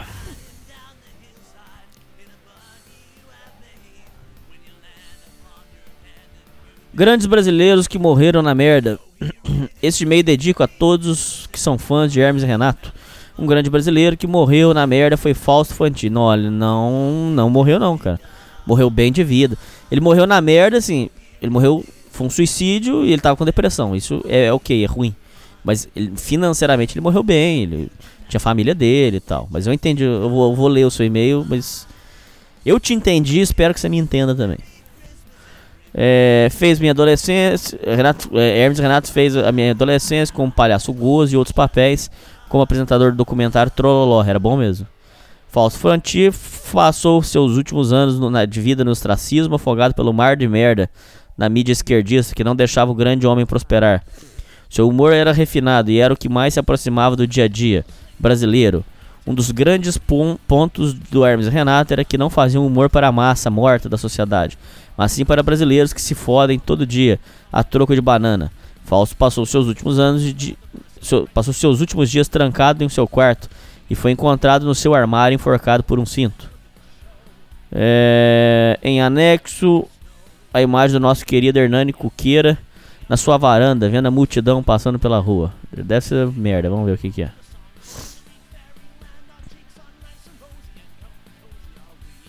Caraca, que foto legal, cara. Puxa vida. Ah, mas que foto legal, cara. Vou salvar. Obrigado pelo presente, cara. Puxa vida. Que foto legal, cara. Ele fez uma montagem comigo, gente, e um monte de boi. Olha que legal. Ah, muito obrigado, cara. Pô, que presente legal. Não sei se eu posso falar seu nome, senão pode dar problema pra você. Só o primeiro. O Alan, muito obrigado, cara. Puxa vida. Obrigado pelo presente, viu? Vou, vou salvar, vou botar lá no, no, no meu, nas minhas fotos. Proposta de aliança e consultoria profissional para filosofia masculinista. Bom dia, Hernani. Me chamo Vinícius Campoi ou Campoi, não sei. Me proponho ajudar dentro do que eu puder para propagar, fortalecer eh, nossa filosofia. Tenho uma certa experiência em recursos humanos. Já fiz um podcast Revelação de 2019. Não, com a revelação de 2019, o Beta Pobre.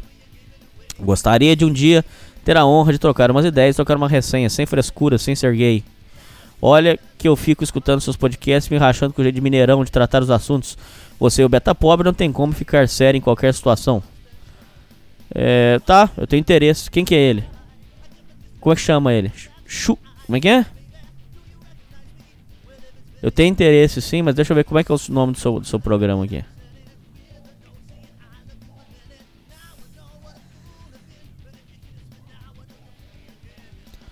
Ó, já avisando os ouvintes aí para ir lá procurar.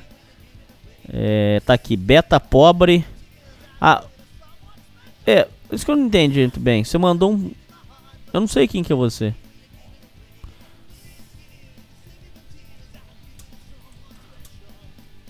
Vou escrever aqui para ele de volta. Tenho interesse e li seu e-mail no especial de Ano Novo. Vamos trocar ideia. Um abraço. Só isso. Ele não mandou o link pra mim, não entendi nada. Aqui tá que. Ó, aqui, o que ele mandou aqui pra mim tá escrito: Programa totalmente excelente. Episódio 3. Chupes como hacker de emprego. Só isso. Entendi nada. Hoje tá só eu. Hoje tá só eu gravando aqui. Batidinho de final de ano. Vocês têm paciência aí que. Vamos mais devagarzinho aqui, tá ok? Mas é bom que vai mais, mais lento. Eu vou trocando ideia com você aqui. E vamos que vamos. Esse aqui já foi. Sucubus do dia a dia. E aí, Hernani, mais um e-mail versão Team. Realmente o programa é a cara do jovem brasileiro. Olha que frase legal, cara. Quem mandou isso aqui? Wellington. Olha aí. Olha que frase legal, cara. E aí, Hernani, mais um e-mail versão Team. Realmente o programa é a cara do jovem brasileiro. É mesmo, cara. Isso é uma frase bonita, hein? A cara do jovem brasileiro.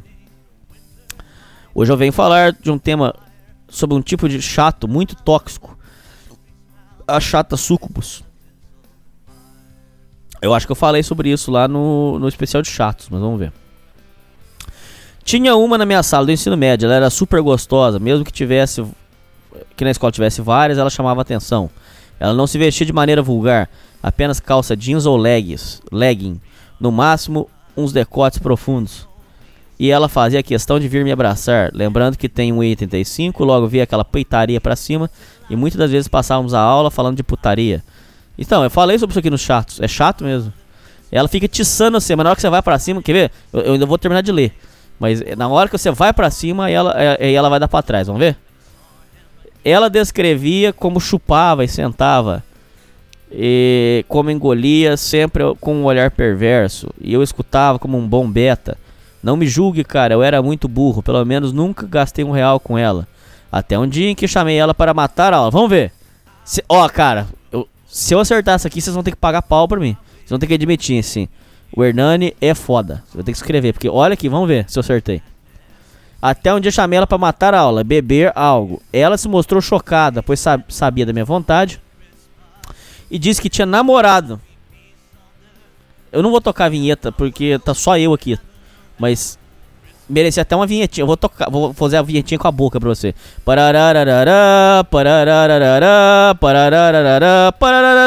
Caraca. Olha aí. Ela se mostrou chocada porque disse que tinha namorado. Depois eu chequei e era verdade. Ela sabia que eu tinha uma libido gigante provavelmente gostava de me atiçar com longos abraços e beijos altos no rosto. Parabéns! Parabéns, você foi vítima de estelionato sentimental ou estelionato amoroso. É, e eu falei sobre isso no especial, no dossiê Chatos. Eu falei sobre esse tipo de chatice como uma espécie de cook hold que tem fetiches em saber. Como é que é?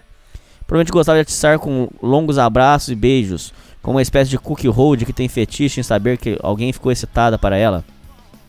Algo interessante é que ela, mesmo sendo feminista, nunca brigou comigo por dizer que sou fascista. E eu estava abs falava absurdos de propósito. Muitas das vezes ela concordava. Isso foi no começo do ano. Depois disso, ela fazia piadas sujas e eu literalmente encarava ela seriamente. Continuava a conversar com meus amigos. Detalhe que isso durou até o fim do ano e é até lá ela se esforçava para chamar a atenção, mas nunca cedendo. Imagino que ainda verei várias vezes, ainda verei várias dessas na minha vida. Sim, é verdade. Ainda mais na minha área da saúde. Não acho que estou 100% blindado, pois ainda sou homem, mas tomem cuidado, homens poderia ter apanhado de um namorado trafica ou levado tiros apenas por uma brincadeira de uma adolescente. Nada justifica meus atos de querer comer alguém comprometido, mas apenas estando em meu lugar para entender. Vida longa ou sociedade primitiva. Baita e-mail, cara. Muito bom. Mas eu falei sobre esse chato aí, tá ok? Um abraço. Não dá para entender mulher. Salve, salve, meu grande Hernani. Meu grande amigo Hernani. Venho por meio deste e-mail saber sua opinião sobre a vasta com sabedoria, com sua vasta sabedoria, sobre uma atitude feminina que há muito tempo tento entender. Como já deve ter notado, dei uma sumida da internet. Quem que é o Quill? Grande Quill, hein? Esse aí some, depois aparece, depois some. Usei esse tempo para focar em mim. Com isso, voltei à academia por conta da, da memória muscular. Meu físico melhorou consideravelmente rápido. Não estou dizendo que virei o Léo o Stronda e nada disso, mas a carcaça deu uma melhorada e isso começou a atrair olhares. Inclusive, uma das vezes que eu estava saindo da academia, os ouvintes sabem que é esse o momento que o corpo está mais inchado por causa do pump. Uma ex minha estava passando bem na hora. Naquele momento, a garota que se achava boa demais para mim veio andando na minha direção, mas eu olhei para o outro lado e continuei andando. Consegui ver com a divisão periférica que ela estava tentando acenar para mim e eu ignorei completamente, sem jaspion. Neste momento, eu senti como o mercado bucetal é: o homem precisa se esforçar pra caralho para chamar a atenção de uma mina que tem um valor enorme só por ter buceta. Um dia meu padrasto me disse o seguinte: se você não for no mercado e o preço estiver alto demais, não compre, concorda. Porque se as pessoas tiverem a mesma consciência que você também não comprar, o vendedor será obrigado a baixar o preço ou nunca venderá nada. Eu não penso assim. Eu penso, eu não compro porque para mim não vale a pena. Eu não penso nem na questão humanitária. É, eu penso que tem outras coisas. Ai, que chora. Outras opções. É, sinto que isso se encaixa perfeitamente no mercado bucetal. Por isso as mulheres têm tanto medo das bonecas sexuais. É verdade. Começam a ser vendidas como um artigo normal. Não entendo como um ser que se masturba com um molde de borracha de pênis amputado nem sempre um pênis de formato humano, vale ressaltar, quer ter moral para zoar o cara que ter, quer ter uma boneca sexual. Mas deixa zoar, deixa chorar o quanto quiser. E é só avisando vocês, eu não tenho nenhuma opinião formada sobre a boneca sexual, mas é isso, é, isso que ele falou é fato. É, por exemplo, o cara que é incelzão. Ué, deixa o cara ter, ué, qual o problema? Ué, o cara tem problema, às vezes o cara tem uma fobia, às vezes o cara é autista. Como é que faz pra um autista chegar na mulher? É difícil, não é? Tem que começar também, você tem que pensar nessas coisas também. É, enfim. É até por uma questão humanitária. É, às vezes, não sei, cara. Eu, não, eu, vou, eu vou me omitir. Hoje, hoje é programa light. Hoje, hoje eu tô light. Vamos fazer um programa light. Com essa mudança no meu corpo, comecei a notar um padrão de comportamento feminino. Todas as mulheres que eu conheço falam: Ai, você é exceção. Eu não gosto de homem que faz academia. Odeio homem forte. Prefiro magrelo ou gordo. Meu amigo Hernani, diga pra mim. Por que elas mentem assim? Porque a mulher sempre vai dizer uma coisa e vai ser o inverso dela. As, é, o que importa é a intenção. Ela pode falar o que quiser. Ela pode falar assim, eu te amo. Aí você pega, olha a intenção. Essa intenção corresponde com o amor? Ah, ela, ela, ela não liga pra mim, ela não me procura, é, ela nega sexo pra mim. Então não ama. Eu vou fazer um programa mais pra frente sobre isso, é, é um tema muito interessante, que chama-se... É, vou fazer um programa sobre... É, comunicação não verbal. A comunicação não verbal explica isso. Por exemplo, se a mulher chegar pra você e falar assim: Eu, eu te amo muito. Mas peraí, você ama? Tá. Então, se, né, como eu vejo muito, menina, quando fala que é amiga, não fala assim: Eu te amo muito como amigo. Ah, você ama muito? Mas peraí, então, você, você, fica, você ficaria comigo? Não, eu não posso, porque eu sou seu amigo. Então você não ama muito, pô. Você entende? São coisas que eu já até falei aqui no programa. É, são impeditivos que não, não é coisa inventada, não existe. Já falei sobre isso aqui no programa. A mulher quando quer dar, ela dá, acabou. Ela baixa a calcinha e dá. Não existe isso. É, porque elas fingem não gostar de algo que é natural para elas? Porque elas não querem alimentar o ego do cara. Porque eh, elas querem iludir, às vezes, o companheiro. E, enfim, é isso. Será que elas querem dar uma de que não se importa com a aparência física? Possível. Será que elas. Ou será que elas só querem dar uma de diferentona? Sim, sim, muitos querem dar uma de diferentona.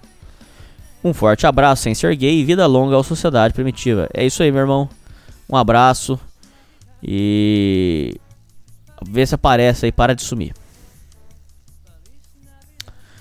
Uma dúvida. Olá, Hernani. Tenho atu atualmente tenho 15 anos. Começa a tocar Spell Like Teen Spirit. Frequentemente me encontro em um enigma. Com minha idade, faz mal bater punheta, já que estímulos sexuais são muito maiores na adolescência. Fico grato em responder obrigado, vida longa à sociedade primitiva. É. Cara. O problema é a masturbação com pornografia, cara. A sua pergunta. Você me pegou de sopetão. Tinha que chamar o Robert aqui. Ah, o que eu posso afirmar com 100% de certeza é que se eu tocar punheta todo dia vai ser ruim. Isso eu tenho mil por cento de certeza. Você vai ficar desanimado, fraco, é, sem predisposição, vai prejudicar seu estudo. Todo dia eu sei que vai, vai te fuder. Agora, o problema maior é a pornografia, viu, cara? Isso aí, a pornografia é terrível. Ela vai causar danos irreversíveis no seu cérebro. É, seu cérebro vai ficar viciado em dopamina é, vai bater aquela depressão pós-gozo, você, você vai ter uma. É, é, você, vai, você vai acabar causando um problema muito sério no seu cérebro. Vício em dopamina, vício em prazer. Escravo, na verdade, você vira. Cara, eu acho que. Olha. Você me pegou muito sopetão, cara. Eu não, tava esperando essa. olha, na minha visão, eu acredito que sem a pornografia não vai te fazer mal. Porque até os nossos ancestrais faziam sem pornografia. Não sei, eu vou. Eu, eu sem pornografia eu acredito que não vai dar, não, vai dar BO não, cara. E todo dia eu sei que vai te fazer mal. Isso eu tenho certeza absoluta. É... Cara, essa eu vou deixar pro especialista, o Robert Garcia. Eu vou mandar sua dúvida para ele. Eu vou pedir para ele responder. Ele, ele fez um estudo muito sério sobre isso aí. A gente já trouxe ele aqui. Assim de sopetão não vou saber responder. Então é, eu vou pedir para ele para ele mandar a resposta para você, tá bom? E se algum ouvinte também manjar do assunto, também pode deixar o comentário aí. Ouvinte novato. Alô Hernani Chotacon. Conheci seu programa, seu podcast do mês passado através de um pequeno trecho do Cidade Primitiva que postaram no site 55 Chan. Caramba! Manda pra mim pra eu ver o que que é. Desde então, ouvi dezenas de programas. O podcast é muito bom. as histórias de ingratidão, desilusões amorosas, sua vivência, de, sua vivência, os convidados. Mas o meu quadro favorito é a leitura de e-mails. É incrível como você lê absolutamente todos os e-mails. Caramba, cara. Pô, você é o primeiro que me reconhece por isso, cara. Fiquei feliz agora. Obrigado. Ajuda todos os homens que te procuram. É, ficou gay. sai fora. Ajuda todos os homens que me procuram, sai fora. te procuram, mas ninguém faz isso. É verdade. Ah, mais ninguém, não sei, mas eu, eu acho que sim. É, muito menos alguém com um programa do tamanho de Sociedade Primitiva. Acho um ato muito nobre. Comecei a acompanhar todas as suas postagens no Facebook, são muito engraçadas. Lá só, só loucura, não pode levar as bobeiras que eu escrevo a sério, não, gente. Os ouvintes sabem, eu gosto de ficar brincando com os ouvintes, de, de ficar, eu xingo os ouvintes e o ouvinte me xinga de volta. Eu escrevo uns textos descendo pau, falando que eu vou comer o ouvinte, aí os ouvintes xingam de volta, fica essa brincadeira saudável. Isso é bom. Isso é bom até pra vocês dar uma descarregada, cara, sem ser gay. É bom pra vocês dar uma descarregada, cara. O, a vida a gente tem que dar umas risadas e, e, e xingar também, é bom, faz bem. Mas não lá no meu perfil pessoal, tá? Eu já mandei mensagens, ó, meu perfil pessoal não pode. Atenção, ouvintes, não confunda. Página do Facebook, zoe à vontade. Meu perfil pessoal não pode. Meu perfil pessoal tá, tá vinculado à minha vida fora de programa, tá ok? E programa não programa sexual. Fica, fica estranho, né? Eu faço programa. que programa que você faz? Não paga uma chupeta aqui, não. Não é esse programa, não. Pode ter certeza que você ganhou um ouvinte fixo. Grande abraço, sem ser gay. Pô, muito obrigado, meu irmão. Tamo junto. Um abraço.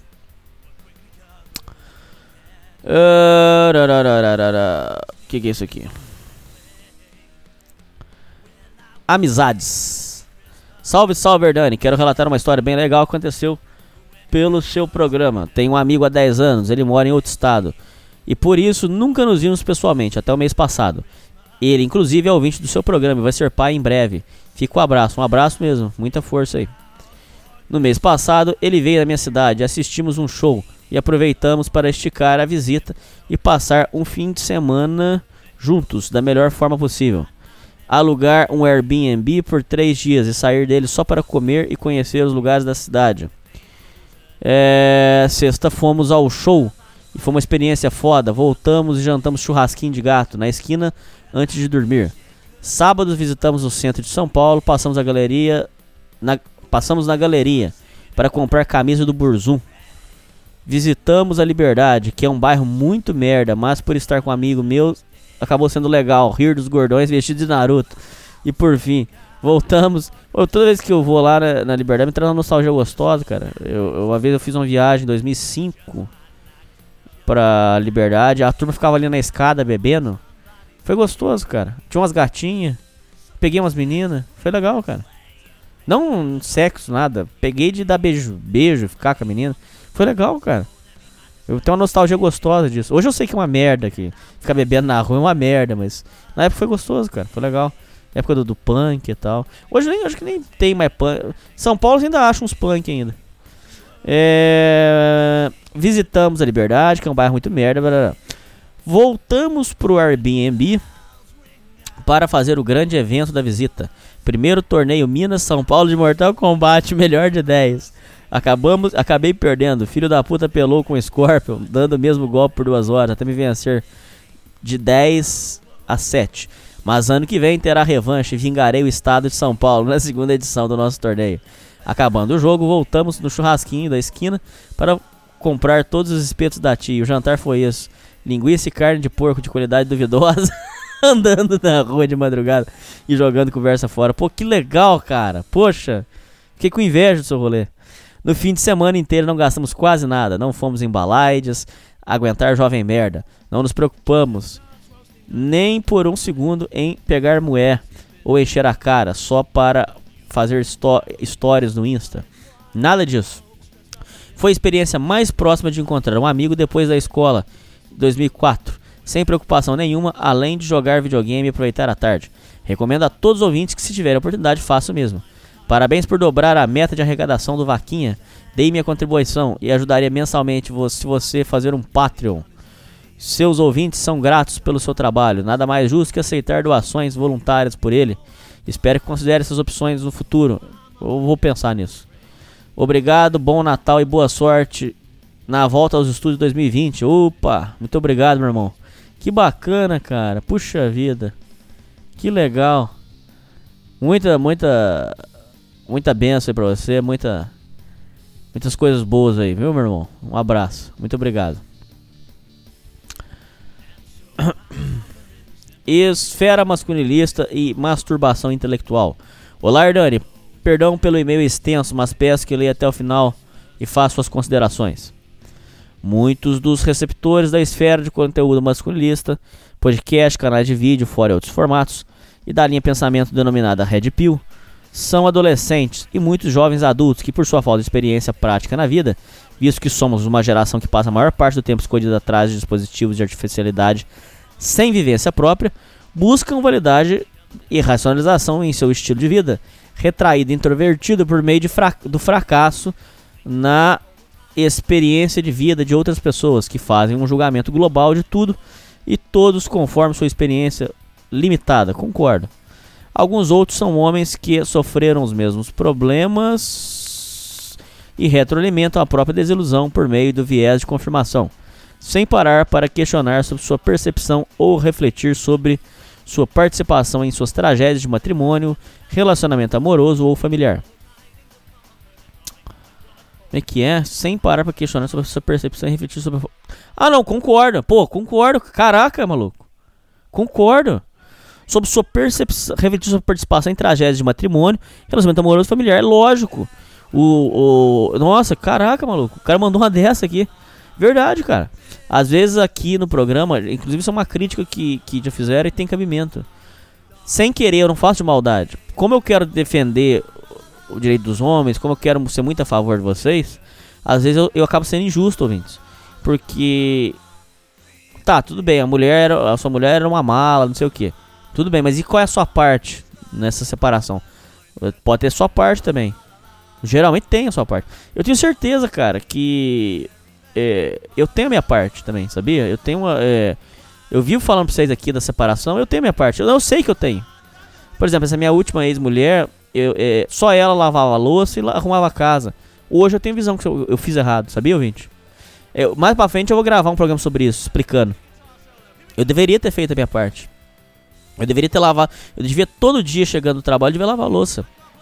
É o mínimo, pô. Ela lavou a casa, ela lavou minha roupa, ela cuidou do cachorro, é, ela cozinhou pra mim. Ué, o que que custa lavar a louça, pô? Você entendeu? São pequenas coisas que hoje eu entendo que realmente, cara, é, você tem, tem cabimento que você falou. Parabéns, cara. Pô, o cara mandou uma dessa já. Além disso, o conteúdo proveniente de tais meios tem se tornado extremamente repetitivo, previsível, viciado em clichês, avesso ao questionamento. Veja, por exemplo, os comentários dos últimos vídeos do canal Liberdade Masculina. Esse aqui é do Nilma, né? Mas eu não, eu não tenho nada a ver, tô só lendo aqui. Ele tá falando aqui, havia esse questionamento. Veja, por exemplo, o comentário do último vídeo do canal Liberdade Masculina. E omisso por apresentar soluções. Hum, tá. O Sociedade Primitiva também é uma posição razoável, condizente com o mundo real. Alguns têm um tom tão, alguns têm um tom tão vitimista é, que se assemelha aos movimentos raciais que enxergam a realidade dentro de uma construção limitada de mundo e visão rasa de realidade. Estão afogados na luta marxista de classe entre gêneros. Me pergunto se depois do shutdown da máquina, desmunido do seu avatar de guerreiro templário, um teclado e o termo Migtal como sobrenome, esses jovens desorientados demonstram alguma gratidão à sua mãe, que lhes serve o jantar, ou agem com respeito em relação à sua irmã, sobrinha, avó, professora. Isso é importante. Me pergunta, inclusive, se você é vítima de mãe narcisista, você junta os seus paninhos de bunda e vaza fora. É melhor você ficar brigando com sua mãe, porque queira ou não, ela é, pelo menos é, ela não te deixou passar fome e tudo. É, é, é, um ato de nobreza você pegar os seus paninhos de bunda e vazar fora. Pra evitar, entendeu? É até um ato bonito seu.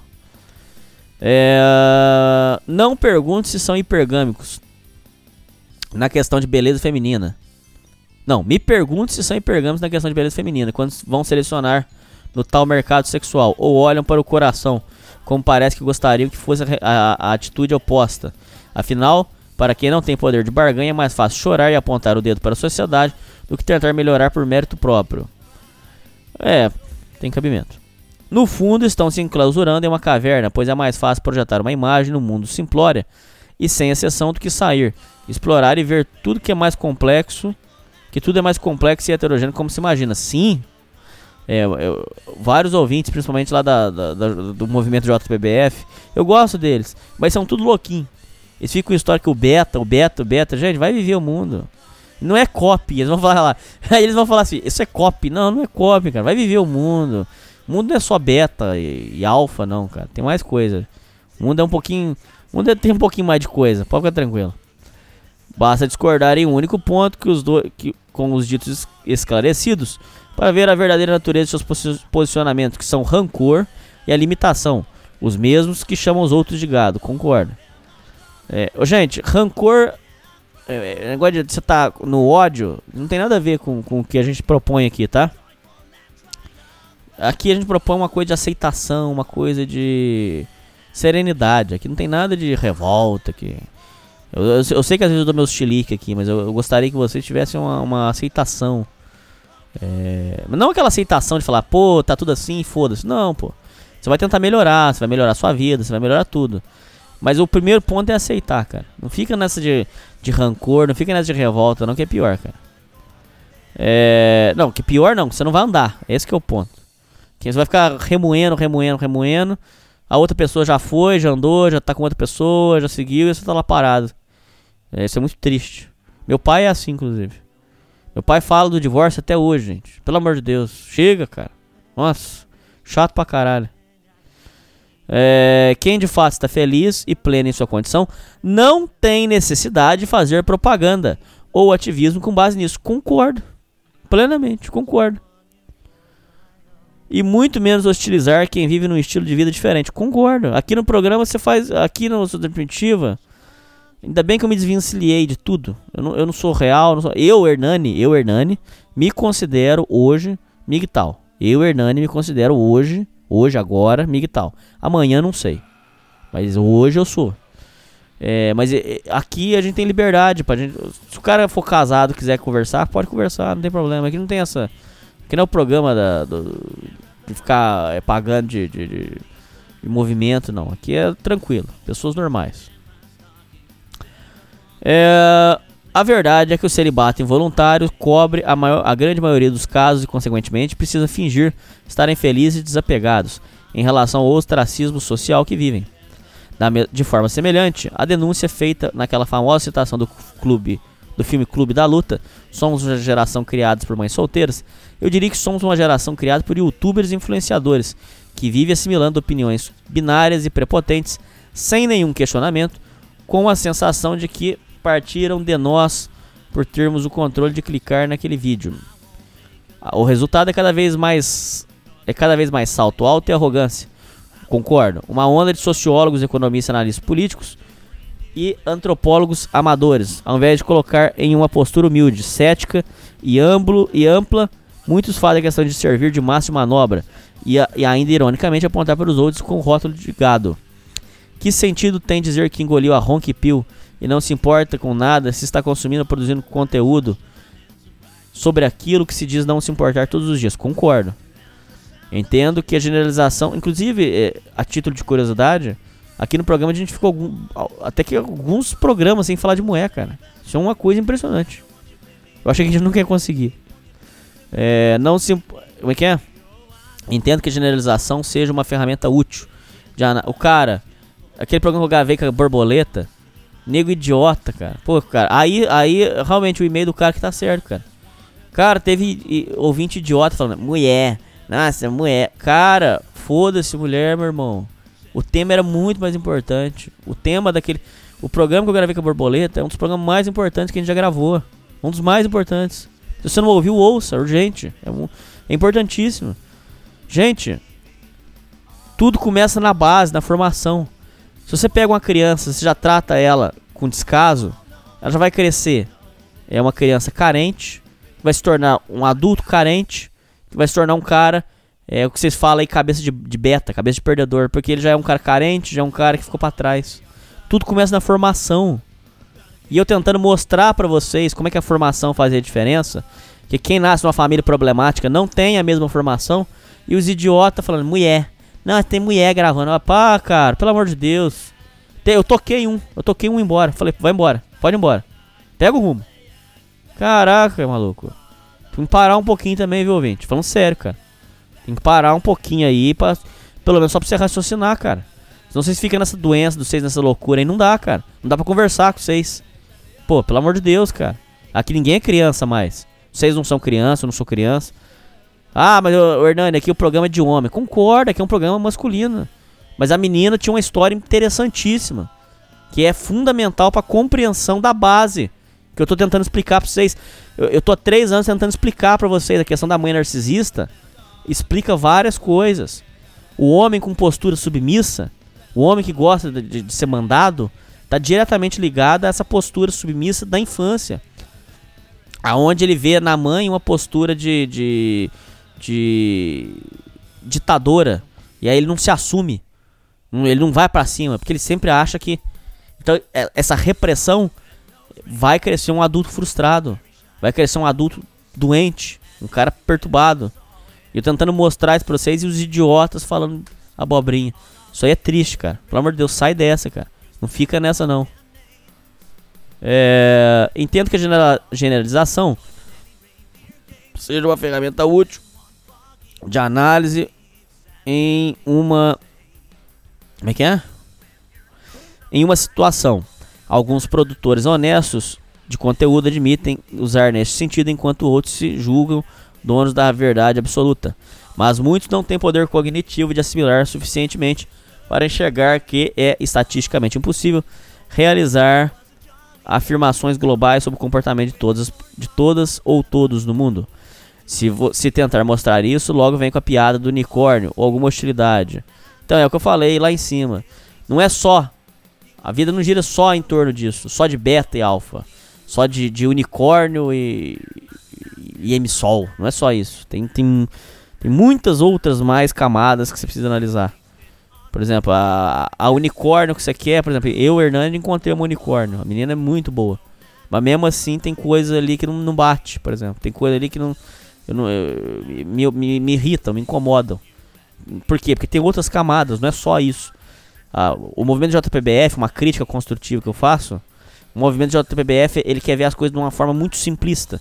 É beta, alfa. Ah, porque o fulano é beta. Ah, porque o fulano é alfa. Não é só isso, cara. Tem, tem várias camadas. É, se, se, você tiver cabeça de perdedor, que eu já, eu já falei aqui no programa, é o que eles falam que é cabeça de, de beta, cabeça de perdedor. Se você tiver essa cabeça doente, ruim, é, pode ser o que vocês falam aí de alfa. O cara não consegue. Eu, conheço gente assim. O cara, o cara fica sempre num desespero, sempre num, num, numa busca de aprovação, aquela carência. Se ele não tiver aprovação, ele fica louco. Então, é, não adianta. É, são, tem outras possibilidades, tem outras variáveis. É, é bem isso que ele está falando aqui. Enfim, já me beneficiei. É, e sou grato a muito do que vem da Manosfera. Mas ultimamente tenho visto que hum, essa infantilidade tem predominado. E não há nada de útil a extrair de algumas fontes para quem busca a verdade. E só para quem. E não só quer confirmar o que já acredita. É, no fim, são poucos, a regra é aderir ao grupinho de conveniência mais próximo. Lhe escrevo, pois esse programa é um dos últimos bastiões. Caramba, cara, olha que legal, ouvinte. Lhe escrevo, pois esse programa é um dos últimos bastiões da produção, da ponderação madura e do diálogo masculino racional. Abraços. O, meu amigo, aqui não, não, hoje eu tô gravando só sozinho, não tem ninguém para me ajudar. E é final do ano. Eu não vou tocar a vinheta, mas vai, vai tocar uma vinhetinha aqui pra você, ó. Tarará, tarará, tarará, Caraca! É isso. Eu tô tentando fazer isso com vocês. Não, não no sentido que eu estou, que eu estou fazendo com você, pra vocês. Eu estou tentando que a gente faça isso, cara. Vamos conversar. Só isso, cara. De deixa as pessoas falarem. Vamos conversar. Vamos, vamos, vamos bater um papo, trocar uma ideia. Não, pô, você não pode ter medo, cara. Você não pode ter medo de uma pessoa vir aqui e falar a opinião dela, falar a versão dela. Ué, é a visão do cara, deixa ele falar. Concordo, cara. Que legal. Bacana, cara. Gostei muito do seu e-mail. Parabéns.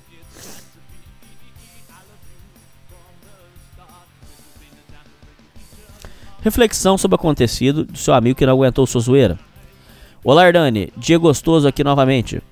Vim falar sobre o breve desentendimento com um amigo meu que tinha chamado. Com seu amigo que tinha chamado de reacionário. É, isso aqui em resumo. O cara virou a cara pra mim porque eu fiz uma brincadeira com ele e não gostou.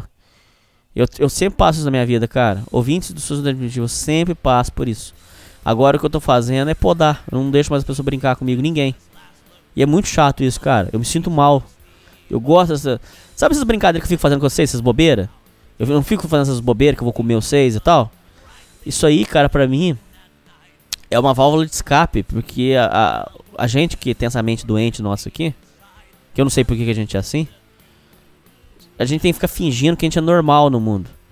E, e aí esse momento de descontração é pra você meio que assim falar, pô, eu ainda tenho aqui, ó, minhas, minhas brincadeiras, minhas loucuras, você dá risada e tal. E aí quando você, fica se privando disso, é muito chato, cara. Mas é. O, o cara brinca com você. Você brinca de volta e não aguenta. É difícil, né? É, acredito que 100% dos ouvintes já passou por algo parecido nos últimos tempos. Já estou cansado de loucura política, mas é inevitável manter ela fora aqui. Tendo em vista que o seu amigo foi, de certa forma, um ato político. Fez, de certa forma, um ato político. Você, os ouvintes, já deve ter visto postagens de progressista dizendo quão importante é representar amigos que fazem comentários racistas. Não, repreender amigos que fazem comentários racistas, homofóbicos, machistas, blá blá blá. Provavelmente foi o que houve com você, sim. Na minha visão, o que ele fez foi justamente por uma pôr em prática o que aprender em páginas de Facebook. Isso difere de outras situações que você tinha comentado anteriormente, de sempre que você revida uma zoação, as pessoas não aguentam. Porque veja bem, naquele caso do senhor que te chamava de corno, digamos que você realmente tenha sido mais agressivo. Isso somado a ter pessoas perto inflamou a reação dele, que realmente foi de zoador e que não aguenta zoação. Mas no caso atual, o Playba se ofendeu com um simples afeminadão descontraído e completamente privado. A não ser que você tenha tido essa conversa em grupo. Não, lógico que não grupo. Mandei no, no, no WhatsApp dele. O que deixa mais explícito o teor ideológico do Playba. Pra quem não tá entendendo, eu zoei, um, eu, eu mandei pro cara assim, e aí, afeminadão, vamos comer uma feijoada? E aí o cara ficou puto, foi isso. E aí cortou a amizade comigo. E amizade, assim, é, eu, eu chamei ele de ingrato. Eu falei, você é um ingrato. Porque eu, eu, eu, sempre que ele tinha as cagadas dele, eu ia socorrer ele. Ouvia as xaropices dele, as groselhas dele lá. É, vai, vai, vai, vai embora também. Chega, cara. Tem, olha, ouvinte, tem, a, gente tem que gostar de, a gente tem que gostar de quem gosta da gente. Por isso que eu fico puto com vocês. Porque vocês me xingam, vocês falam um monte de coisa e eu gosto de você, cara. Eu gravo isso aqui pra você de graça, cara. Ah, mas a gente fez vaquinha. Fez vaquinha pra vocês pagar o servidor que vocês escutam. Não é dinheiro pra mim. Agora, é, eu gravo isso aqui pra você porque eu gosto de você. Porque eu gosto de vocês. Eu quero bem de vocês. Não quero nada, não quero candidato a vereador, nada. E eu gosto de vocês. E vocês têm que gostar.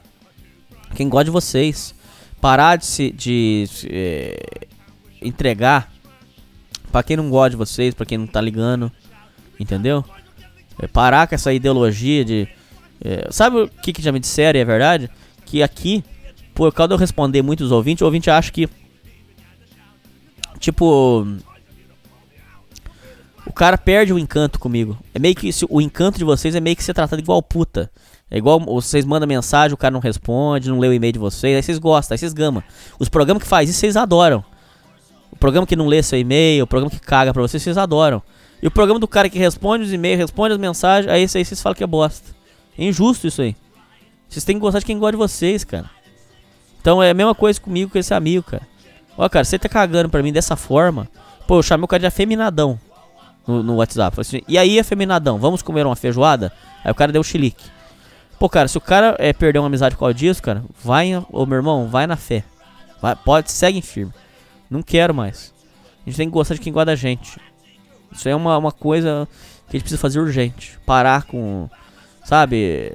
Eu sei que eu, eu, por exemplo, tive o meu passado com questão de mãe narcisista e tal. Mas a gente tem que superar. Superar essas coisas, porque senão a gente não vive, tá? Uh, o que deixa mais explícito o teor ideológico do playback em determinado momento ele diz: Para você ser afeminado é algo negativo. Sim, ele disse. E logo em seguida diz: Você está surdo e polarizado. Sim, ele falou também. A primeira resposta evidencia o teor do ativismo político. Sim, Creio que ele tenha tentado mostrar para você que discordar dele por causa daquele tal site automaticamente torna machista e homofóbico. Inclusive o próprio site é bem ideológico. E na segunda ele te coloca abaixo dele, sem ser gay. Como se pairasse sobre os meros mortais, com sua visão isenta e antipolarizada. Concordo. Não sei a visão amiga do, eh, política do seu amigo, mas por ele acessar o site mencionado, posso ter uma ideia. Sim, eu concordo com tudo que você escreveu. Sim. Ele tentou no popular lacrar. Ele queria lacrar, mostrar. Você está dizendo que a série feminina é ruim? Ele queria lacrar. Só que o idiota não percebeu que eu tava fazendo uma brincadeira altamente inocente com ele para convidar ele para comer uma feijoada. Só isso. Era só uma brincadeira boba. Igual eu com vocês aqui. Cara, eu com vocês, eu, brinco de coisa muito pior. Eu falo que eu vou comer vocês e tal, vocês brincam de volta, tudo certo. Essas brincadeiras nossas. É a mesma coisa de você levar a sério. Você fala assim, pô, Hernani, tá falando que você vai me comer, cara. Oh, pô, é, você sabia que você é, me comer não, não, não, não, tem nada a ver? Não, cara, cala a boca, é só uma brincadeira, sabe? Não é, é negócio de geração mimimi, não é nada disso. É que vocês vão falar assim, é, geração, geração mimimi é foda, man, que vocês ficam falando. Não, cara, é só, sabe? Idiota, um cara idiota, imbecil. Trocou uma amizade. E, e eu sou um cara que se ele precisasse de mim para fazer alguma coisa, ele, ele, tinha. Aí eu mandei a mensagem para ele assim, falei: "Seus bons amigos certamente lhe ajudarão". Por quê? Porque eu sei que os amigos dele é tudo bosta. É tudo é pau no cu. É, ele gosta de ter amigo rico e tal. Esses ricos estão cagando pra ele. Estão cagando pra ele. Ele tá achando que os ricos vão. Rico não, não dá. Rico não, não acorda 3 horas da manhã e vai, vai socorrer, não, rapaz. É, foda. Em suma, acredito que o melhor a se fazer nessa situação seja se afastar. Não vá pedir desculpa a ele. Jamais, cara. Jamais. Ele que me pediu desculpa, mas eu não quero mais. Isso só vai inflar o ego dele. Incentivá-lo a fazer isso mais e mais vezes. A tendência é que se torne. Pera, deixa eu tomar água aqui, gente. Pera aí.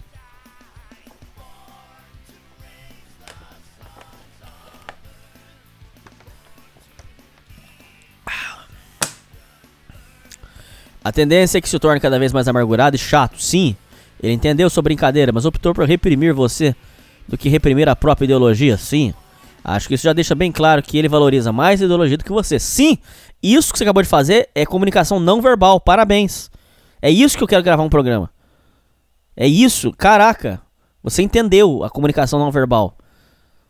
Se, se para ele a brincadeira é mais. É, é, é, pra ele, o ego dele é mais importante que a minha amizade. Então, a minha amizade pra ele não vale nada. Essa é a comunicação não verbal. Concordo plenamente. Parabéns. É, eu mesmo já me desfiz de diversas amizades por conta de política, mas deixo essas histórias para depois, pois o mês está ficando grande. Gostaria de finalizar fazendo uma pergunta completamente nada a ver com o assunto. Gostaria de saber se você sabe inglês e se sim, como aprendeu. Sim, Tibia e Último Online. Muito obrigado por divulgar meu Twitter da última vez e muito obrigado pelo incrível trabalho social que está fazendo. Um forte abraço e vida longa ao Sociedade Primitiva. Vocês estão escrevendo isso agora, legal, cara. Vida longa. Pô, legal. Muito obrigado aí.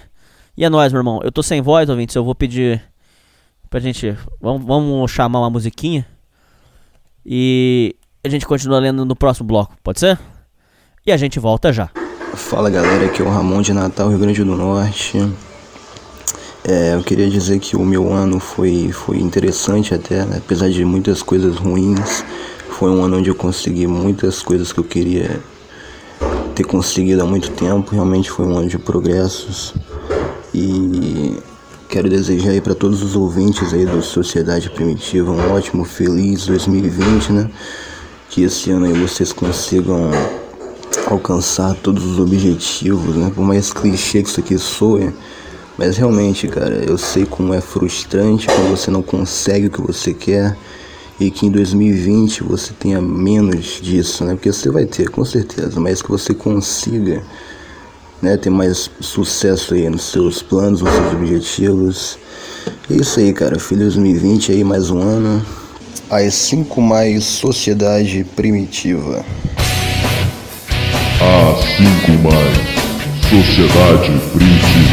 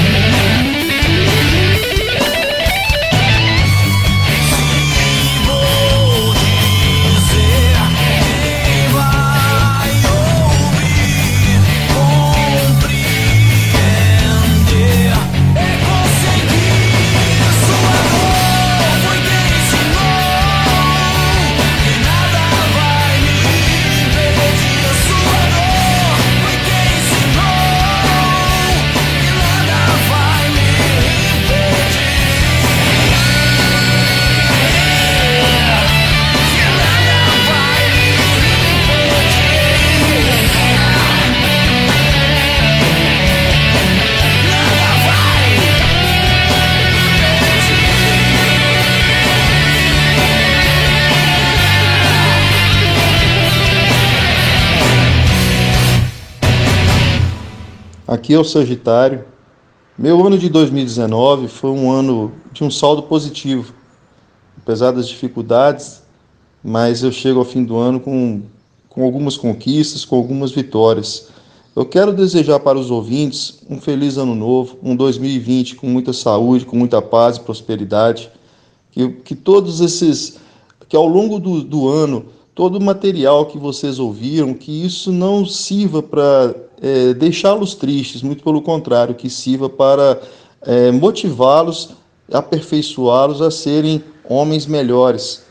Né? Eu desejo a todos os ouvintes que possam é, se cuidar bastante da sua mente, do seu corpo, do seu espírito, para poder encarar 2020 com muita força, com muita disposição. A 5 mais Sociedade Primitiva. Um grande abraço, Hernani. Bom, gente, vamos lá. Agora vamos ler os e-mails aí. Uh... Vamos lá. Pediram minha demissão. Fala Hernani, tranquilo? Ultimamente a esquerda começou a chamar todos que não concordam de suas ideologias de fascista. E o que eu fiz foi aceitar a peixa só para vê-los dar chiliques logos de raiva, mas antes disso me precavi e removi todas as informações pessoais do Facebook. É, faz um tempo já que ele faz isso, viu? Algumas semanas atrás, uma página sobre RPG postou no Facebook uma bandeira RPG antifascista. É muito loser, né, cara? RPG antifascista. Vai se fuder, cara. Pelo amor de Deus, cara. Então comentei uma imagem de uma bota esmagando a cabeça de um antifa e as escritas anti-antifa. Ou antifa, não sei como é que pronuncia. E escrevi no comentário: Estamos passando. Não demorou muito tempo para inundar os comentários com xingamentos e ameaças. Entre os comentários, alguém marcou o, comentar o Facebook da empresa onde trabalha e pediu esclarecimentos sobre manter um funcionário nazista. Como disse, não tem informações sobre a empresa nem cidade no Facebook mas descobriram meu LinkedIn da conta de alguns amigos. Aí você moscou, né, irmão? Não pode fazer isso, cara. É um perigo isso aí. Eles vão pra cima mesmo, cara. É um perigo. Toma cuidado. Imaginei que não ia dar em nada, já que minha empresa não tem costume de utilizar Facebook, mas os canalhas mandaram e-mail pedindo minha demissão. Poucos dias depois, o filho do dono me chamou para conversar e logo me disse o que tinha acontecido. Estavam pedindo minha demissão e que ele tinha visto meus comentários no Facebook e pediu para que eu explicasse. Disse que fiz aquilo apenas para irritar a esquerda e ele questionou se era mesmo fascista ou nazista. Neguei e repeti que só fiz aquilo para rir da reação dos caras. Mas o que os esquerdistas não esperavam é que toda a empresa tinha o poder de me demitir. Como é que é? que todos na empresa que tinham poder de me demitir eram de direita. e esse cara no qual estava conversando era mais era o mais militante de todos. Usa canecas comunismo mata, camisas anticomunistas, entre outras. O cara então me aconselhou que não deveria fazer essas coisas, pois esses canalhas não medem esforço para ferrar a vida de alguém. Disse também que se fosse fascista ou nazista não tem problema. Se na empresa eu sigo as normas e faço o meu trabalho. Acrescentou e acrescentou: Vim de família italiana.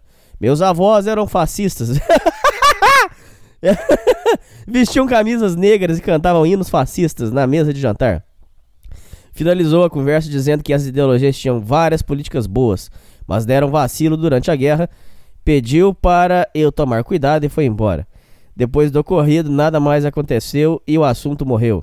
Se tiver interesse, interesse, depois posso enviar os prints. Caraca, maluco. Você quase rodou, cara. Meu irmão, isso é um perigo, cara. Apaga esse LinkedIn agora, cara. Isso é um perigo. Eles estão fazendo isso mesmo.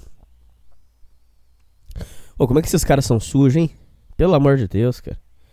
Nossa, são imundos, cara. Não tem caráter nenhum. Eles falam que eles são os, os antifascistas, eles são os mais fascistas, mais monstros. Quer, quer deixar uma família passar necessidade. Às vezes uma criança que não vai poder ganhar um, um, o que queria porque o pai tá desempregado.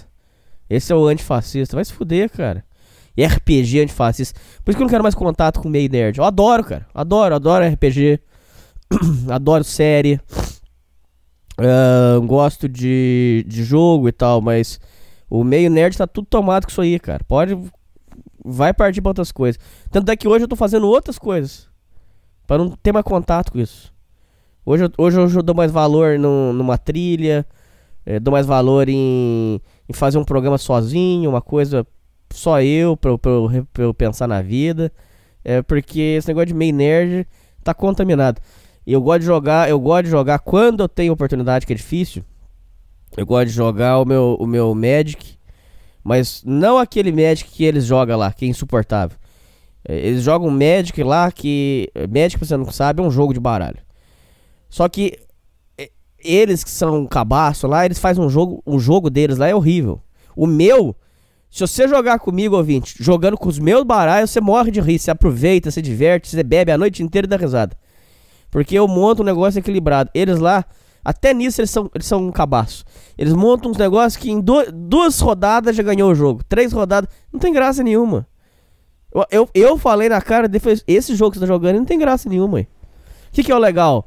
É carta diferente. Outra coisa, é, eles só usam as mesmas cartas, as que vai ganhar o jogo. Esse que me irrita. Cara, esse jogo tem. é, é, parece que a última estimativa deu 25 mil cartas. Você só pega as 40 que vai ganhar o jogo. As 60 que vai ganhar o jogo. Pô, chato demais, cara. Muito chato, irmão. Muito chato. Vamos pro próximo.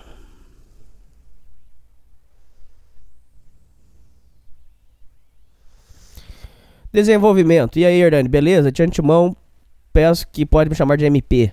Estou te enviando esse e-mail para pedir um conselho. Tenho 19 anos, sou de família humilde. Tenho esse perfil antissocial que você bem conhece. Faço faculdade de engenharia numa federal e sinto muito deslocado, pois lá está cheio de jovens bem mais estruturados financeiramente que eu. Eu já passei por isso, eu sei do que você está falando. Sem querer ser vitimista. Não, não é vitimismo, não. É humilhante, sim. Viu, ouvinte? É, você estuda numa faculdade ou num- numa escola onde todo mundo é rico e você é o, é o fudido. É muito, é muito humilhante, é muito degradante, é muito ruim. Eu lembro que na época que eu, eu tava fazendo uma federal ainda que eu não formei, eu. Eu tinha que pegar carona. E era muito humilhante, cara. Porque eu não tinha dinheiro. Mas é, eu fazia porque eu não tinha dinheiro pra pagar o ônibus. Como é que eu ia fazer? Não tinha grana. E aí eu fazia isso, eu fiz mesmo. E meti a cara, cara. Eu fui pro mundo.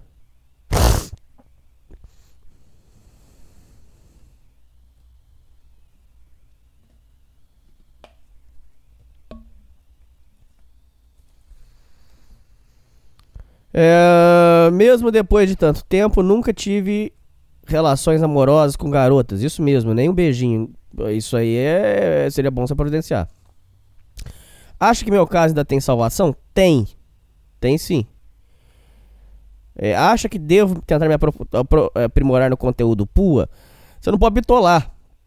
Porque bitolar é um perigo. Mas é porque se você tem problema de abordar mulher, essas coisas, só, só extrai só a, a coisa boa. Entendeu? E, e foca em você. Faça hobbies. É, esses hobbies você vai conhecendo mulher, é natural. É, frequente, é, vamos supor, é, fazer trilha, é, ou então, é, às vezes, não sei se, se você gosta, mas é, é grupo de, de igreja, vai conhecer mulher. Isso vai ser bom. Só que você já sabe que você vai, você vai dar umas, umas, cacetadas no muro. Já tá indo sabendo. Mas é bom para o seu desenvolvimento. Você não pode ficar. eh, Você não pode crescer sem pelo menos dar um beijo, sem. É bom, cara. É bom. Esse é o meu ponto de vista. Se você tá mandando e-mail para mim, eu imagino que você quer saber o meu ponto de vista. Eu acho. Eu acho, honestamente, ouvinte, que você passar pela vida sem você eh, ter passado por essa experiência, eu acho muito triste, cara. Sem você ter amado uma mulher, sem uma mulher ter te amado, sem você beijar, sem você ter, eh, ter conhecido, eh, ter, ter, ter feito sexo, eu acho muito triste, cara. Eu acho que isso aí. A não ser que você queira se guardar pra mulher certa. Aí eu já é outro debate que eu não vou nem entrar aqui, porque aí tem uma questão eh, muito complexa. Se, se você tá se guardando pra mulher certa, tudo bem, continua, tá tudo certo. Apesar que há quem diga que isso aí acaba dando problema, mas aí é uma questão tão sensível que eu não vou nem entrar. Se, se for esse o caso, não vou nem entrar. Agora, se você quer, mas você tem dificuldade por causa de fobia social, é, procura sim, é, começa a desenvolver, começa a puxar assunto, aprende a, a abordar, aprende a, as formas como você tem que se portar e vai treinar, cara. É gostoso. Essa caminhada é gostosa. É uma, é uma jornada legal. E com os conhecimentos que você tem aqui, você não vai se fuder igual o pessoal geralmente se fode. Então vai ser uma coisa mais saudável, tá? Uh, tudo isso é muito difícil quando se é um cara sem graça e sem dinheiro. Ademais, muito obrigado pelo podcast e pela atenção. Sucesso. Muito obrigado, meu irmão. Espero que meu conselho aí te ajude. E muita paz aí pra você, meu irmão. Ejaculação noturna. Não leia meu nome, por favor. Caro Hernani, nos últimos dias venho enfrentando um problema que sempre me deixa constrangido. Eu acordo gozando todo dia. Já se fazem três dias seguidos que isso acontece. Isso começou quando eu dei início ao NoFap. Tenho 17 anos. Antes consumia pornografia regularmente. Olha a tragédia aqui. Qual o seu conselho sobre isso? Devo esperar para ver para visitar o médico? Não, isso aí é normal, é porque o seu corpo está contaminado com esse vício de dopamina. É, segue firme, vai dar tudo certo. Pode continuar, já já isso aí vai parar. A poluição noturna é normal no, no praticante do NoFap. Discordando do programa. Opa, e aí, Hernani? Senhor Hernani, carreira, acho que é assim seu nome. Espero, mas acho, acho. Pô, você vai mandar um e-mail discordando do programa. Você tem que, o mínimo que você tem que fazer é procurar saber o meu nome. Espero que não leve a mal o que vou falar. Aqui é, é uma crítica construtiva. Bom, esse e-mail será um contraponto que tenho sobre o programa.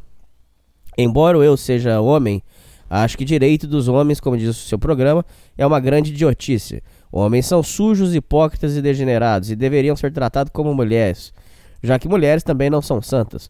Não entendo essa sua suposta moralidade que você põe em homens como se fossem bonzinhos e as mulheres como se fossem ruins. Isso é mentira. Eu nunca disse que homem é bonzinho e mulher. Não, isso é mentira, cara. Se você tem essa visão aí, você não entendeu nada.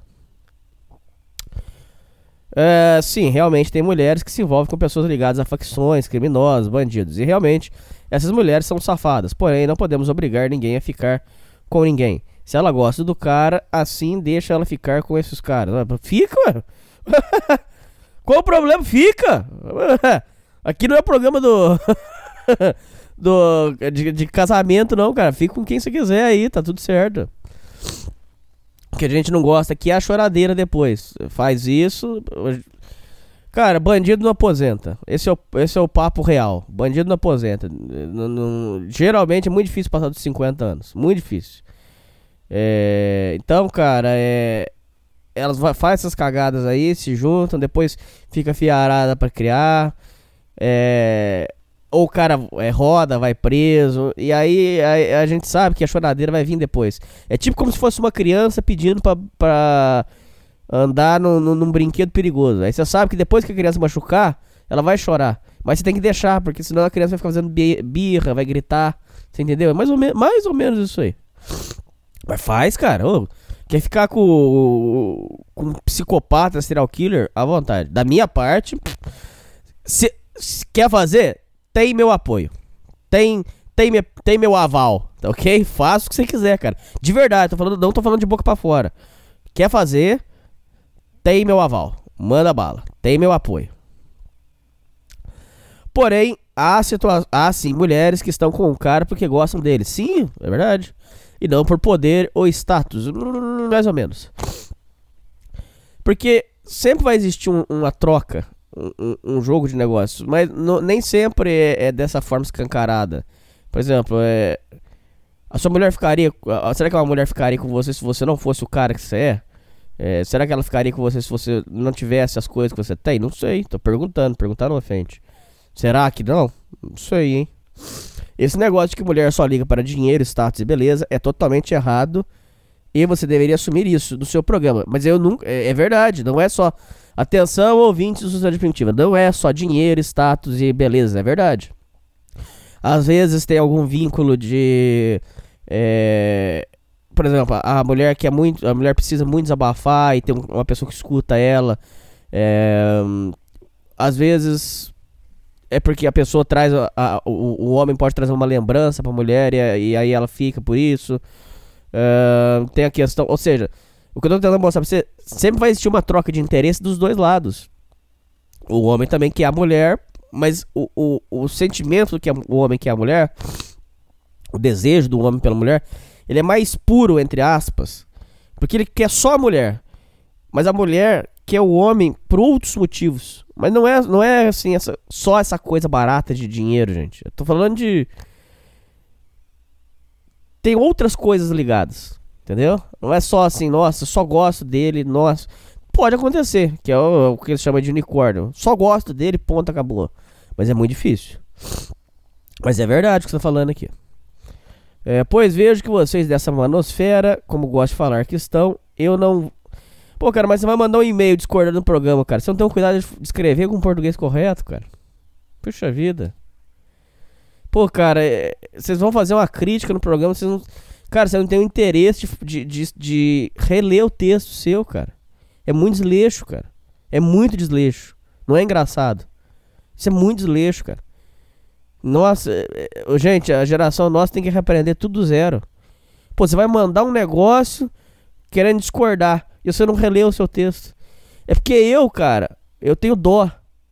Mas é, outra pessoa não ia ler essa bobajada sua aqui, porque você tá escrevendo. Você, cara, você, você escreveu tudo errado, cara. Você não tem o cuidado de reler o texto que você vai mandar, cara. É muito desleixo, cara. É você, é você falar assim, ó, tô cagando por isso aqui. É, não dá para entender o que escreveu aqui. Eu não vou falar a palavra incentivar, mas estão de certa forma dando a entender para os jovens que o mundo não tem mais salvação. Vamos comer todo mundo e no futuro a gente fica sozinho. Nunca falei isso. Olha só que perigo, cara. É, a sua cabeça tá entendendo tudo errado. Eu sou contra a degeneração, cara. Tem nada a ver com isso aqui que você tá falando. Já que seu programa é de direita conservadora, olha, isso aí vocês que dizem. Eu não sei se eu sou. É porque, na verdade, uma hora eu vou explicar pra vocês. Eu não acho que. Eu não acho que eu e os ouvintes somos de direita. Porque eu não acho que existe uma direita, pô, tipo assim, o cara batendo no peito e fala assim, eu sou de direita, porra, eu sou de direita. Eu não acho que exista isso. O que existe é o seguinte, nós somos contra a esquerda. Isso sim. Você entendeu? Eles, eles não batem no peito e falam, eu sou da esquerda, que não sei o que e tal, socialista, eu sou esquerda. Eles batem no peito. Eu vejo a gente, eu e os ouvintes, como contra a esquerda. Mas eu não vejo ninguém, eu não vejo os ouvintes falando assim, puta que o pariu, eu sou de direita, é, eu sou de direita, viva a direita. Eu não vejo isso. Então eu acho que isso não existe. É uma impressão minha, uma visão 100% particular minha. Eu não vi ninguém falar disso. Eu acho isso, entendeu? Eu não acho que eu sou de direita. Eu, eu acho que eu, eu, eu tenho certeza que eu sou contra a esquerda. Agora, é, se eu sou de direita, eu sei o que tá falando. É, e outra coisa, é, eu tento fugir de rótulo. Porque rótulo pra mim eu não, eu não gosto. Eu, Hernando, não gosto.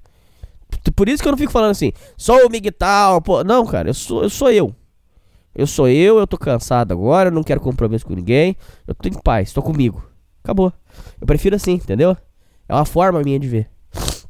Não gosto de rótulo. Porque às vezes o seu rótulo, ele vai trazer coisa para mim que não, não me identifica. Nenhum rótulo, nenhum rótulo no mundo pode te. Não, nenhum rótulo no mundo. É, eu acho que. Tipo assim, nenhuma visão coletiva pode ser 100% você. Porque você só pode ser você. Essa é a visão, entendeu? Não sei se fui claro. Uh...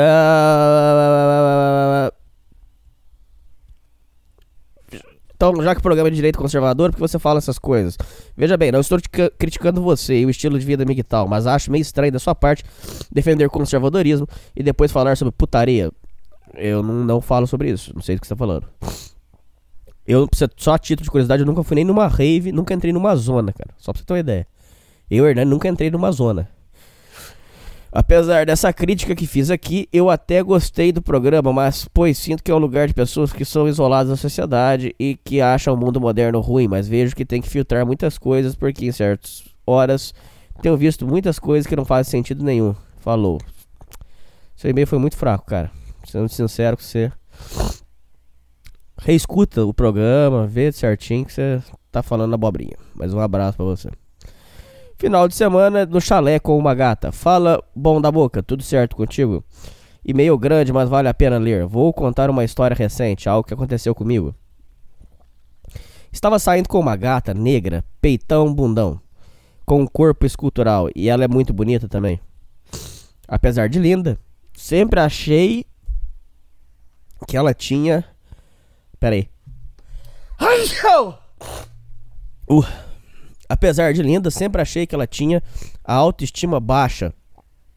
Digo isso porque na primeira semana que nos relacionamos, eu já deixei claro que não queria relacionamento sério. E isso fez ela entrar numa batalha para me conquistar. Tenho beleza mediana, mas com duas faculdades, casa própria, carro na garagem e, lógico, faço academia. Tenho um corpo atlético bacana. Não conquistei minhas coisas do nada. Saí de um bairro pobre fudido para uma faculdade pública. Sempre lutei e continuo lutando muito para conquistar minhas coisas. Tenho 33 anos. Vamos à história. Em uma de suas empreitadas para tentar me prender em um relacionamento sério, a gata me convidou para passar o final de semana num chalé, lugar gostoso e aconchegante. Eu sei. Na hora que elas querem aprender, cara. Nossa, cara. Eu sei como é que é. Chegamos na sexta-noite, trepamos intensamente a noite inteira. No sábado de manhã, demos uma trepada gostosa e fomos tomar café da manhã. Logo após, fomos na piscina, tomamos algumas cervejas. Antes do almoço, comi ela gostoso novamente, com direito a um frente e verso. Fomos almoçar, passeamos a tarde toda pela cidade. Na volta, eu estava meio cansado e disse que ia tirar um cochilo. Ela falou que não estava com sono, pegou um livro e ficou do lado de fora do chalé lendo. Depois de 30 minutos, ela veio no quarto e eu disse para ela que queria muito tomar um café. E ela falou amorosamente que ia buscar um café para mim. Poxa, achei muito legal da parte dela. Após 40 minutos, esperando o café, achei estranho. Fui para fora do chalé para procurar a gata e meu café. Hernani, nesse chalé também estavam os jogadores sub-20 de um famoso time do estado de São Paulo. E quando fui na direção à piscina, a gata estava lá de biquíni fio dental, com uma latinha de cerveja na mão, debruçada na beira da piscina, e os jogadores estavam jogando futevôlei ao lado dessa piscina, e a gata estava com aquele rabão maravilhoso apontado para os jogadores. Filha da puta, cara. Sentei em um banco um pouco afastado da piscina e fiquei observando a cena. Depois de cinco minutos, um cara da comissão técnica ofereceu uma bebida e ela aceitou. Deu um sorriso e agradeceu. Fiquei ali mais cinco minutos, me levantei e saí. Voltei para o chalé. Ela me viu e veio atrás de mim. Já estava escurecendo. Ela me perguntou se estava tudo bem, eu disse que sim. Mas não tão bem quanto ela, pois ninguém trouxe meu café e muito menos uma bebida para mim. Disse para ela voltar para lá para curtir a piscina. Então ela começou a se defender, dizendo que não fez nada de errado. Eu aceitei naquele momento as desculpas delas, dei uma acalmada na situação, tinha começado a chover. Ela veio me beijar, correspondi e disse que queria comer ela lá, na, lá fora na chuva. Ela aceitou, trepamos gostoso ao ar livre, numa posição que qualquer um podia nos ver e filmar. Fomos jantar fora do chalé. Quando voltamos, você, é sem vergonha, cara. Você é muito sem vergonha. Eu, Hernani, eu tinha entrado no carro e indo embora, ué. só isso. Acabou a história. A minha história é essa, fim. Fomos jantar fora do chalé. Quando voltamos, tomamos um vinho e ela ficou louca para trepar. Não neguei fogo. Depois de um babão gostoso, demos aquela trepada novamente. No domingo pela manhã, fomos tomar um café e ela veio com graça novamente. Eu recusei o sexo e disse que nunca mais iríamos sair juntos novamente. Arrumei as coisas e fomos embora para casa. Não é Jaspion, faço musculação, pratico NoFap de segunda a sexta. Tenho boa alimentação e bebo cerveja apenas moderadamente. Cara, sou separado, tenho filho e foi um relacionamento tristemente pesado e abusivo. Mas deixa essa história para outro e-mail. Desculpe o tamanho do e-mail, obrigado, abraços. Muito legal, cara. Manda aí pra nós. É, mas eu no seu lugar eu teria vazado, cara. Eu, essa humilhação aí que você passou, eu não achei graça não, mas tá bom. Ah, cirurgia. Fala, não vou escrever muito. Fiz uma cirurgia de aumento peniano em 2003. Minha vida acabou. Talvez você queira informações para ajudar outras pessoas. Atenciosamente, Leonan. Tá bom. Manda aí pra gente. Eu conto aí pros ouvintes. Deve ser alguma coisa, alguma insanidade da Tailândia, essas coisas. Que lá eles fazem as loucuras assim, não faz? ai, ai, ai. Uh, músicas. Fala Asno, tudo em riba. Estamos, estava ouvindo o começo do História de Ingratidão 6. Na parte que você falou da música, me veio logo a cabeça do DVD musical com habilidade de presente, sim. Você deve saber agora quem lhe escreve. E-mail então. Você havia me dito que não tinha leitor de DVD para poder escutá-lo. Apesar de ter muita música gringa underground, coloquei também algumas bandas brasileiras, na qual nós brasileiros não valorizamos, inclusive muitas delas acabaram por conta disso. Fiquei com vontade após o programa de te mandar algumas músicas e ouvir para ouvir e quem sabe até colocá-las em algum programa para os ouvintes conhecerem. Legal. Coloquei a banda Haikai, que muitos, creio eu, quase ninguém sabe que era a banda do Vini. Sim, aquele Vini da música Mexe a Cadeira. Esse som em si, inclusive, foi tema do Tavinho, da novela Corpo e Alma, de 1992. Tem também a banda Platina, na qual chamam, muitos chamam o vocalista Sérgio Seman de David Coverdale, vocalista do White Snake brasileiro. Os irmãos Andri, Andrea Buzik e Ivan Buzik saíram da banda para tocar com o saudoso e falecido guitarrista Vander Tafo, no qual eles iam tocar direto no programa livre do Serginho Groisman. Por fim, a banda Cavalo Vapor, de uma qualidade e melodia inigualáveis. Além de três músicas punk para você, meu querido Hernani. Mas essas são da gringa mesmo, ninguém é de ferro. Se você e os ouvintes tiverem curiosidade de conhecer mais bandas nacionais de hard rock e heavy metal, eu indico para vocês o canal aqui no YouTube chamado Hard N Heavy Brasil. Eles postam bandas antigas e atuais do cenário nacional quase todos os dias. Bom proveito a todos. É isso, Hernani, aquele abraço de sempre. Melo melhoras na cagação de sangue. Vai tomar no cu. Não podia deixar a oportunidade de te zoar com isso. Câmbio e desligo. Ó, falei todas as bandas aí. Então é Haikai, Platina. Ele tá indicando aí. Haikai, Platina, Cavalo Vapor. Uh, Sick Shift, Ace Number 5. Never Too Late. Então, eu vou ouvir essas músicas aqui depois que terminar o programa. Mas legal, sua indicação, bacana, vou conhecer. Uh, vamos lá. Sem assunto. E-mail para ler no podcast. Salve Hernani Cabeleira. Meu nome é Vitor, tenho 19 anos, sou ouvinte desde o início do programa. Mas nunca mandei nenhuma história porque não tinha nada de interessante ou relevante para falar. Este ano minha avó me ensinou a cozinhar. Legal, cara, bacana. Isso é, isso é muito importante. Já aprendi a fazer arroz, feijão e macarrão. Ajudei meu tio, montei um chuveiro. Além disso, busquei referências de masculinidade lendo o livro dos Cinco Anéis escrito pelo lendário samurai Miyamoto Musashi. Um livro sobre estratégia e também estou lendo um livro do Bruce Lee, fazendo exercícios físicos e muito em breve praticando uma arte marcial e estudando música. Enfim, perdão se ficou grande, mas queria mostrar meu desenvolvimento. Um abraço, continue com um bom programa. E não se esqueça da promessa que fez de dar uma mamada no meu avô. Sai fora. Legal, cara, bacana. Segue firme. Vai dar tudo certo. A hipergamia da medicina. Fala, Hernani. Tudo, bele... tudo, tranquilo? Resolvi escrever este e-mail após escutar o relato de um ouvinte sobre suas experiências negativas com as médicas, que foi lido no programa com o tio Miguel. Acho que foi Oxina, não sei. Deixa eu só tomar um gole d'água aqui, peraí.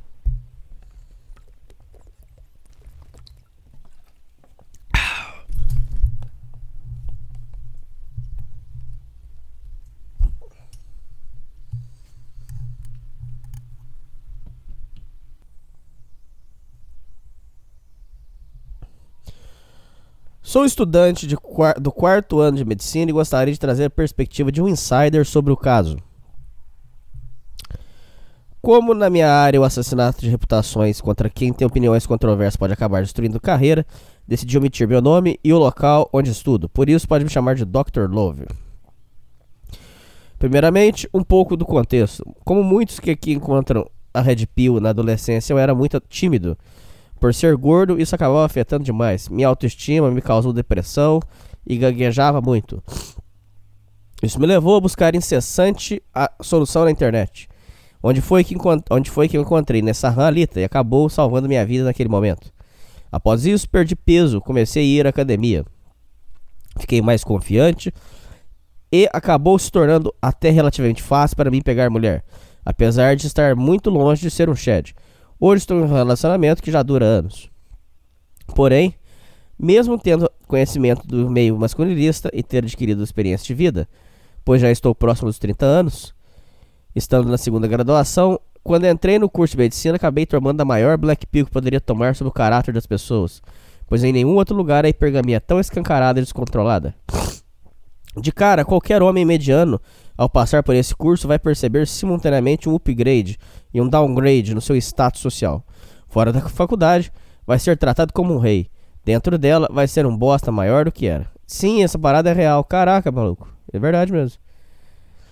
Isso ocorre. Não que eu, não que eu faça essa faculdade de medicina, mas é porque, por exemplo, às vezes você, no seu meio, você é considerado um bosta. Pelo que ele tá falando, a hipergamia. A mulher sempre vai querer procurar pra cima.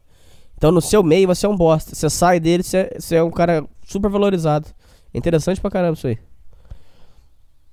Isso ocorre, como é de se imaginar, pois, como a maioria dos estudantes tem dinheiro, ser rico ou ter carro não é um ponto a favor. É apenas o mínimo esperado. Ou seja, se você for um playboy bem padrão, vai rapidamente se integrar nos círculos sociais da faculdade. Já que eu nunca tinha dinheiro, senti um impacto tremendo ao perceber a falta de decência que existe entre muitos estudantes, principalmente as mulheres, com raríssimas exceções com quem ela, com quem eles consideram abaixo do nível.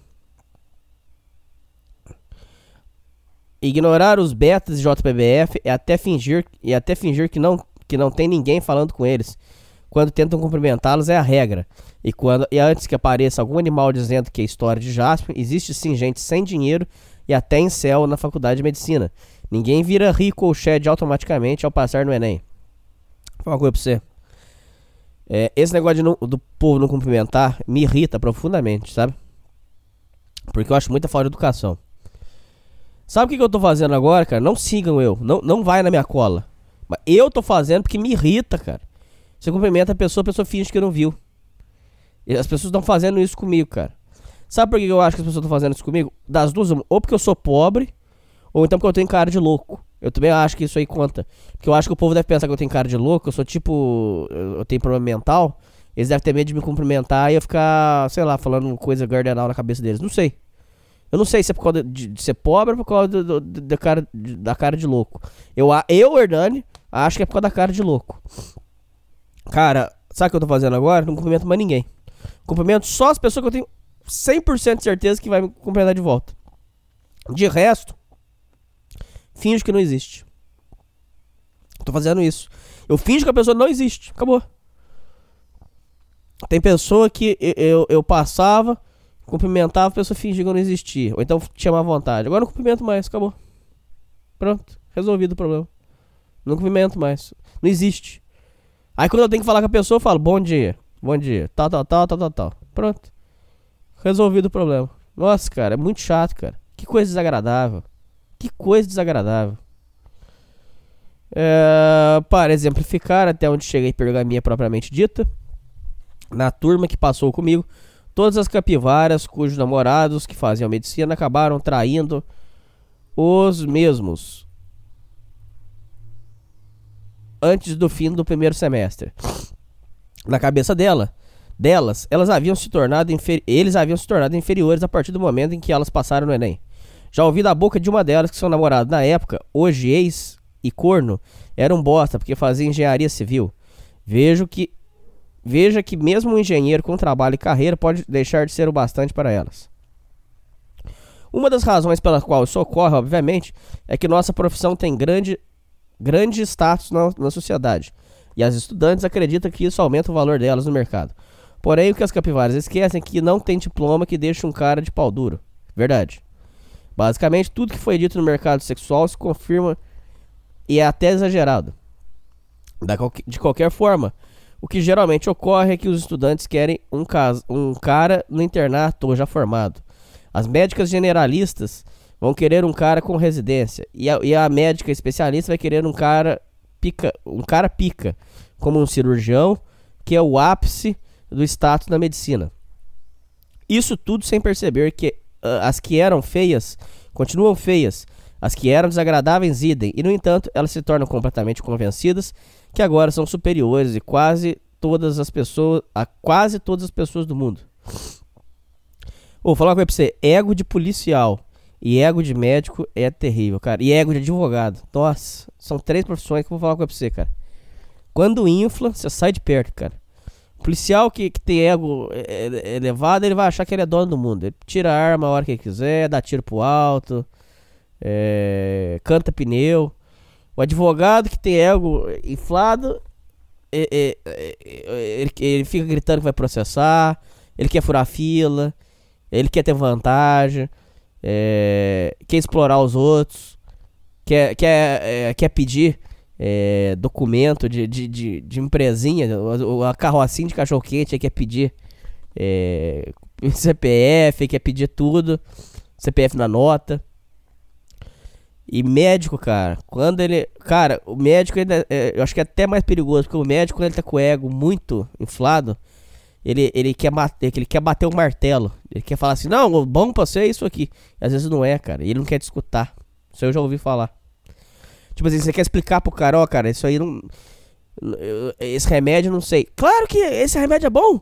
Pode tomar, é certeza! Quer dizer, o cara não, não quer escutar, você entendeu? é foda, cara, é foda. Assim como esse mercado inflacionado, já vi colegas JPBF se arrastando por gurias nota 2 e 3, arrogantes, gordas, mal educadas e mais feias que cagada de diarreia. Se tudo isso se aplicar, se a tudo isso se aplica a quem é colega delas, isso é 10 vezes pior para quem é alguém de algum curso considerado inferior ao delas, que na visão são basicamente todos. Eu fico só observando alguns rapazes da universidade se humilhando para conseguir a atenção das capivaras. Isso é muito feio, cara.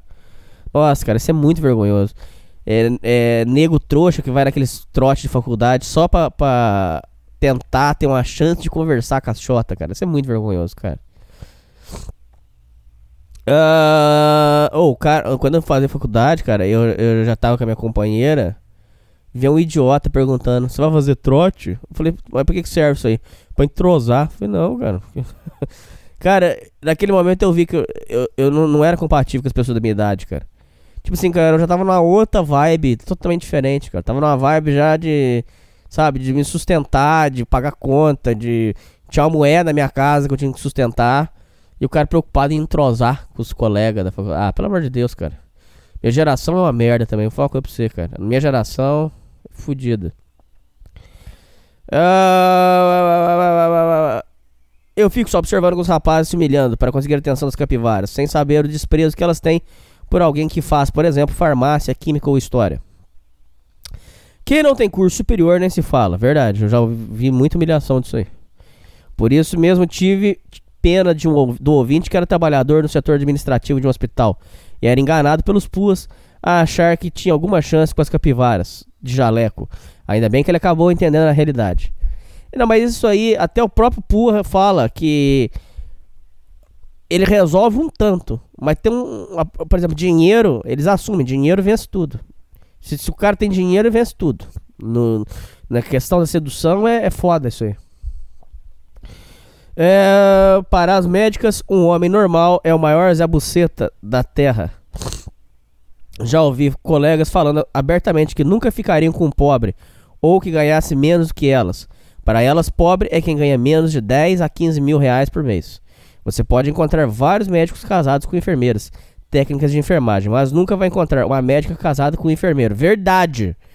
Ou técnico, que para elas não é nem gente. Verdade, cara. Porra, cara. Cara, vocês ouvintes fala de Black Pill, cara. Olha essa aqui que o cara mandou, cara. É verdade, cara. Eu nunca vi, cara. Eu nunca vi. Olha, cara. De primeira. Pegou de chapa. Pegou no alto. Mandou pra, pra gaveta.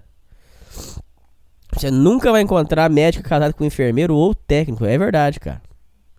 É, cara, se isso não te convence que a hipergamia é real, cara, que ela, a mulher vai sempre procurar a, a, as camadas de cima, então não tem mais o que a gente possa fazer pra você acreditar. O detalhe que escapa a elas é que esses caras que elas querem, depois de passar 6 a 12 anos ralando para ter uma profissão, contando com residência, especialização, não vão querer lidar com o ego inflado delas. É verdade. Tanto é que é famoso. É, esses caras gostam do, do é a grande verdade, cara, que é muito bom comer uma faveladinha, cara. Essa que é a grande das, das realidades. E geralmente esses caras é, é, médicos, essas coisas, adoram comer uma faveladinha. É, inadvertidamente, isso acaba fazendo com que seja extremamente improvável que elas tenham, que elas achem um parceiro que passem pelo crivo da qualidade, colocando por elas próprias, sendo que a maioria reclama que faltam homens bons, ou que ninguém quer assumir elas enquanto disputam a atenção de algum shed de alguma faculdade par particular.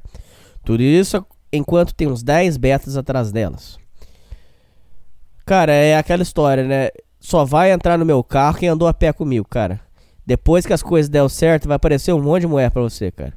Depois que as coisas começam a dar certo, vai aparecer um monte de mulher. Não porque vamos se conhecer, que não sei o que, cara. Mas na hora de andar a pé, ninguém quer andar com você, cara. Essa é a grande real. Eu vou gravar um programa pra vocês no futuro. O, é, os motivos pelo qual eu, eu tô solteiro. Um dos motivos é esse, cara. Já vou adiantar pra você. Hoje, por exemplo, eu passo aperto, passo é, necessidade, assim. Mas no futuro, quando eu tiver minhas coisas, aí eu sei que vai aparecer. Aí, tipo assim, ela vai aparecer. Será que é justo eu botar ela dentro da minha casa, sendo que toda essa caminhada eu fiz sozinho? Sozinho não, porque eu tenho as pessoas que. Ninguém vem sozinho também. Parar um pouquinho com isso aí. Ou é uma mãe, ou é um pai, ou alguém te ajuda na vida também. Mas vocês entenderam o que eu quis dizer.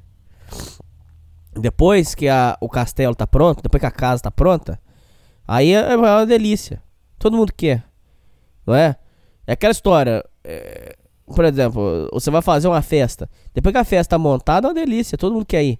Agora, quem que quer ir arrumar as coisas, buscar comida, preparar, é, fazer o churrasco? Aí ninguém quer. Você entendeu? É, é, é, é, mais ou menos isso a ideia que eu quero dizer. Então, por exemplo, se na faculdade eh, a, a mulher não prestava para você, por que, que depois de formada aí você presta? Né? Tem, a gente tem que é, é aquilo que eu falei antes. Você tem que começar a gostar de quem gosta de você, cara. Sabe? É, parar um pouquinho também com essa loucura aí. A namorada de um amigo já formado acabou admitindo que das muitas das amigas delas, que até pouco tempo atrás só queriam um alpha shed, picudo milionário, começaram a perceber que esse plano não ia dar certo. Acertaram ao a mil quilômetros por hora. Já com muitas mulheres de fora do curso, a coisa fica realmente mais fácil. Notei uma diferença brutal no tratamento, tendo mulheres chegando em mim, mesmo sabendo que eu tenho namorada. Isso obviamente massageia o ego do cidadão, mas mostra o outro lado da hipergamia, dando um desgosto terrível a ter alguém falando com você por puro interesse. Por isso, muitos médicos que conheço não confiam em mulher de jeito nenhum. E os que confiam, depois de um tempo de se fuderem um divórcio, acabam seguindo o mesmo caminho. No meu caso, muitas delas nem falariam comigo no meu curso, se o meu curso fosse outro. E várias já chegaram em mim do nada dizendo que acham bonito depois que descobrem o que eu estudo. Aí eu pergunto, o que é mais provável? Que eu fique bonito de repente ou que elas são interesseiras mais descaradas do mundo? Que elas são interesseiras. Por essas e outras, minha confiança nas pessoas e principalmente nas capivaras é coisa quase nula. Pois fui, fui capaz de observar em primeira mão o que elas pensam do homem comum. Gostaria de terminar com um alerta aos ouvintes. Se por algum motivo quiserem algum envolvimento com médico ou estudante de medicina, fuja que é cilada, pois para elas o lugar reservado ao homem comum, na melhor das hipóteses, é o de empregado. Vou parando por aqui para não me alongar mais. Espero ter ajudado um pouco os ouvintes no trato desse bicho perigoso que é a capivara de jaleco. Tenho muitos apontamentos sobre meu curso, Red Pill, mas deixo para a próxima, caso seja de interesse de vocês. E caso um dia você quiser cuidar dessas hemorroidas, Hernani, pode deixar que a consulta fique por conta da casa. Vai tomar no cu. Um abraço, Dr. Love. Gostaria de dar parabéns ao programa. Para mim, sem dúvida, o melhor, um dos melhores podcasts da atualidade. Muito obrigado, irmão. Um abraço para você. Excelente e-mail. Ignorância masculina seria uma benção? Olá, Hernani, tudo bem? Vou deixar aqui um relato para ser lido e comentado na leitura de e-mails. Meu nome é André. Tenho 35 anos. Há 3 anos me relacionei com uma mulher mais velha. Na época ela tinha 39 e eu 32. A pressão para ter um filho é muito alta e eu não queria. Então terminamos. Mesmo eu gostando muito dela, resolvi terminar porque ela já estava velha e eu queria, e queria muito um filho e eu não queria. Então, como ela já estava perto da barreira biológica, resolvi terminar e deixar ela tentar com outro. Foi então que conheci o seu podcast. Me identifiquei muito. O problema é que há muita desesperança. Hoje não me vejo mulher, querendo mulher nenhuma, por conta do que aprendi com vocês. Estou feliz, mas não sei por quanto tempo. Estou naquela fase de não querer ninguém no momento. Isso é bom, ué. Ué, não é possível que você não pode tirar uma fase pra você. Então você tem medo de você, ué. Não é possível. Tirou uma fase pra você, ué.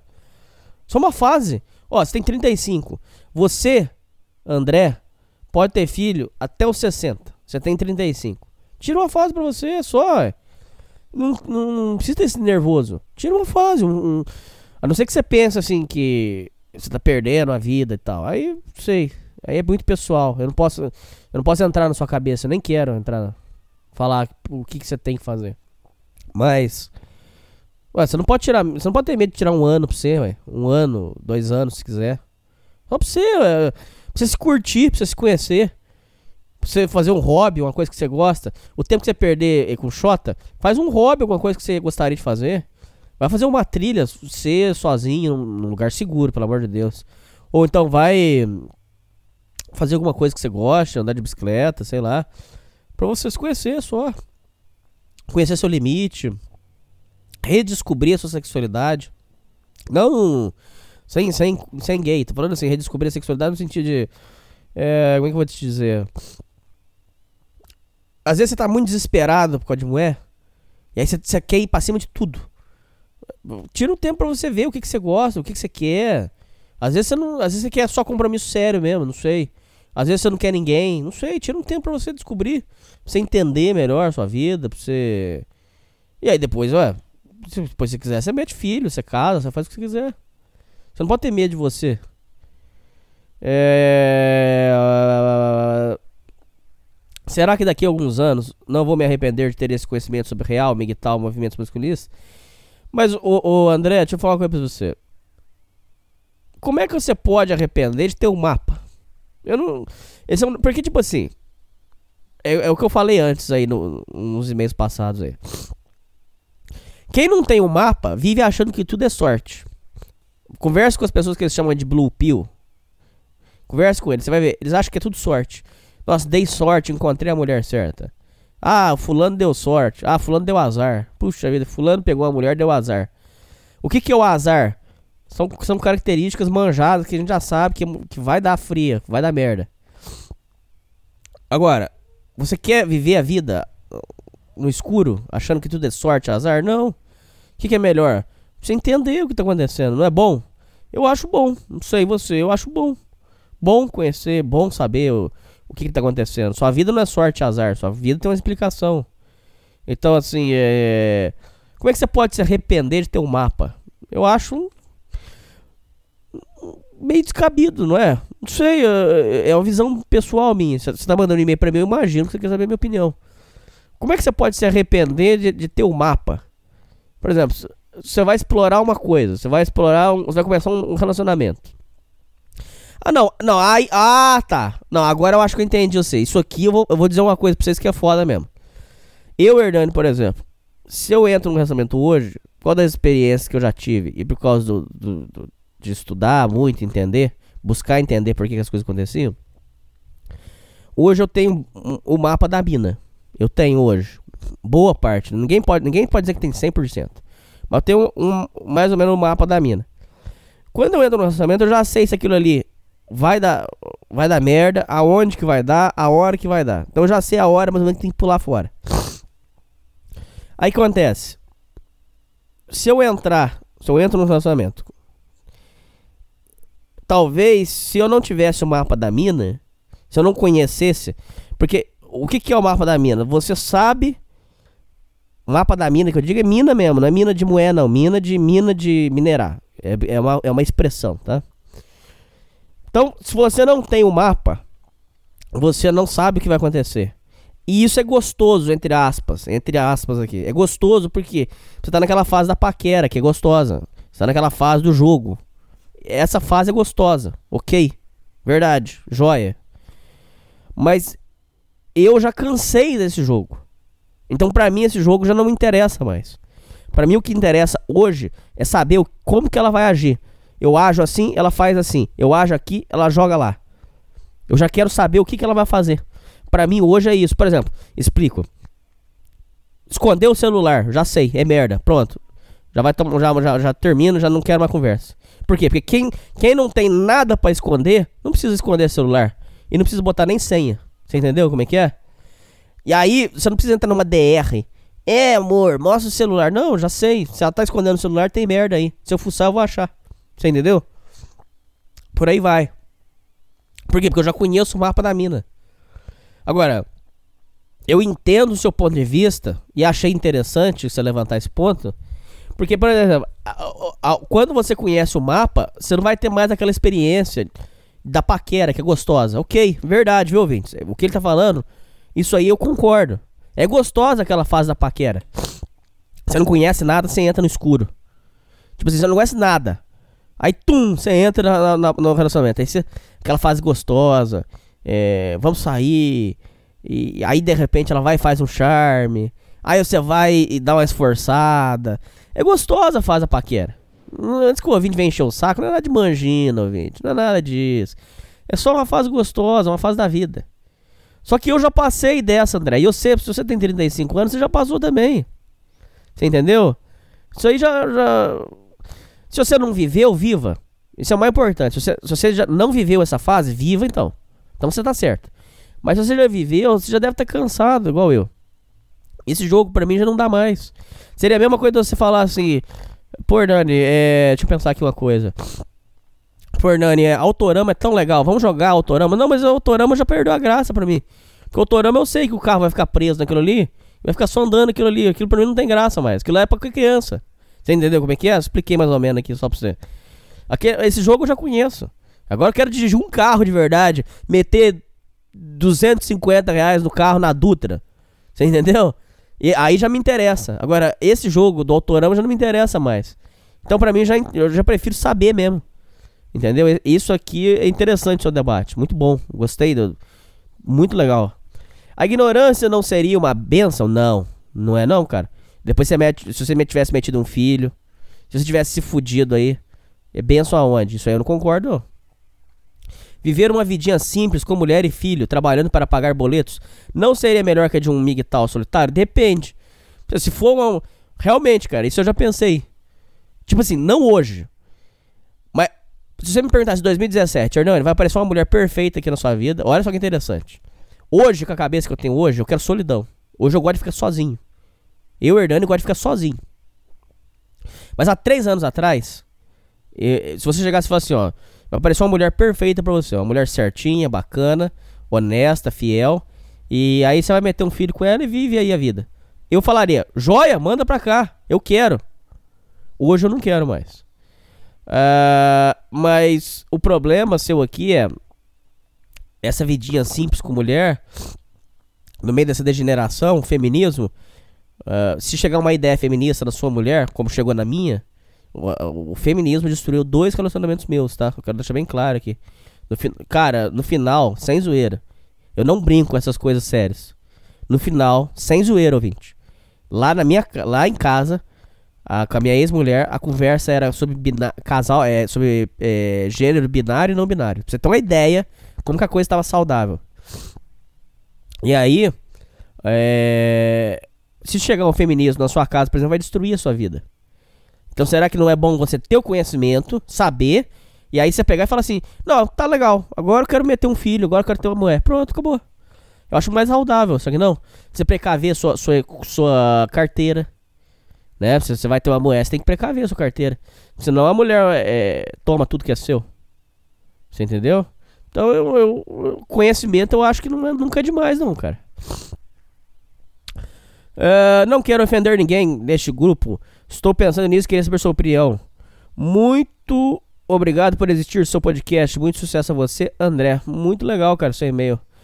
Muito bacana aí. Foi um bom debate. Um abraço. Sobre seu último programa, salve, salve Hernani, mais conhecido como Bom da Boca. Cu de sangue, vai tomar no cu. Tudo bem com você, meu cara? Tudo. Deixa eu só tomar água aqui, peraí.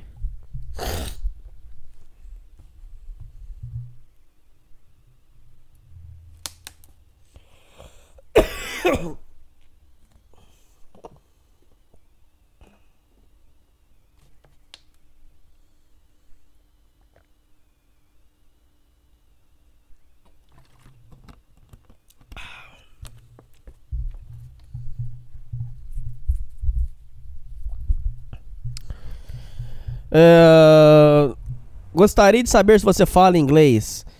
Ah, vai se fuder. Fishball cat. vai se fuder. Gostaria de saber como vai sua saúde, como faz para manter a forma. Só corre.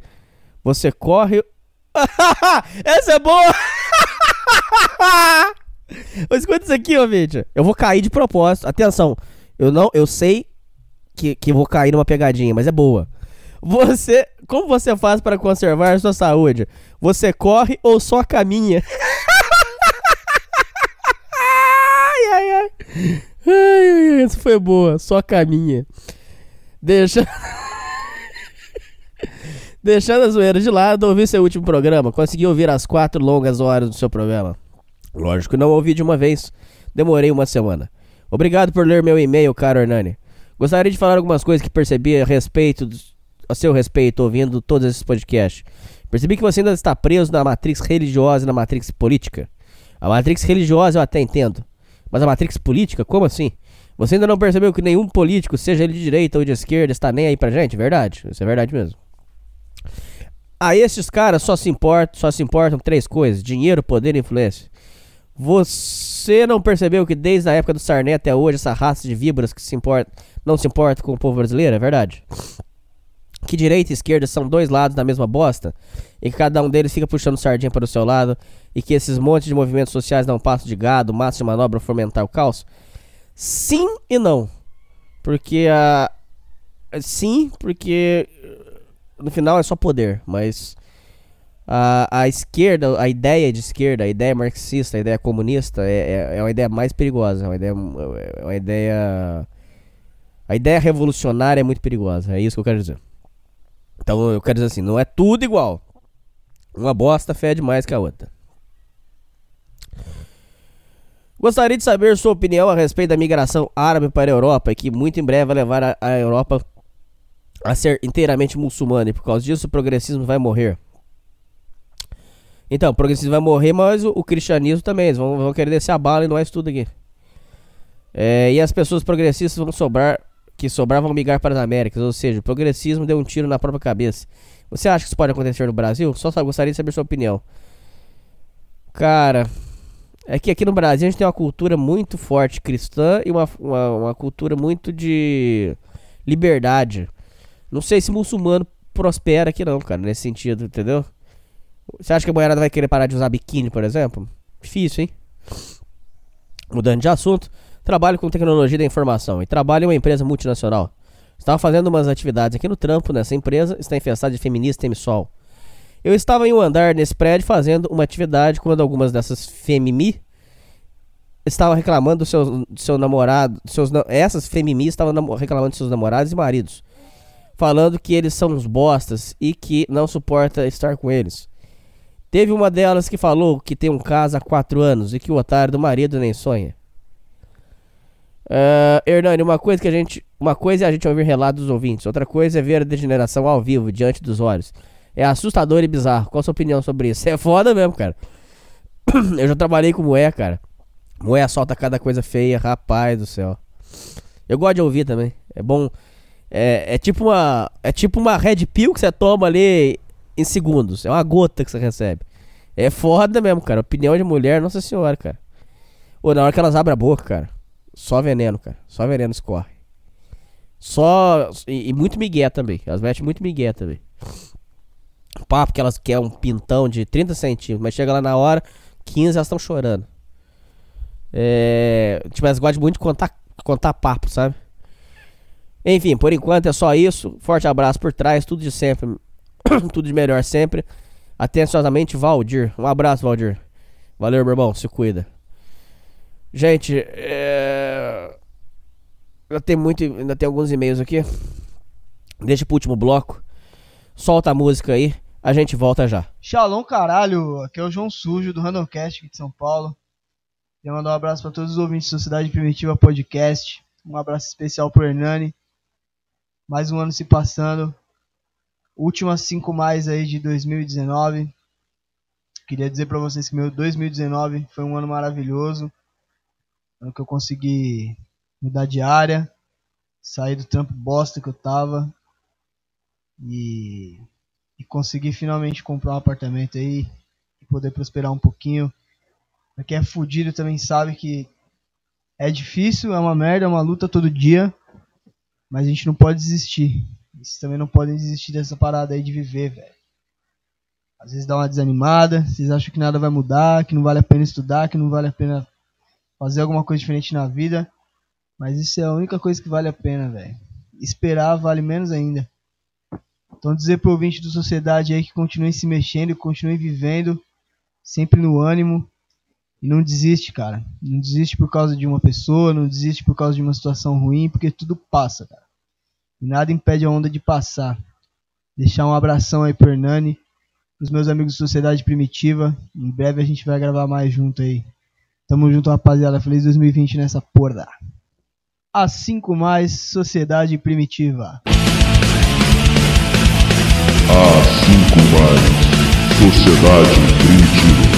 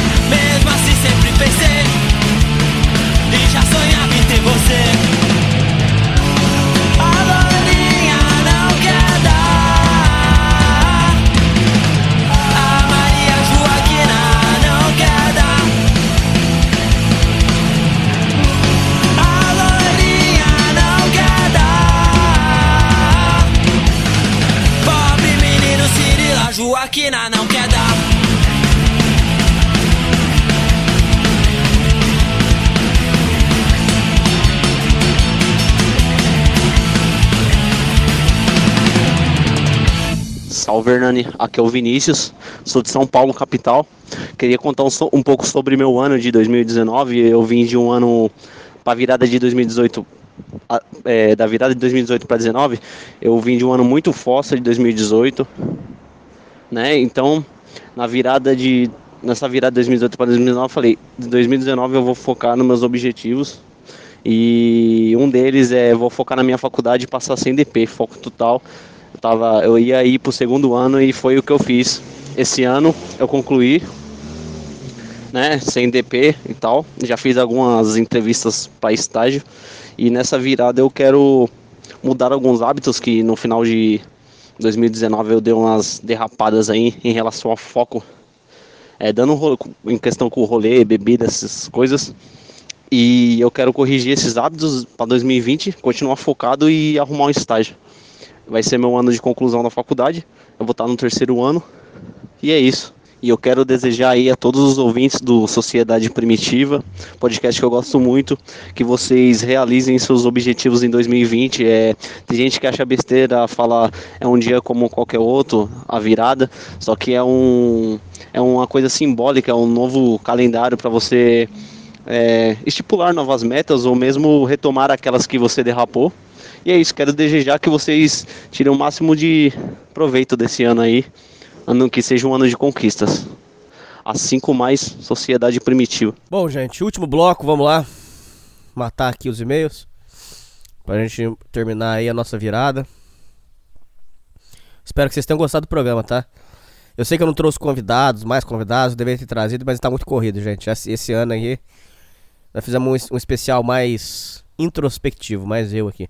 Mas, ô, sério, não é querendo fazer, é, justificar, não, mas vocês vivem falando que vocês querem que eu, eu grave o programa sozinho. Então pronto. Vocês tiveram um especial quase que só eu falando aqui. Então tá bom, ué. Minha história de vida, violência, abusos sexuais, superação. Olá, Hernani, pode me chamar de Alexander. Venho aqui neste e-mail para contar um pouco da minha vida sobre violência, abusos sexuais e de como o podcast me ajudou a mudar meu rumo. Sou do Ceará, nascido e criado nessa terra. Logo. Como é que é? Logo cedo fui abandonado pelo meu pai e mãe, criado pela minha avó. Felizmente, minha avó tinha e tem até hoje uma ótima condição financeira. Recebe mais de 6 mil reais de pensão do exército por causa do meu avô. O mesmo era coronel da Marinha e atuou na Segunda Guerra Mundial na construção do aeroporto em Natal. Para os americanos, além da minha avó. Também havia minha tia, que trabalhava em um cartório e tinha um ótimo salário. Tenho um irmão que foi criado pela avó paterna e mais dois irmãos por parte do pai, que mora em Fortaleza. Um casal faz três anos. Como é que é? Um casal faz três anos que não falo com minha, com minha mãe bio... Não, como é que é? Não, agora ficou complexo. Tem um irmão. Foi criado pela minha avó paterna e mais dois irmãos por parte de pai, que mora em Fortaleza. Um casal. Um casal. Ah, dois irmãos, um casal. Faz três anos que não falo com minha mãe biológica. Já meu pai, eu sempre vejo o cumprimento, mas não somos muito próximos. Eu sempre tive tudo: videogame, computador, escola particular, tudo que uma criança gostaria de ter. Mesmo assim, sempre senti falta de uma figura paterna, já que a figura materna eu tinha a minha avó. A única fi figura masculina que eu tinha em casa era meu tio. O mesmo trabalhava no Ministério da Educação e também ganhava um ótimo salário. Porém, em 2005 ficou desempregado. O motivo? Alcoolismo. O cara bebia mais que um opala. Eu chamava ele de mágico, pois conseguia transformar três latas de escola em quatro horas de agressão doméstica. Sofri muito na mão dele. Dos meus 5 aos 10 anos de idade, eu era constantemente espancado, torturado, ameaçado. Os motivos, qualquer coisa. Desde falar muito alto até comemorar a vitória do Corinthians no Brasileirão de 2005 sobre o time dele, o Inter. Os maus tratos variavam, me batiam com um pedaço de pau, esses paus de segurar telha, cheio de farpas cordas e até chicote de bater em cavalo, já que o mesmo era praticante de vaquejada.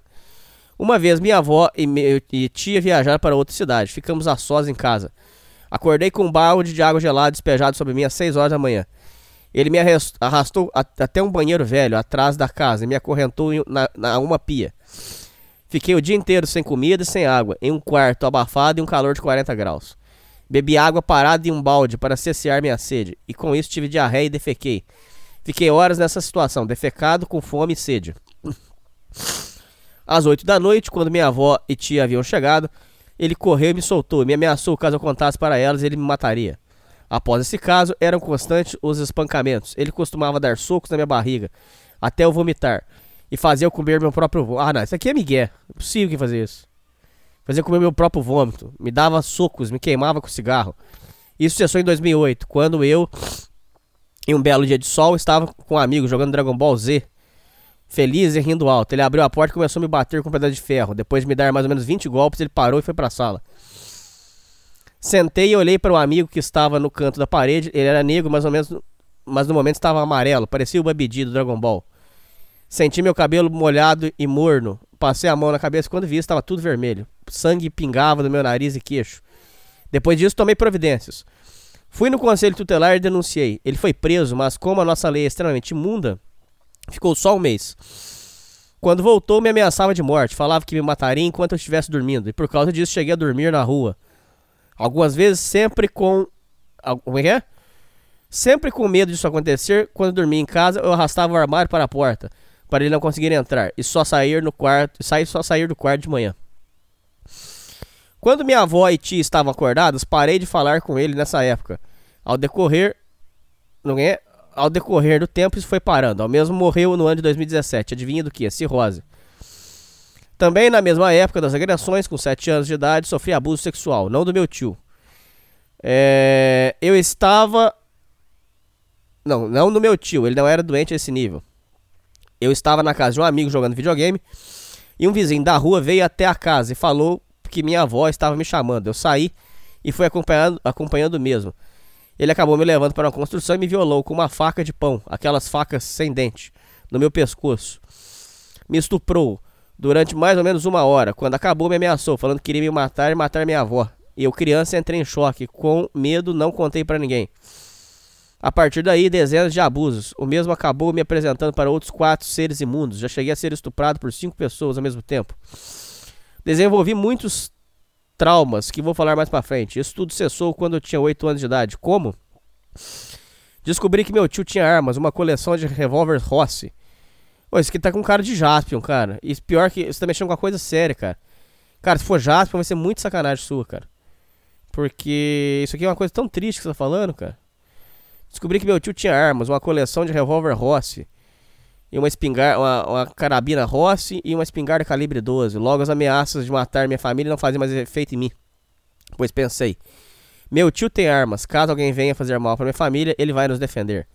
Por incrível que pareça, deu certo. Quando ele me chamava para ir para a casa dele, eu negava. O mesmo me ameaçava e eu ignorava. O tempo passou e ele parou. Se mudou de cidade, nunca mais vi. Um dos que também me estuprava foi assassinado por causa de drogas. Os outros três não faço ideia onde estão. Tomara que estejam mortos. Justamente por ter sofrido abuso e violência, tive muitos problemas com depressão, ser violento e até resquício de psicopatia. Larguei a escola durante 5 anos por depressão e vício em MMORPG. Fiz um supletivo, completei o ensino fundamental em poucos meses. Consegui recuperar os anos da escola que perdi e fui para o ensino médio na idade certa. Voltei a estudar em uma escola particular, escola católica, acabei o ensino médio. Fiz o Enem, cheguei a cursar História. Aí que entra você, Hernani. Conheci o, o podcast, acompanhava. Como é que é? Conheci o.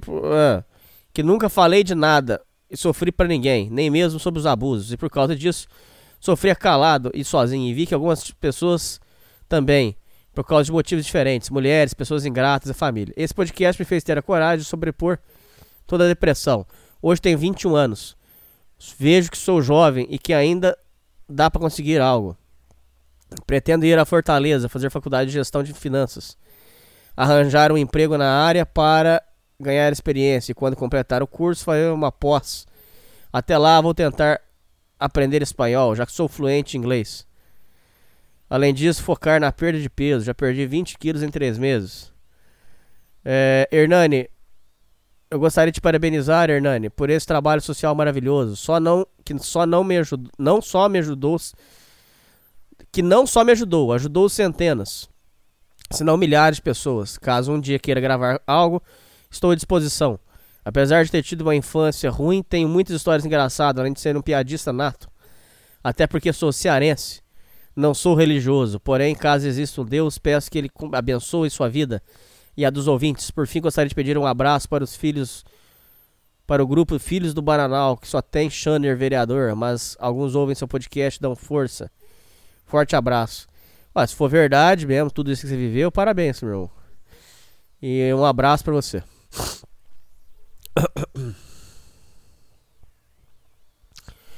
Mulher é foda.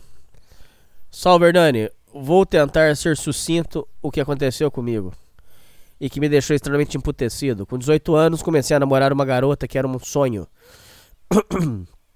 Ruiva, linda, brincalhona, gostosa. Ela tinha 16 anos. Namoramos por dois anos. Aquele namoro convencional de ir na casa dela, ficar vendo os pais, TV com os pais, rolê com a família. Ele não nos deixava sozinhos em casa, eram muito religiosos. Depois que tirei carta, comprei meu carro, ficou mais fácil a gente dar uma bimbada. Tudo ia às mil maravilhas. Até que um dia, um velho amigo meu de infância reapareceu. Tínhamos perdido o contato há muito tempo e recuperamos a amizade.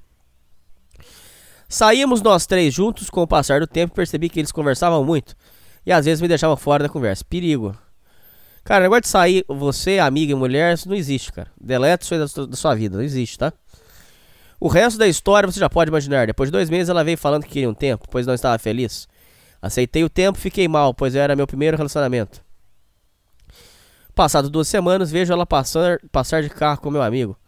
E uns dias depois, uns conhecidos meus me disseram que viram ela com, essa, com esse cara de mãos dadas na rua. Depois disso, não fui atrás. Como é que é? Depois disso, não fui atrás de tirar nenhuma satisfação, nem com ela, nem com ela, nem com ele. Apenas deletei eles de todas as redes sociais e segui minha vida. Nesse meio tempo, conheci minha noiva atual, uma paquera antiga de, an- de antes de começar a namorar. Começamos a ficar, nada sério, apenas um rolês e nada mais. Certo dia, um conhecido nosso em comum veio me dizendo: Cara, por que você fez isso com ela? Tá maluco? Que mancada que você deu, fiquei perdido. Como é que é? Eh, Desse meio tempo conheci a minha noiva atual, uma paquera antiga, tá. Certo dia um conhecido nosso em comum veio dizendo, por que você fez isso com ela? Que mancada você deu? Fiquei perdido, até que ele me contou que minha ex estava espalhando pra todo mundo que eu traía ela há dois meses com minha atual. E por isso largou de mim. Vai tomar no cu, cara. Não acreditei que ela faria isso comigo. Faz, faz pior ainda. Fui falar com a melhor amiga dela na época e ela confirmou. Estava espalhando essa mentira para todo mundo. Me queimando para geral. Fiquei muito puto e pensei em ir na casa dela tirar satisfação, mas conversando com a minha atual, decidimos não fazer nada, pois nossa consciência estava limpa, nós sabíamos de verdade, então foda-se. Vamos seguir nossas vidas. Oito anos se passaram e um tempo atrás fomos no mercado, e no estacionamento vimos ela com esse amigo traíra. Ele estava parecendo duas bolas de tão gordo, ela deve estar pesando uns 100 quilos, uns braços de cozinheiro de escola ensino fundamental e um rosto parecendo uma bolacha traquinas. Ela viu a gente, deu uma olhada de cima e embaixo e depois disfarçou. Minha noiva, depois de oito anos, continua gostosa, vai pra academia, se cuida, de todas as maneiras. Sentia inveja no olhar dela. Após um tempo, fiquei sabendo que eles moram de aluguel numa casa de fundo. Ele está desempregado e ela grávida. Várias pessoas viraram a cara comigo por essa história mentirosa que ela contava. Cada um acredita no que quer. Não precisa da amizade deles. Concordo com você. Eu já passei por isso que você falou. Eu sei do que você está falando. É, uma vez o, o- armaram pra mim nu- numa empresa e eu falei pro maluco que eu confiava demais da conta. Eu falei, olha, é, cara, a verdade é essa, essa, essa e essa. Aí depois ele me encontrou, uns 15 dias depois ele me encontrou na rua. Aí ele pegou e falou assim: Ô, aquela história lá não é assim não. Não é do jeito que você contou, não. Aí eu peguei, escutei isso e eu fiquei muito mal. Eu falei assim: Nossa, eu preciso ir lá contar pra ele a verdade agora. Eu pensei até em ligar- pegar e botar crédito no celular pra ligar pra ele. Aí eu peguei. Aí me deu um estalo. Falei: Peraí. Aí a comunicação não verbal tá aqui. Se, ele- se esse imbecil escolheu acreditar naqueles cara vagabundo que não vale nada, em vez de acreditar num cara que é amigo dele, eu corri com ele. Se, se ele prefere acreditar naqueles caras do que acreditar em mim, então foda-se. Então não precisa de amizade. Concordo com você. Ué? Gente, que merda de amizade é essa que você conta um negócio pro cara, o cara prefere acreditar na pessoa da rua do que acreditar em você? Ué, então não precisa dessa amizade pra nada. Isso aí é, é uma parada que eu, eu, eu, acho que é muito assim. É, é sacanagem, sabe? É, a pessoa. Tem gente que prefere acreditar numa pessoa da rua que nunca viu do que acreditar no você. Impressionante, cara. Por fim, saí vitorioso. Minha noiva me apoia em tudo, estamos crescendo junto e batalhando. Construindo nossa casa e com muitos planos pela frente. É isso, Hernani. Parabéns pelo seu programa. Muita força pra você e tudo de bom, irmão. Um abraço, irmão. Valeu e tamo junto.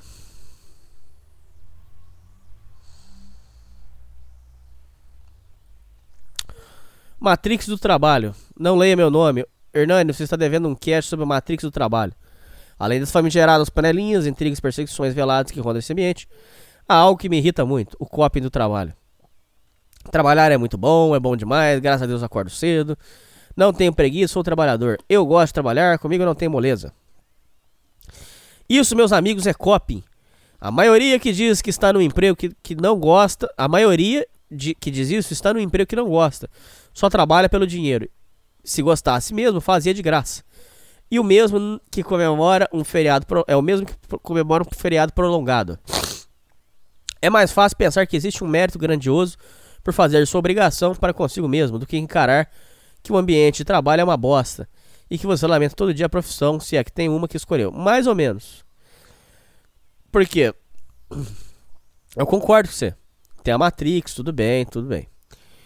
Só que, é, por exemplo, eu, Hernani, se eu ficar muito tempo parado, me dá desespero. É, quando eu tirei minhas primeiras férias do ano e eu notei. ah, prime- Primeira, fe- eh, primeiras férias da minha vida, que eu quero dizer.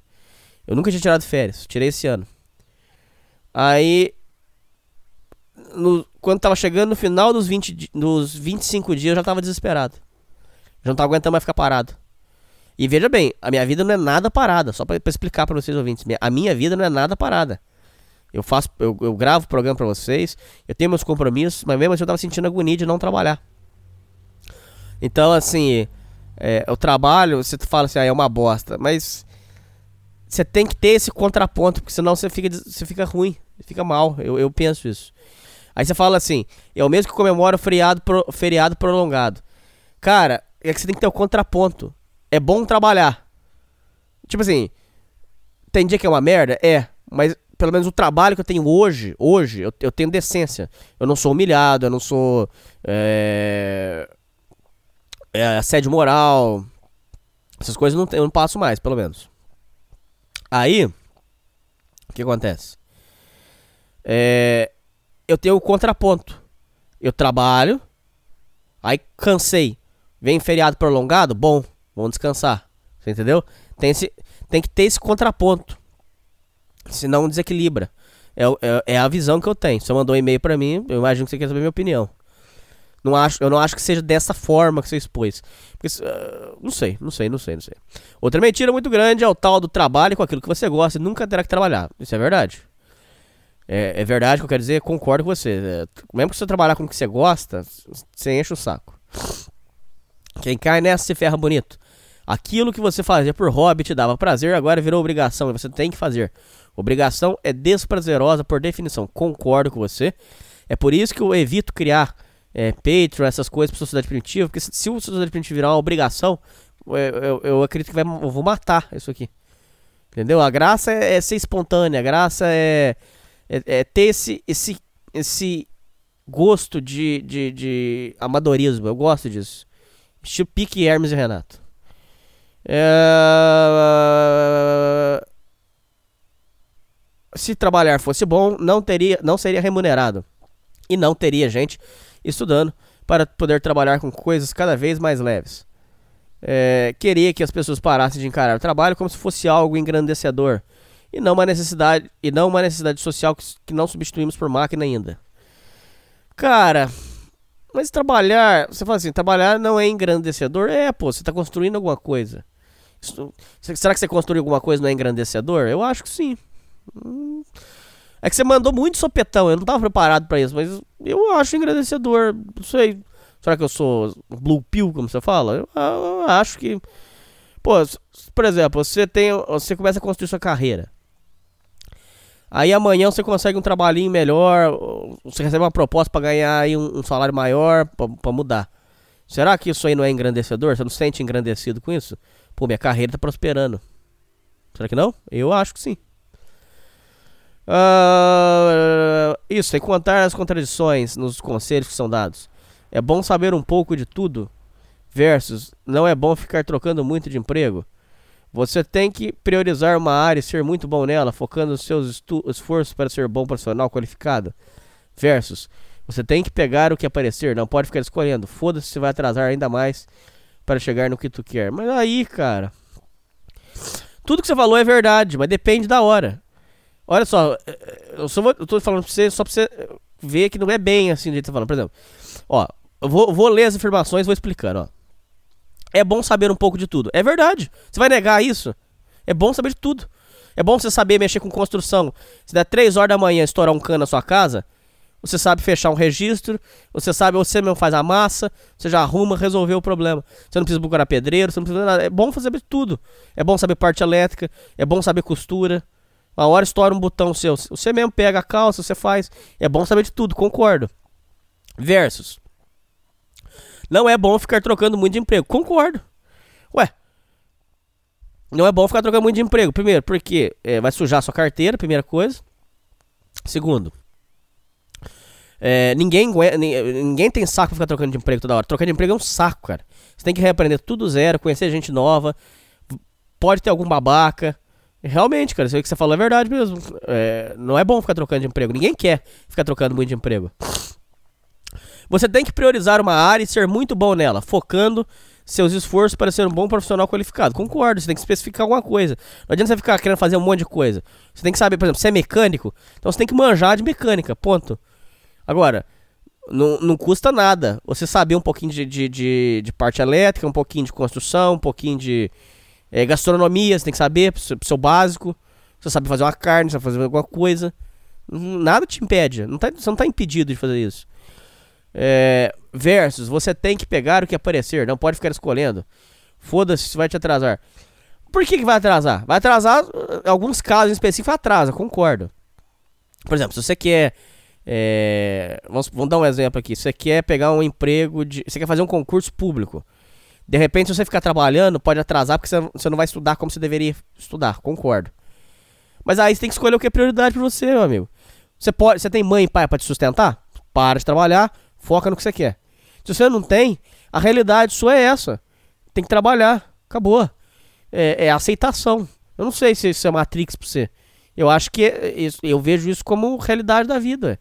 Nem todo mundo tem uma vida fácil. E não venha de mimimi que tudo agora é copy, porque isso é real. Um tabu tão real que muitos vão se sentir pessoalmente atacados ao ler isso. Vamos chamar de esquerdista e por aí vai. Não acho isso. Eu acho só que você. é, você pode estar um pouco assim. Como você tá, tá, conhec- tá vendo essas coisas, talvez você pode estar vendo só um lado da história. E tem mais lados, não é só isso, entendeu? Só essa minha humilde opinião, minha visão. Se você manda um e-mail pra mim, eu imagino que você quer saber a minha opinião. Então eu acho que, que você tá um pouco assim.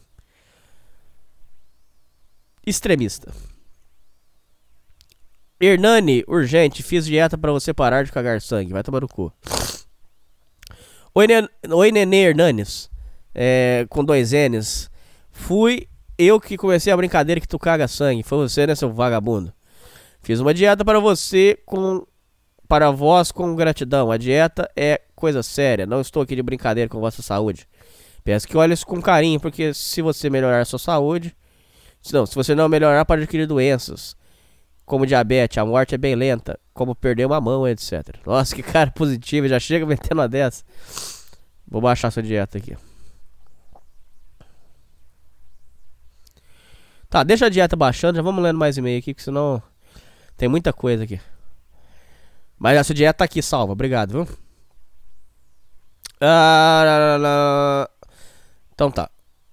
É longo, mas é gostoso. Salve Hernani Cuqueira, aqui é o Romero do final do grupo VRP JPBF e do Um Mero Podcast. Salve Romero. Venho através desse meio trazer ao público uma reflexão minha sobre algumas mulheres gamers, em específico streamers. Em primeiro lugar, assistir stream é coisa de nerd retardado. Esses dias eu estava rodando o feed do Facebook e apareceu um link patrocinado de uma mulher fazendo stream. Tentei não ser misógino e bloquear e bloqueei, desbloqueei o áudio para ouvir. A menina estava fazendo react de um vídeo na live stream. React eu acho coisa de nerd retardado. É coisa é totalmente Inception. Você assiste um vídeo de uma pessoa assistindo um vídeo e o pior é que ainda faz um react. Pior é ainda quem faz um react de um react. Nossa, cara, que coisa idiota. É, daí, desse caso, é tu assistindo uma live de uma guria assistindo um vídeo de um cara assistindo um vídeo. Vai dizer que não é algo estranhismo, sim? A real é que esses caras que assistem esse tipo de conteúdo são pessoas extremamente solitárias sem amigos. E aí que entra a minha reflexão. Já parou para notar que a diferença entre streams feitas por homens e feitas por mulheres? Não, não assisto stream. Vá agora em qualquer plataforma de stream. Veja a diferença de conteúdo da câmera. As streams de homens têm uma webcam muito pequena ou inexistente. Já as streams de mulheres, a webcam ocupa quase um terço da tela. Em muitos casos, ocupa toda a tela no intervalo das partidas. Por que isso? Isso ocorre porque a aparência de uma mulher, principalmente se estiver com decote bem maquiada, chama muito a atenção de um homem sem controle de seus instintos reprodutivos, o que é a maioria do público que assiste live streams. Geralmente são mulheres, são jovens virgens, sem amigos e sem controle, que batem sete punhetas por dia. Esses caras veem essas streamers como a única interação possível com mulheres e por isso ficam ali assistindo. Eles doam dinheiro para elas para que leiam mensagens dele na live e assim sentem-se especiais para a stream, que no fundo está pouco se lixando para ele. Isso é muito triste, cara. O homem quando chega nessa, nessa fase aí, cara, é muito triste. É... A stream não conhece, não se importa com ele, mas troca sua atenção por dinheiro. Seria isso um novo nível de prostituição, a prostituição virtual do nosso mundo cyberpunk? Sim. Inclusive, a ASMR é um pouco assim. E eu gosto da ASMR, cara. Eu acho gostoso pra dormir. Eu gosto. Mas ela fica fingindo que, que é sua amiga, que essas coisas. Isso aí, então, ela faz pra vender mesmo, é. É uma, é uma, é uma moeda de troca. O jovem que doou para ela fica todo esperançoso. Que, é gostoso aquele ASMR pra dormir. Eu ligo aquilo ali, o sono vem em dois minutos, cara. Gostoso, cara. Eita, nós. Jovem que doou para ela ficou todo esperançoso que um dia iria interagir no mundo real, mas isso não vai acontecer. Provavelmente esse streamer que você doou neste momento está batendo as carnes em algum alfa em Jurerê Internacional e nem sabe que, quem e nem sabe quem ela é direito, seu idiota. Tu sabes a cor favorita dela, tu doou 5 reais para saber, o alfa não. Tu sabes quais as bandas que ela gosta, tu doou mais 5 reais para saber, o alfa não. Você conversa com ela doando dinheiro todos os dias enquanto ela usa esse dinheiro para comprar a pílula do dia seguinte, depois de uma orgia, regada a droga. É, em um rolo. Como é que é? Que, que batem com um rolo de carne no rosto dela. Em um rosto que tu e seus teus sonhos não vai realizar, nem um dia tocar. Claro que sei que todas as mulheres streamers são assim, nem todas as streamers são assim. Minha crítica se refere ao grupo específico de mulheres streamers que chama de GV, GPV, garota de programa virtual. Entendo que existem streamers que trabalham com entretenimento de um modo sem apelo sexual. Mas não se deve tapar o olho, o olho para esse tipo de mulher streamer que existe. Isso porque, no fundo, elas acabam prendendo a atenção de uns caras que deveriam estar no mundo real, interagindo com mulheres reais, mas que não fazem porque streamer, por causa da streamer de decotão chamativo. A mesma coisa acontece com a pornografia. Quanto mais tu assiste pornografia, mais distante tu fica das mulheres de verdade, para o bem e para o mal. É assim e assim se forma toda uma geração de homens frouxos que não sabem chegar nas mulheres. Enfim, era isso. Fui catar, foi catártico escrever este e-mail. Sinto-me melhor agora. Desculpe pela minha atenção de real. Sei que tem gente que não gosta, mas se faz necessário. Se algum dia quiseres, se algum dia quiseres ajuda para comentar os e-mails, só me chamar que eu participo. Meu WhatsApp é tal, tal, tal. Um abraço, guri, até mais. Um abraço. O nome do programa dele é 1, um, número 1, um, mero podcast. 1, um, numeral 1, espaço, mero, M-E-R-O, podcast, ok? Uh, próximo.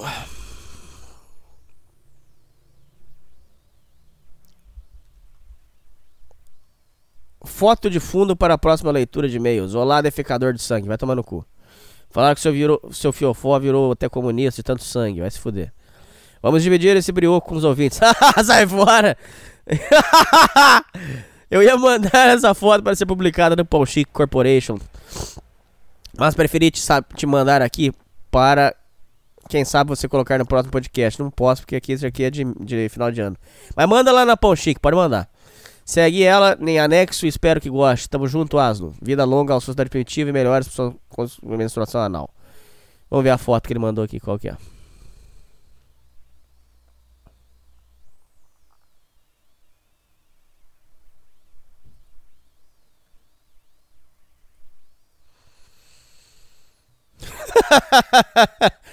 Uma boa. Essa aqui ficou boa, cara. Ficou engraçada.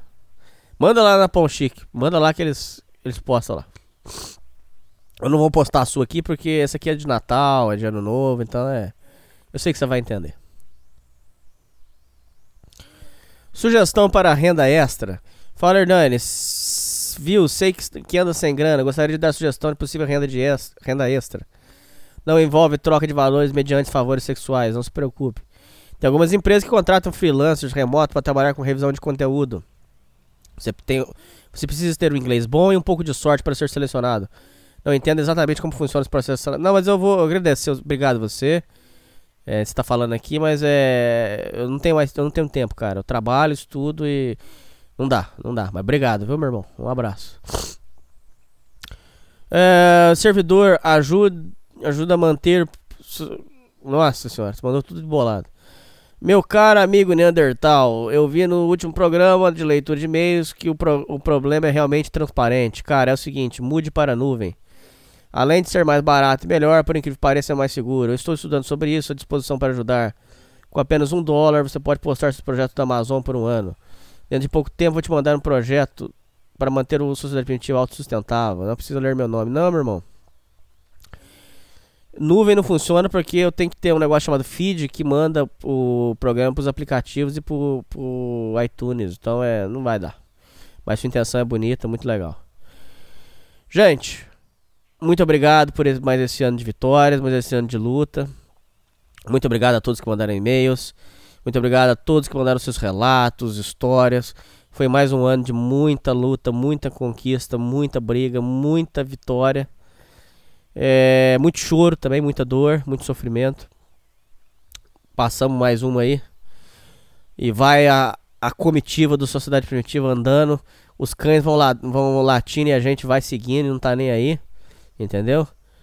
E mais um ano aí que a gente vai. vai agora é mais um ano que a gente vai lutar. Não vai ser fácil, eu sei que não vai ser fácil. Mas a gente vai correr atrás. Você ouvinte, não tenha medo. Não se intimide. Ah, mas o fulano é bom, o ciclano é bom. Não, mas você, você tem que ser você. Tem que ser você, futebol clube, cara. A partir de hoje. Faz esse voto.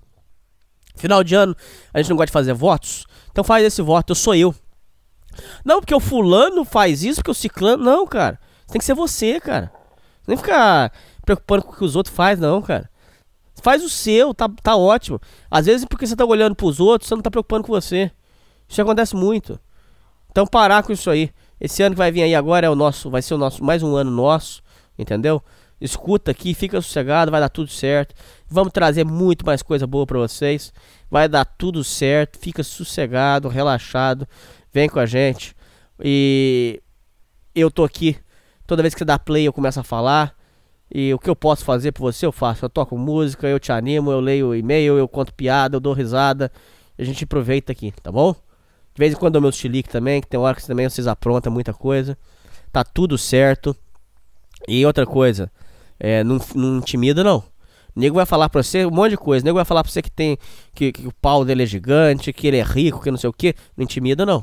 Mantém o pé. Você tem que ser você. Você, futebol clube.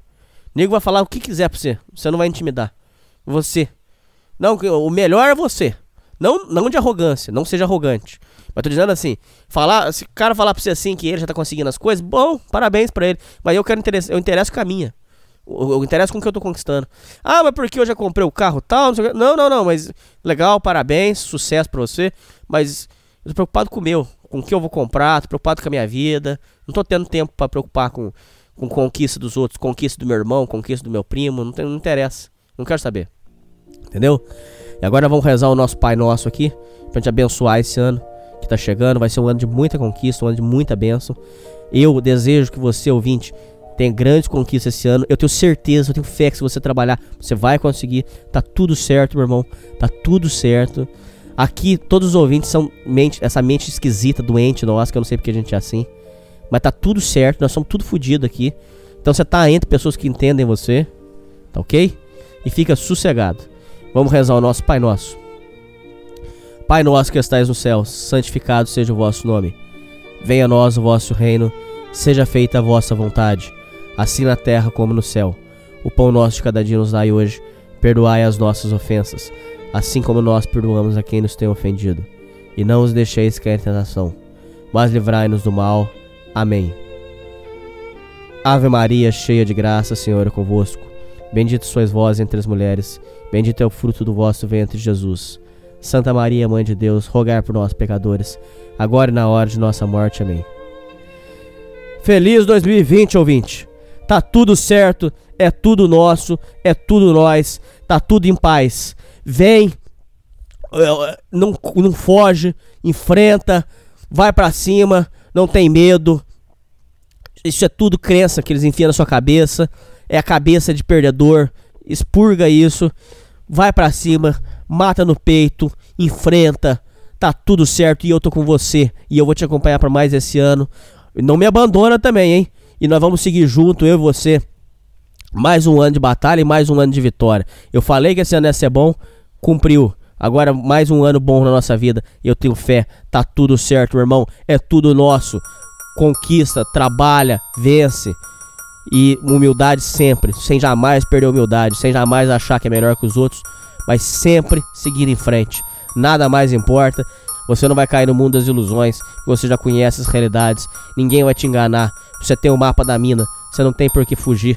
Você não tem por que ter medo. Porque você já sabe o que vai acontecer. A vida é um sopro, tudo passa rápido. Vamos curtir o dia de hoje. Aproveita. Se o dia de hoje é pra descansar, então vamos descansar, vamos curtir. E se amanhã é o dia de trabalho, então vamos trabalhar e vamos vencer. Porque vai dar tudo certo. Acredita em mim, vai dar tudo certo. E tá tudo encaminhado. Feliz 2020, ouvinte. Tamo junto. Muito obrigado por tudo.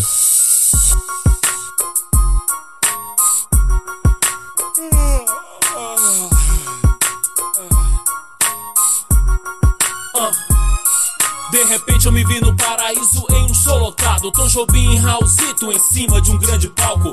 Tom tocando de chapéu branco sem charuto, fazendo vários duetos com o maluco. O velho guerreiro comandava aquele grande festival. Me aproximei e perguntei se era sonho ou era real. Ele me olhou e apenas me disse sorrindo: Alô, meu filho, seja bem-vindo! Continuei sonhando, me acostumando com a ideia. De repente, um vozeirão estremeceu toda a plateia. Cantando do Leme ao Pontal, não tem nada igual.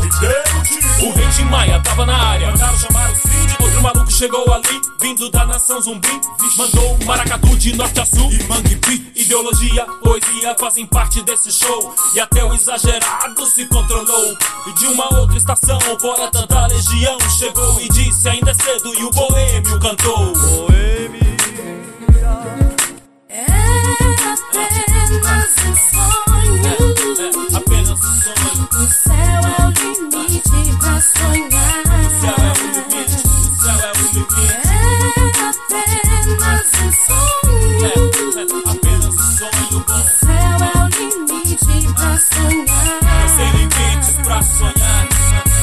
Acabou, eu fui voando pro estádio. Arquibancada lotada era final de campeonato. Lá eu vi Garrincha entortando o adversário, tabelando com o Denner. Eles golearam, o goleiro até sumiu. Deu fora, ninguém viu. E a torcida gritava: Essa é nossa, Brasil! Terminando o jogo, eu fui pegar um cinema. Da bilheteria já ouvia gargalhadas. Entrei, não acreditei em quem eu via em cena. Oscarito e Mazarop fazendo mil trapalhadas. Todo mundo se acabava de tanto dar risada. Quando ninguém mais aguentava uma figura inesperada. Um homenzinho que dançava e fazia careta. Entrou em cena, grande Otelo, de fralda e chupeta, cantando Mamãe eu quero. E o forró da Julieta pegou carona e foi embora numa cauda de cometa. É apenas um sonho. Apenas um sonho. O céu é o limite pra sonhar. O céu é o limite. O céu é o limite. É apenas um sonho. É